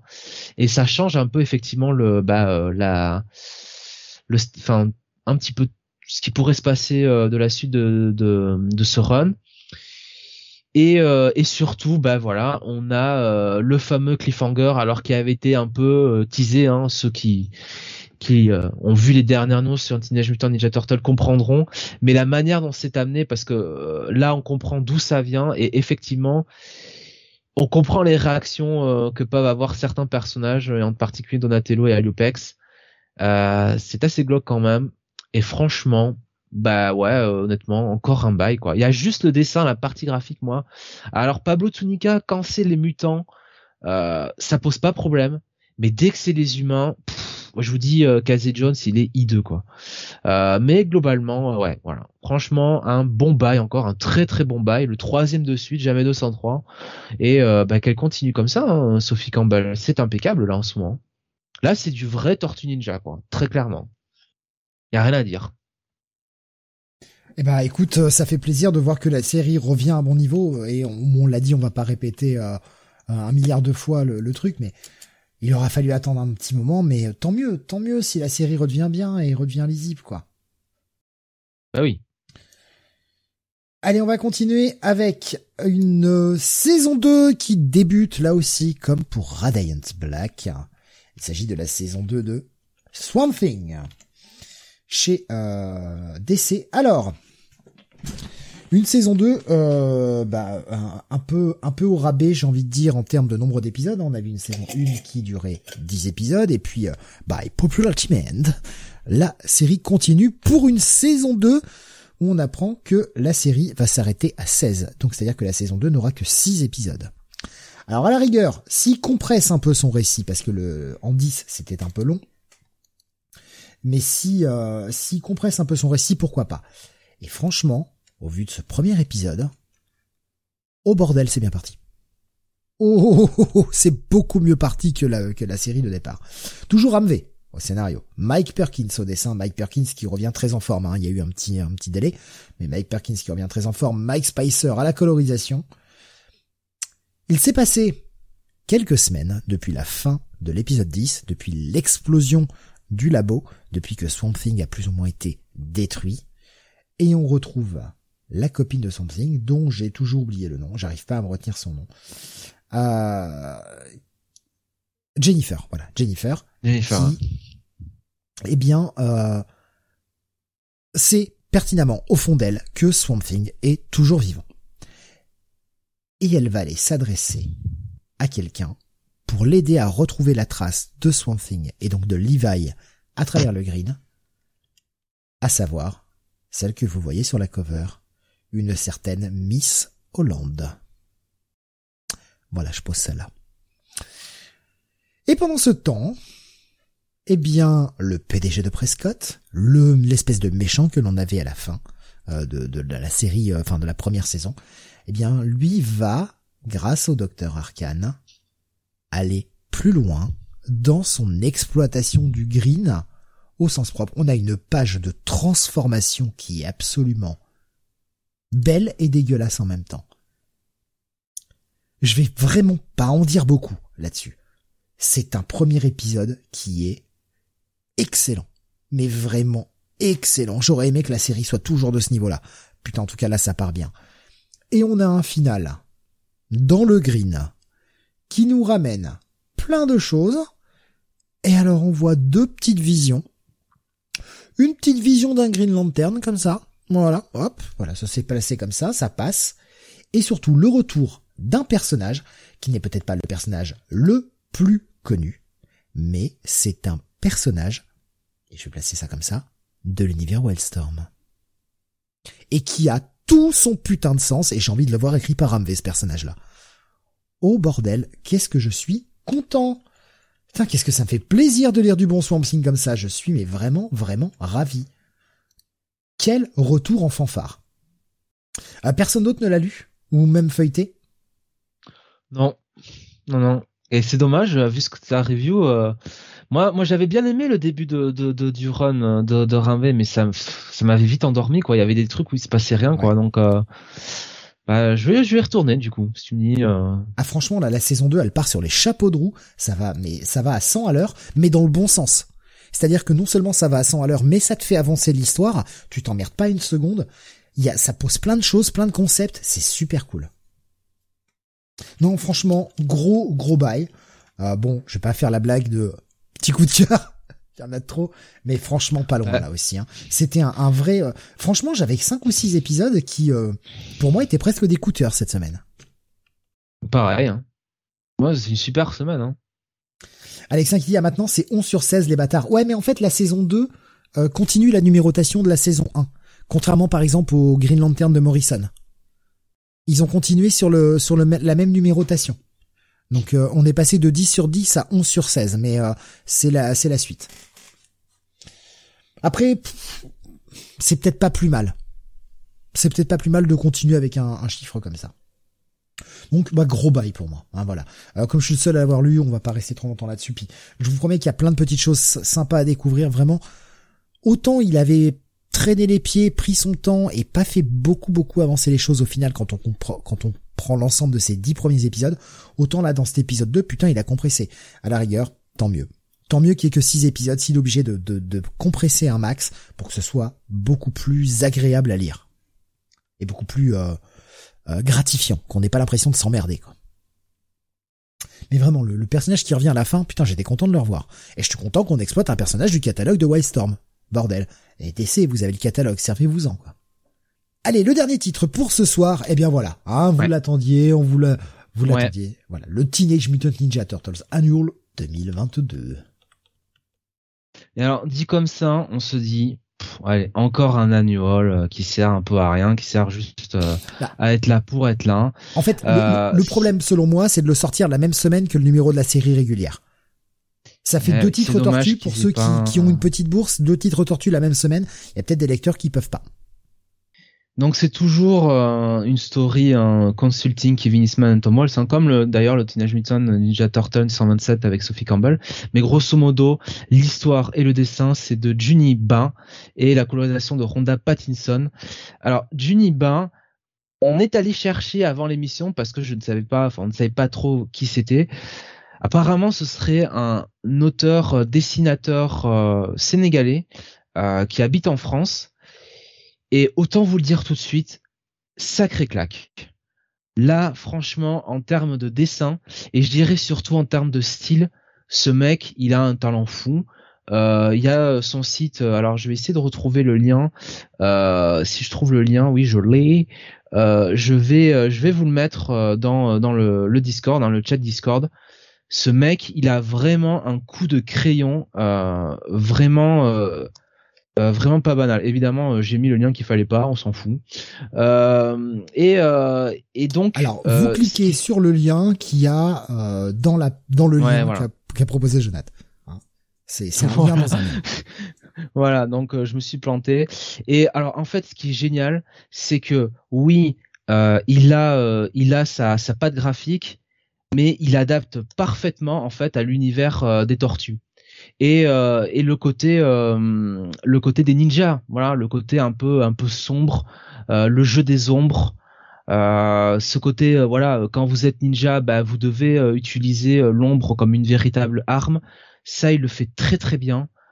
C'est vraiment très très beau il y a vraiment des idées je pense notamment à une case à la fin là franchement non mais c'est Enfin, il y a des moments honnêtement quand je lisais où je me disais putain, est-ce que c'est pas le mec qui a fait Ultra Mega Donc euh, je crois que c'était James Aren, c'est ça Tu m'avais dit Steve? Euh, euh, oui, oui, pour moi c'est James Aren. J'ai pas, j'ai pas été vérifié tout à l'heure. On en a parlé avant. Parce que c'était, j'ai vérifié en fait, c'est le nom que tu disais. Donc si c'est James Aren, c'est bon. James Aren, c'est ça. Voilà.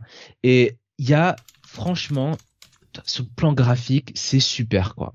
Il y a vraiment une composition incroyable. Il y a vraiment en plus Ronda Pattison là pour le coup la colorisation euh, augmente encore le, le, le, travail de de alors j'ai perdu son nom du coup euh, euh, mince Juniba ah Juniba ouais pardon. Juniba euh, donc c'est enfin c'est c'est vraiment de en fait ce qui est marrant c'est que on pourrait se dire que c'est du Tortue Ninja façon un petit peu la série animée de Nickelodeon, euh, si vous vous souvenez bien, euh, de 2012, qui était un petit peu enfantine, tout ça.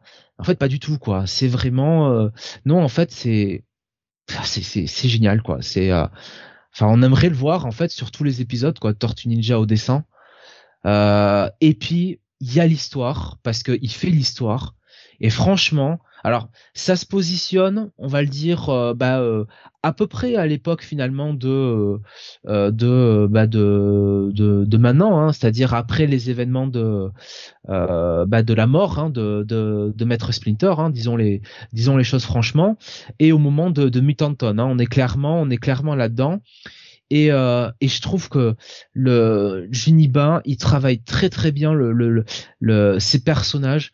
Euh, on a euh, Leonardo qui, au départ de l'épisode, fait un peu office de, protagoniste, un petit peu euh, sous forme de, de bulle des pensées. on a un Leonardo qui qui est très bien écrit parce que on a un Léo qui a qui qui qui, qui a cette gravité hein, dans ce rôle de leader qui qui sent le poids un peu de de, de la responsabilité de cette espèce de rôle de grand frère qu'il doit jouer et à la fois aussi euh, la, difficulté que c'est pour lui de remplacer Matt Peter et la fatigue un peu l'usure mentale qu'il doit se ressentir. Euh, donc ça c'est euh, c'est quand même plutôt plutôt bien vu. Euh, et à travers donc le, méchant entre guillemets de, la semaine euh, voilà, euh, Juniba, il va un petit peu explorer bah, le, le deuil, hein, littéralement, que doivent ressentir les, enfin que doivent vivre les, euh, les, tortues après le départ de Splinter et le, le nouveau départ qu'elles doivent prendre. Et ça marche super bien quoi. Et euh, et petit à petit les autres tortues s'ouvrent. Et de ce fait là Leonardo s'ouvre un peu plus. Et franchement ça marche à 2000% quoi. C'est euh, moi ça m'a vraiment plu à fond quoi euh, donc euh, donc voilà euh, énorme énorme coup de cœur. Enfin c'est le 4 48e coup de cœur de la soirée vous allez me dire.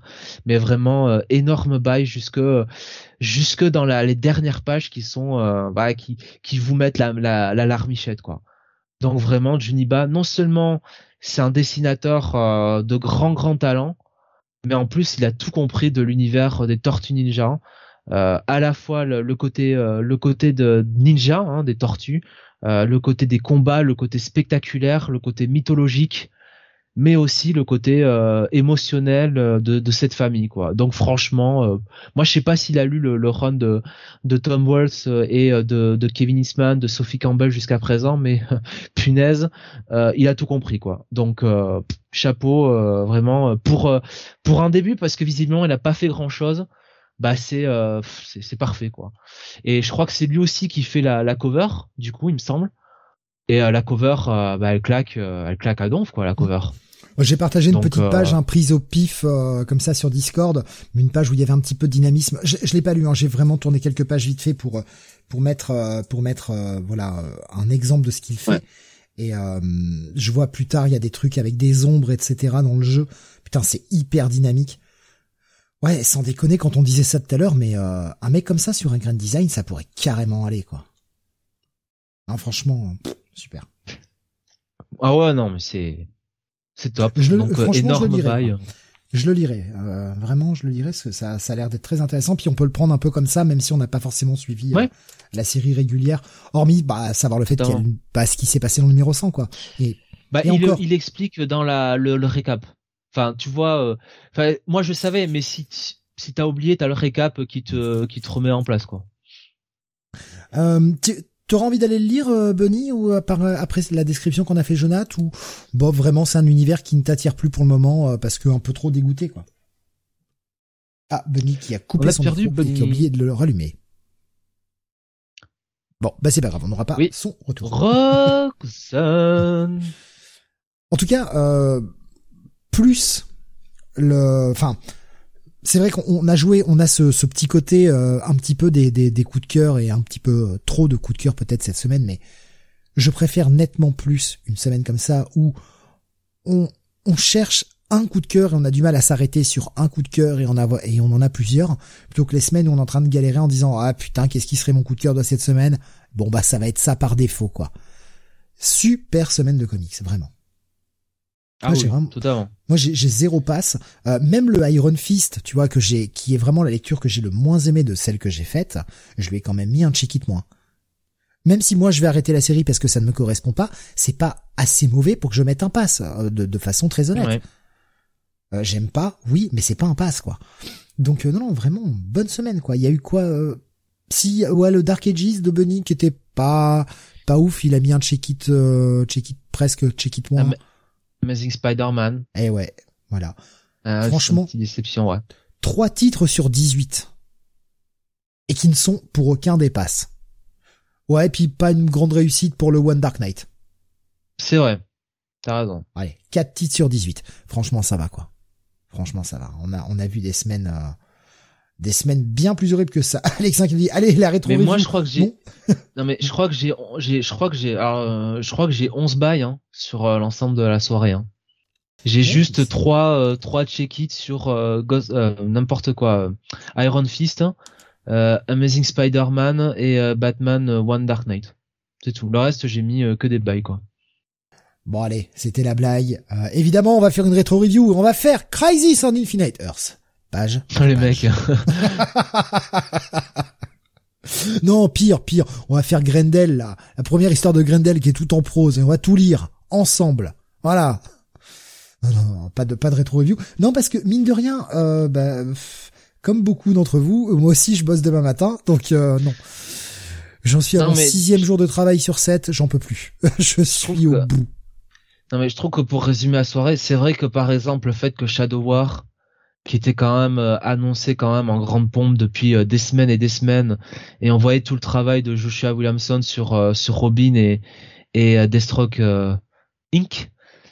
c'est vrai que le fait que c'était aussi bon, que ça en était presque surprenant, ça, tu vois, c'est cool quoi parce que ça pouvait être aussi casse-gueule hein, comme comme pitch de départ hein, et c'est cool que bah, ça démarre aussi bien. Ouais. Ah ouais, franchement, super départ. Moi, je vais suivre le crossover avec beaucoup, beaucoup d'envie, quoi. Euh, même la semaine prochaine, hein, la semaine prochaine, on avait regardé déjà un peu, mais euh, encore une fois, je vais quand même cacher la cover sur YouTube puisque c'est plus utile vu qu'on est sur la fin de la partie. Pour ceux qui veulent se repérer, qui veulent éviter les spoils et qui veulent se repérer qu'avec les covers quand ils zappent un peu les parties, mais la semaine prochaine, on a quand même là encore une fois une bonne semaine de comics. Pour ma part, euh, on a la suite du Reckoning War avec les Fantastic Four, il y aura du She-Hulk, euh, bah, il y a du Moon Knight pour toi Jonathan, il y a la fin de Devil's Reign, putain de merde. Oui, Moon Knight, ouais, Moon Devil's Reign, ouais, c'est cool. Il y a le Batman hein, qui est euh, qui fait partie du crossover Shadow War. Enfin, il y a le début pour ceux qui veulent de Marauders, hein, pour ceux qui veulent suivre cette nouvelle vague de titres mutants. Notamment, il y a également X-Men Red 1 qui commence. Enfin, X-Men Red qui commence donc avec un numéro 1 forcément. La suite de Strange, la nouvelle série de Strange. Il y a le retour de Batman Beyond avec euh, un épisode qui s'appelle Neo Year, euh, écrit par Colin Kelly et Jackson Lansing. Hein, les euh, comics DC nous faisaient pas mal de promotion avec une petite interview sur, à chaque fin d'épisode DC concernant cette série. Et puis bah, Kelly et Lansing, Lansing pardon, qui vont démarrer sur l'univers de Beyond. putain, il y a du bordel quoi la semaine prochaine. Il y a Little Monsters, hein, la suite du truc de Jeff Lemire et de Sin Nguyen. Il y a Radiant Red la semaine prochaine. Ouais. Il y a du Firepower pour ce... bon, moi je le suis pas au rythme VO, mais enfin voilà, il y a Firepower aussi. Euh, il y a le Wonder Woman Historia, The Amazon numéro 2, que t'avais bien aimé le premier épisode. Alors là, on a un deuxième épisode qui va être fait par un dessinateur différent, mais peut-être que tu iras, Jonathan. Euh, cette fois-ci, c'est Jean A au dessin. Jean A quand même. C'est bien. c'est pas n'importe qui non plus. Euh, non mais putain, il y a un sacré bordel encore la semaine prochaine et je vous fais pas tout. Hein. Non, vraiment, ça va être encore une semaine chargée, quoi. Bordel, ils font chier, on peut plus faire de rétro-review. Ils sont casse-couilles. Euh. Voilà, c'est dit. Fallait que je gueule. c'est pour finir l'émission. Là, je vois quand même un gif de, de, Rasmus qui euh, euh, est un petit peu malaisant quand même. J'aime le voir. oh la vache. euh... Alors pour ceux qui n'auront que l'audio hein, dans la version, c'est un, joli petit cœur qui souffle façon pendentif avec Jonathan, my beloved. Surtout quand tu vois les derniers messages, ne pas oublier que là on est le 1er avril, là, au moment où on se parle, n'est-ce pas? Donc euh... avec bien sûr euh, Jonathan euh, Jojo, hein, voilà. Oui oui, Jonathan Joey Star, ouais. Steve nous vendrait du Bendis pour pas faire de rétro review. non, non, non. Mais on a envie d'en faire un, on déconne pas. Hein. Vraiment, on a plein de choses qu'on a envie de traiter. Mais regardez, on est déjà ce soir. Euh, je vais reprendre le compteur parce que je l'ai plus sous les yeux. On est déjà à 3h30 d'émission. C'est Rasmus qui me prend vraiment pour un couillon en plus en passant, c'est formidable. Bah, il nous dit, euh, il va griller, mais en vrai, je te rejoins sur TNMT. Ah bah oui. Voilà. Et il a quand même dit tout à l'heure, le meilleur de Comic City, c'est Jonathan. Non, on était 1er avril, Steve. Je crois qu'il n'était pas encore minuit. Je ne sais pas. Suffit de revenir à quatre émissions par semaine, nous dit Kael. Ah là, en ce moment, je peux pas. Franchement, en ce moment, je peux pas. Je physiquement, j'ai passé la forme. Euh, même si je le voulais, euh, je, je, je, peux vraiment pas. Quoi. Et il était minuit 7, hein, je te rappelle. Hein, ah merde. Ah, il était déjà passé. Ah merde. Ah et moi, et moi qui croyais à la bonté d'âme. Oh, oh, oh, naïf que je suis, naïf. Eh oui. Ah, Bunny. Bunny qui est de retour. Oui. Oui. Euh, on a essayé de tout à l'heure, mais tu avais ton micro coupé. Ah merde, pardon. C'est pas grave. Pas grave. Euh, un dernier petit mot sur cette semaine, Bunny, avant que l'on rende l'antenne. Bah plutôt une bonne semaine dans l'ensemble, ma foi. Hein. Euh, voilà, même s'il y a eu quelques petites déceptions, j'ai pas de passe. Donc c'est plutôt une bonne semaine. Pas mal de bails et pas mal de bonnes lectures quand même. Sur le nombre. Eh bien donc, on se retrouvera la semaine prochaine. Avant ça, il y aura demain le euh, Comic City of the Future. Euh, n'importe quoi. Le Comic City tout court. tout, non, tout court. Le Comic City tout court, pas le Future Past. Le Comic City tout court. Hein. Je, je viens le faire comme ça, c'est la blague pour Sam. Hein. Et Sam est le seul qui se rend pas compte en fait. Mais qu'est-ce que je fous là, quoi, tu vois On, on peut faire ça, tu veux. Hein. Putain, ça peut être drôle. Hein. Allez, en vrai, quoi. Allez, on lui fait croire, on lui fait croire qu'on fait un Comic City of the Future Past. C'est que le mec, il s'est, euh, il est venu euh, à la mauvaise soirée, quoi. ben, je pense que s'il met 50, tu sais, 50 euh, comics à reviewer et qu'il voit personne, tu sais, euh, euh, tu sais, enlever les comics, qui, qui lui laisse mettre sous ses comics, il va peut-être se poser une petite question quand même, quoi. Euh, donc oui, voilà. Demain, le Comic City. Jeudi prochain, le Comics Weekly, évidemment, avec les sorties de la semaine qu'on vous annonçait. On a fait, vous a déroulé une grosse liste. Hein. Euh, ce n'est qu'un dixième de non, je vais pas la faire. Euh, je m'arrête là. Hop là Le petit dérapage contrôlé. Sorti de route là, presque. Hein ouais, presque. Mais je suis pas sorti. J'ai rattrapé, tu vois, comme un, bon Sébastien Loeb qui réussit à récupérer son virage alors qu'il a dérapé. Et euh, et puis en début de semaine, qu'est-ce que vous aurez? Alors c'est vrai que Jonathan n'a pas et Benny peut-être si tu es là, mais je crois que ça ne t'intéresse pas des masses. On n'a pas décidé encore quel jour nous allons faire le euh, podcast, soit lundi, soit mardi. En même temps, avec la branlée de catch qu'il y a, ça va être compliqué parce que putain, il y a le Stand and Deliver, il y a le WrestleMania sur deux nuits, il y a le Super Card of Honor. Il y a pas mal de choix indés qui ont l'air quand même sacrément intéressants. T'as vu les affiches? T'as vu les affiches, Jonathan? C'est ah oui le Stand and Deliver, ouais c'est le NXT, d'accord, j'avais oublié. Non mais j'ai vu ça? Super Card of Honor, c'est pas mal hein, ce qu'il y a. Hein. Mais est-ce que alors bon, on fait de la promo hein, pour Sturi, bon, comme s'il avait besoin de ça, mais il a fait la, la liste de tous les shows qui sont autour de WrestleMania, qui sont faits par des compagnies indépendantes. Il y a des affiches de malades, il y a des trucs de dingue. Putain, il y a du ben, Minoru Suzuki dans tous les sens, putain. Il y a pas Osprey contre euh, contre Moxley? Euh, non, c'est pas Osprey, c'est oui, euh, Oni Lorcan. Contre Mox Ah oui, dans Mox. pour Bloodsport, ouais. Ouais. ouais. Il y a quand même, il y a quand même un fossé. il y a quand même. Euh, ouais, enfin, Oni Lorcan, Oni Lorcan, c'est loin d'être un peintre. Hein. Bien sûr, c'est un peintre. Non, mais il y a Mox. Il y a Mox contre Will Ospreay, mais c'est pas. Alors ça doit être dans le show euh, du 15 ou je sais quoi, mais ça arrive. Hein. Alors celui-là, j'ai pas entendu. Ah oui, bientôt. Will Ospreay, Will Ospreay, il était pas encore en blessure, enfin en, convalescence, non Non, non, il est revenu. Hein. Ah d'accord, pas c'est super. Mais après, c'est vrai qu'il y a quand même un sacré programme. Écoute, Steve, tu, feras, tu verras euh, ce qui t'arrange le plus entre lundi, euh, mardi ou mercredi, euh, puis voilà. Hein. Alors, mercredi, pour moi, ça va pas être jouable, mais voilà. lundi ou mardi. Ce, là, cette fois-ci, je n'oublierai pas cette semaine de vous faire l'annonce. Je suis désolé, j'ai pas pu la faire cette semaine, et puis après, ça m'a un peu sorti de la tête. Je n'oublierai pas de vous faire l'annonce. un podcast qui, ça, qui va être chargé qui va être on peut le faire on, peut le faire si tu veux à la limite mardi comme ça on a le road après WrestleMania si tu veux. Ouais ça nous laisse ouais peut-être mardi ouais mardi. Moi même si mercredi j'embauche à 8 heures je suis en télétravail donc ça va. Euh, même, sur mes 4 heures non mais même sur mes 4 heures je suis en télétravail c'est cool. Et, non mais euh, pour euh, pour pour lundi soir ça t'arrange par rapport à mardi mm. pour le lendemain au travail? Ça nous laisse plus de temps ça nous laisse plus de temps. Non mardi mardi je bosse pas mais ça nous laisse plus de temps aussi pour voir les shows et essayer de parler d'un maximum de choses donc euh, c'est peut-être pas plus mal. Ouais, on va on va partir sur mardi. Donc mardi podcast, mardi soir 21h podcast et puis jeudi euh, Comics Weekly et euh, pour le reste, on vous annonce ça très bientôt. il est pas improbable, ça reste encore à confirmer. Il est pas improbable que je sois en vacances une semaine en avril, la semaine du 11, mais j'attends encore que mes congés soient validés et parti comme c'est parti, je me le mettre au cul. Donc bon, Hein, mais euh, voilà, je, je vous confirme ça. Et la semaine du 21-22, là, enfin le, le, jeudi 21, où euh, bah, ça va faire comme la semaine du mois dernier, où je finis à 21h35 les deux soirs, et il y a de fortes chances qu'on soit obligé de recommencer l'émission à 10h. Ou alors on la fera sauter. Euh, on vous on vous tient au courant. On vous tient au courant. C'est les plannings bougent dans tous les sens et c'est un peu c'est un peu là-bas, c'est un peu la merde. c'est un peu la franchement la, petit peu de mal à avoir un peu de visibilité, mais euh, voilà. Et je n'ai tiré mon message 8 heures plus tard. Bah oui, oui. sur Discord. Tu regarderas le message que j'ai mis un petit peu en dessous encore. voilà. Bref, celui-ci on va pas le prendre à l'antenne, hein, je suis désolé. Euh, fallait être sur le Discord, les amis. Hein. venez en live, venez au live, tout le monde discute. C'est, ouais. Il y a une très bonne ambiance hein, avec des gens très sympas. Alexin qui me demande si je vais prendre des vacances en Ukraine. Non, à la frontière. Mais à la frontière Est. Oui, c'est l'Est. Oui, non. Que je reprenne, que j'ai un doute si ma vanne était valide.